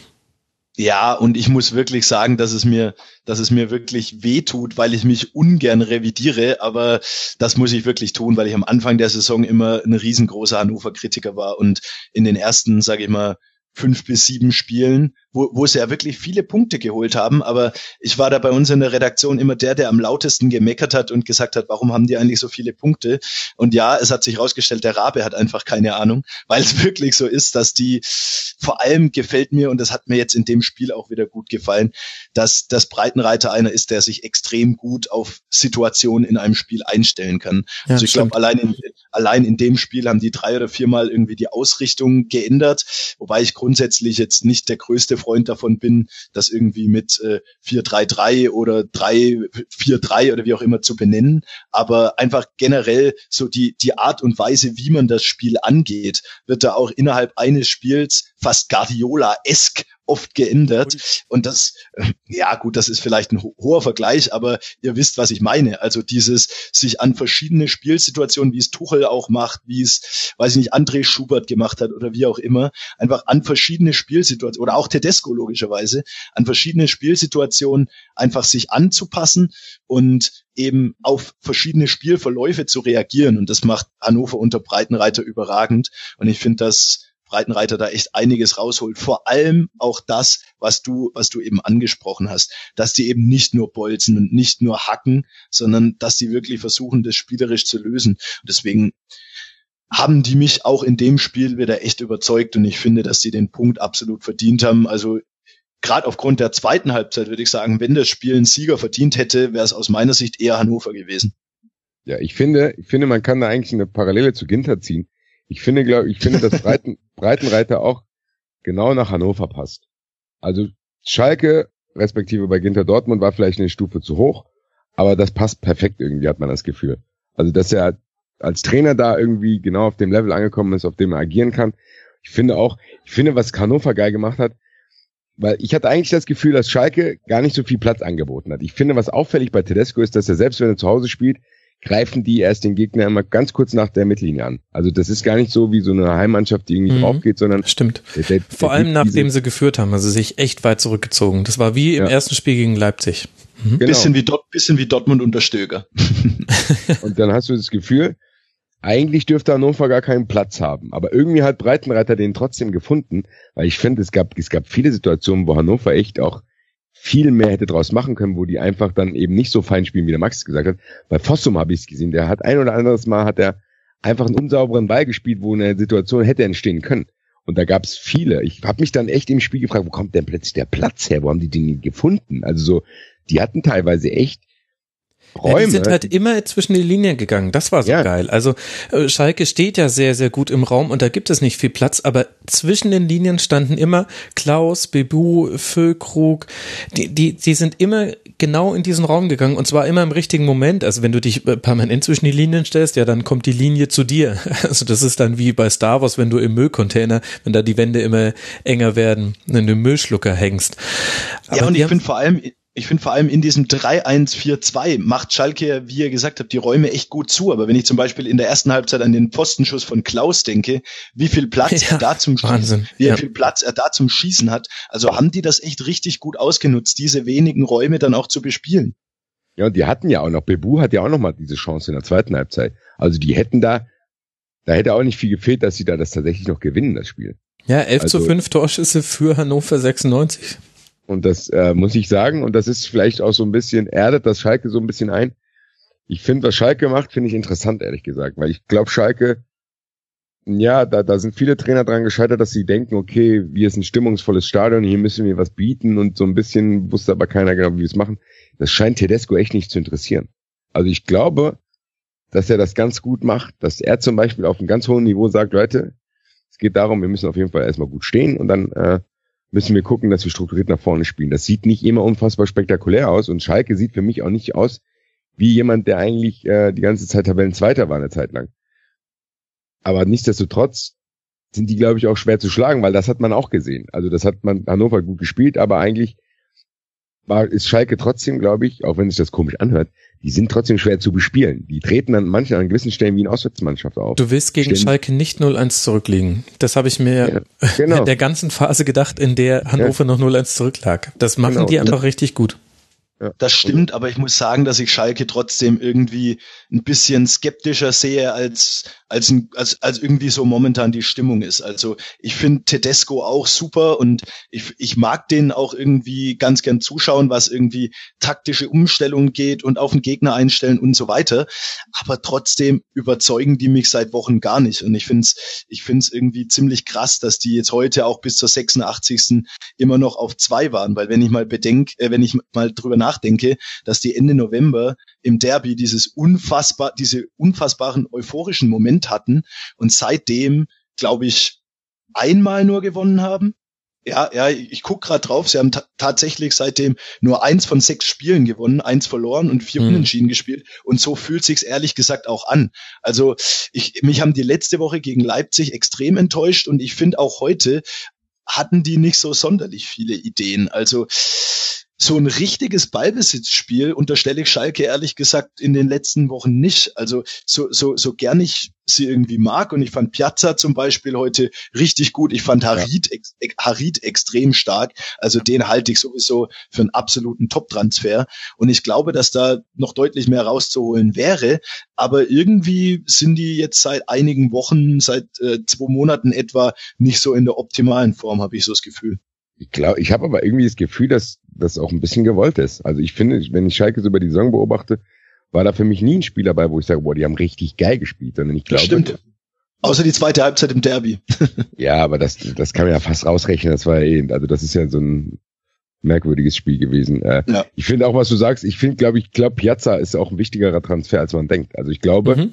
das gibt Schalke, ich mag den Spieler sehr. Ich habe den sogar in meinem MyClub-Team hier bei Pro Evolution. Ich mag den, ich mag, ich mag den sehr, unabhängig davon, dass jetzt aus Schalke gekommen ist, aber ich glaube, das kann nämlich auch, äh, ja, das kann so diesen Harit, auf den sich viel fokussiert, den ja jeder feiert, das kann den auch so ein bisschen entlasten, weil man darf nicht vergessen, er ist erst 20 und der kann, glaube ich, dann eben das nicht leisten. Und ich glaube, Schalke ist trotzdem, wenn man sich erinnert, Schalke ist immer ein schwieriges Pflaster gewesen. Für jeden Trainer, der dahin kam. Die haben sich schon Trainer verbrannt auf einem höheren Niveau natürlich, aber auch wieder HSV. Da hast du das Gefühl, die, die sind ganz gut, aber irgendwie richtig zufrieden ist da keiner.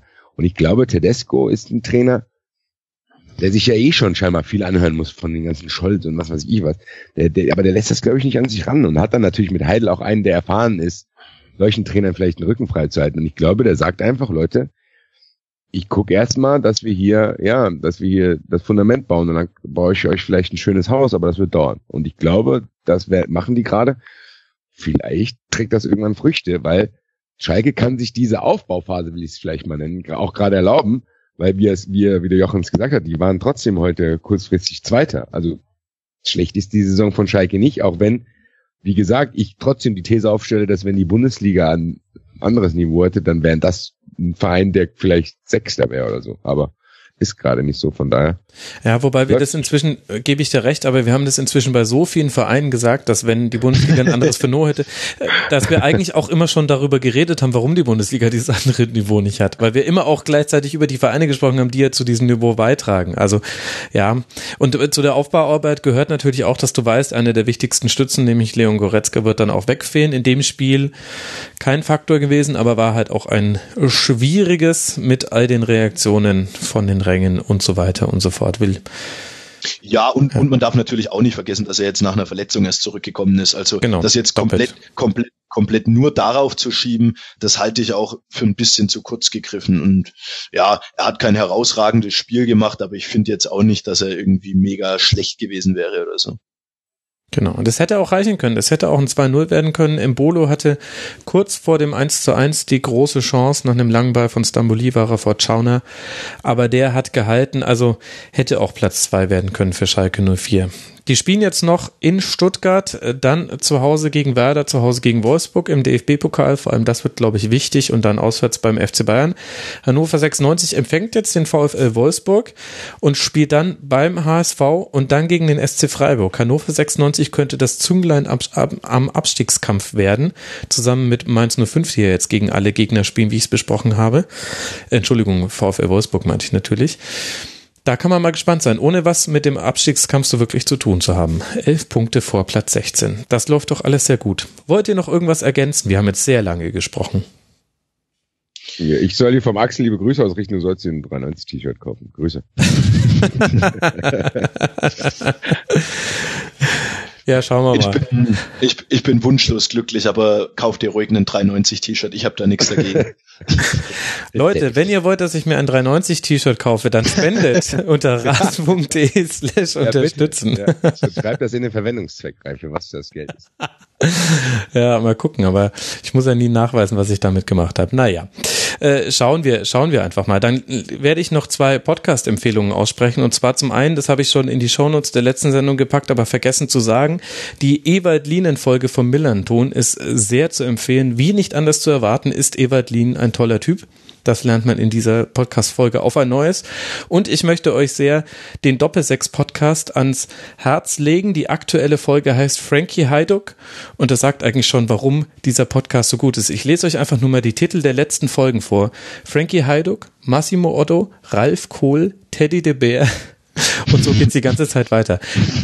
Es ist eine, es ist wirklich super. Es ist haben ein, wir früher immer auf Auswärtsfahrten gespielt. Da haben wir immer einen Vornamen gesagt und dann musste in der Runde musste quasi immer ah, jemand ja, ja. Oldschool-Spieler sagen, bis einem keiner mehr einfällt. Das kenne ja. ich, das, das, das konnte man stundenlang machen. Absolut. Und die Jungs Michael. sind da drin wirklich Weltklasse. Ole Zeisler mit seinem Kompagnon, dessen Namen ich unhöflicherweise gerade vergessen habe. Aber wirklich sehr empfehlenswert. Ich werde es verlinken in den Show Notes und dann habt ihr neben 93 Eintracht Frankfurt Podcast, neben dem Rasenfunk habt ihr noch ganz viele andere Podcasts, die ihr hören könnt. Wir sind nicht mehr wegzukriegen, die Podcastblase. So ist es. Ich danke sehr. Ich danke zum einen Jochen Rabe, Ed Jochen Rabe auf Twitter von Spox. Danke dir, lieber Jochen. Ich habe zu danken. Vielen Dank, dass ich hier sein durfte. Und vielen Dank auch an Bastian Roth. Ich finde, wir haben ganz gut dein, dein Seelenchaos beschrieben. Ich bin sehr gespannt, wie sich das in ein paar Wochen gestaltet. Von 93, vom Eintracht Frankfurt Podcast und at basti-red auf Twitter. Danke dir, Basti. Ich habe dir auch zu danken, dass du mich wieder hier hast, dich voll labern lassen. Ja. Ist ja mein Job, so ein bisschen. So ein bisschen sehr sogar. Dann auch Dank an euch, liebe Hörerinnen und Hörer. Es wird noch ein Tribünengespräch geben. Irgendwann, ja, gucken wir mal. Vielleicht nächste Woche, vielleicht übernächste Woche. Und es gibt natürlich auch wieder eine Schlusskonferenz dann zum 20. Spieltag. Und dann wissen wir endlich, was die Eintracht gegen Borussia Mönchengladbach gemacht hat. Ich kann es jetzt schon kaum aushalten, muss ich ehrlicherweise sagen. ja, da war es noch. Liebe Hörerinnen und Hörer, ich wünsche euch eine wunderbare Woche. Bis zur nächsten Schlusskonferenz. Macht's gut. Ciao.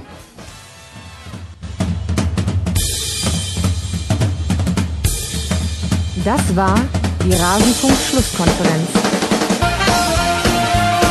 Wir gehen nun zurück in die angeschlossenen Funkhäuser.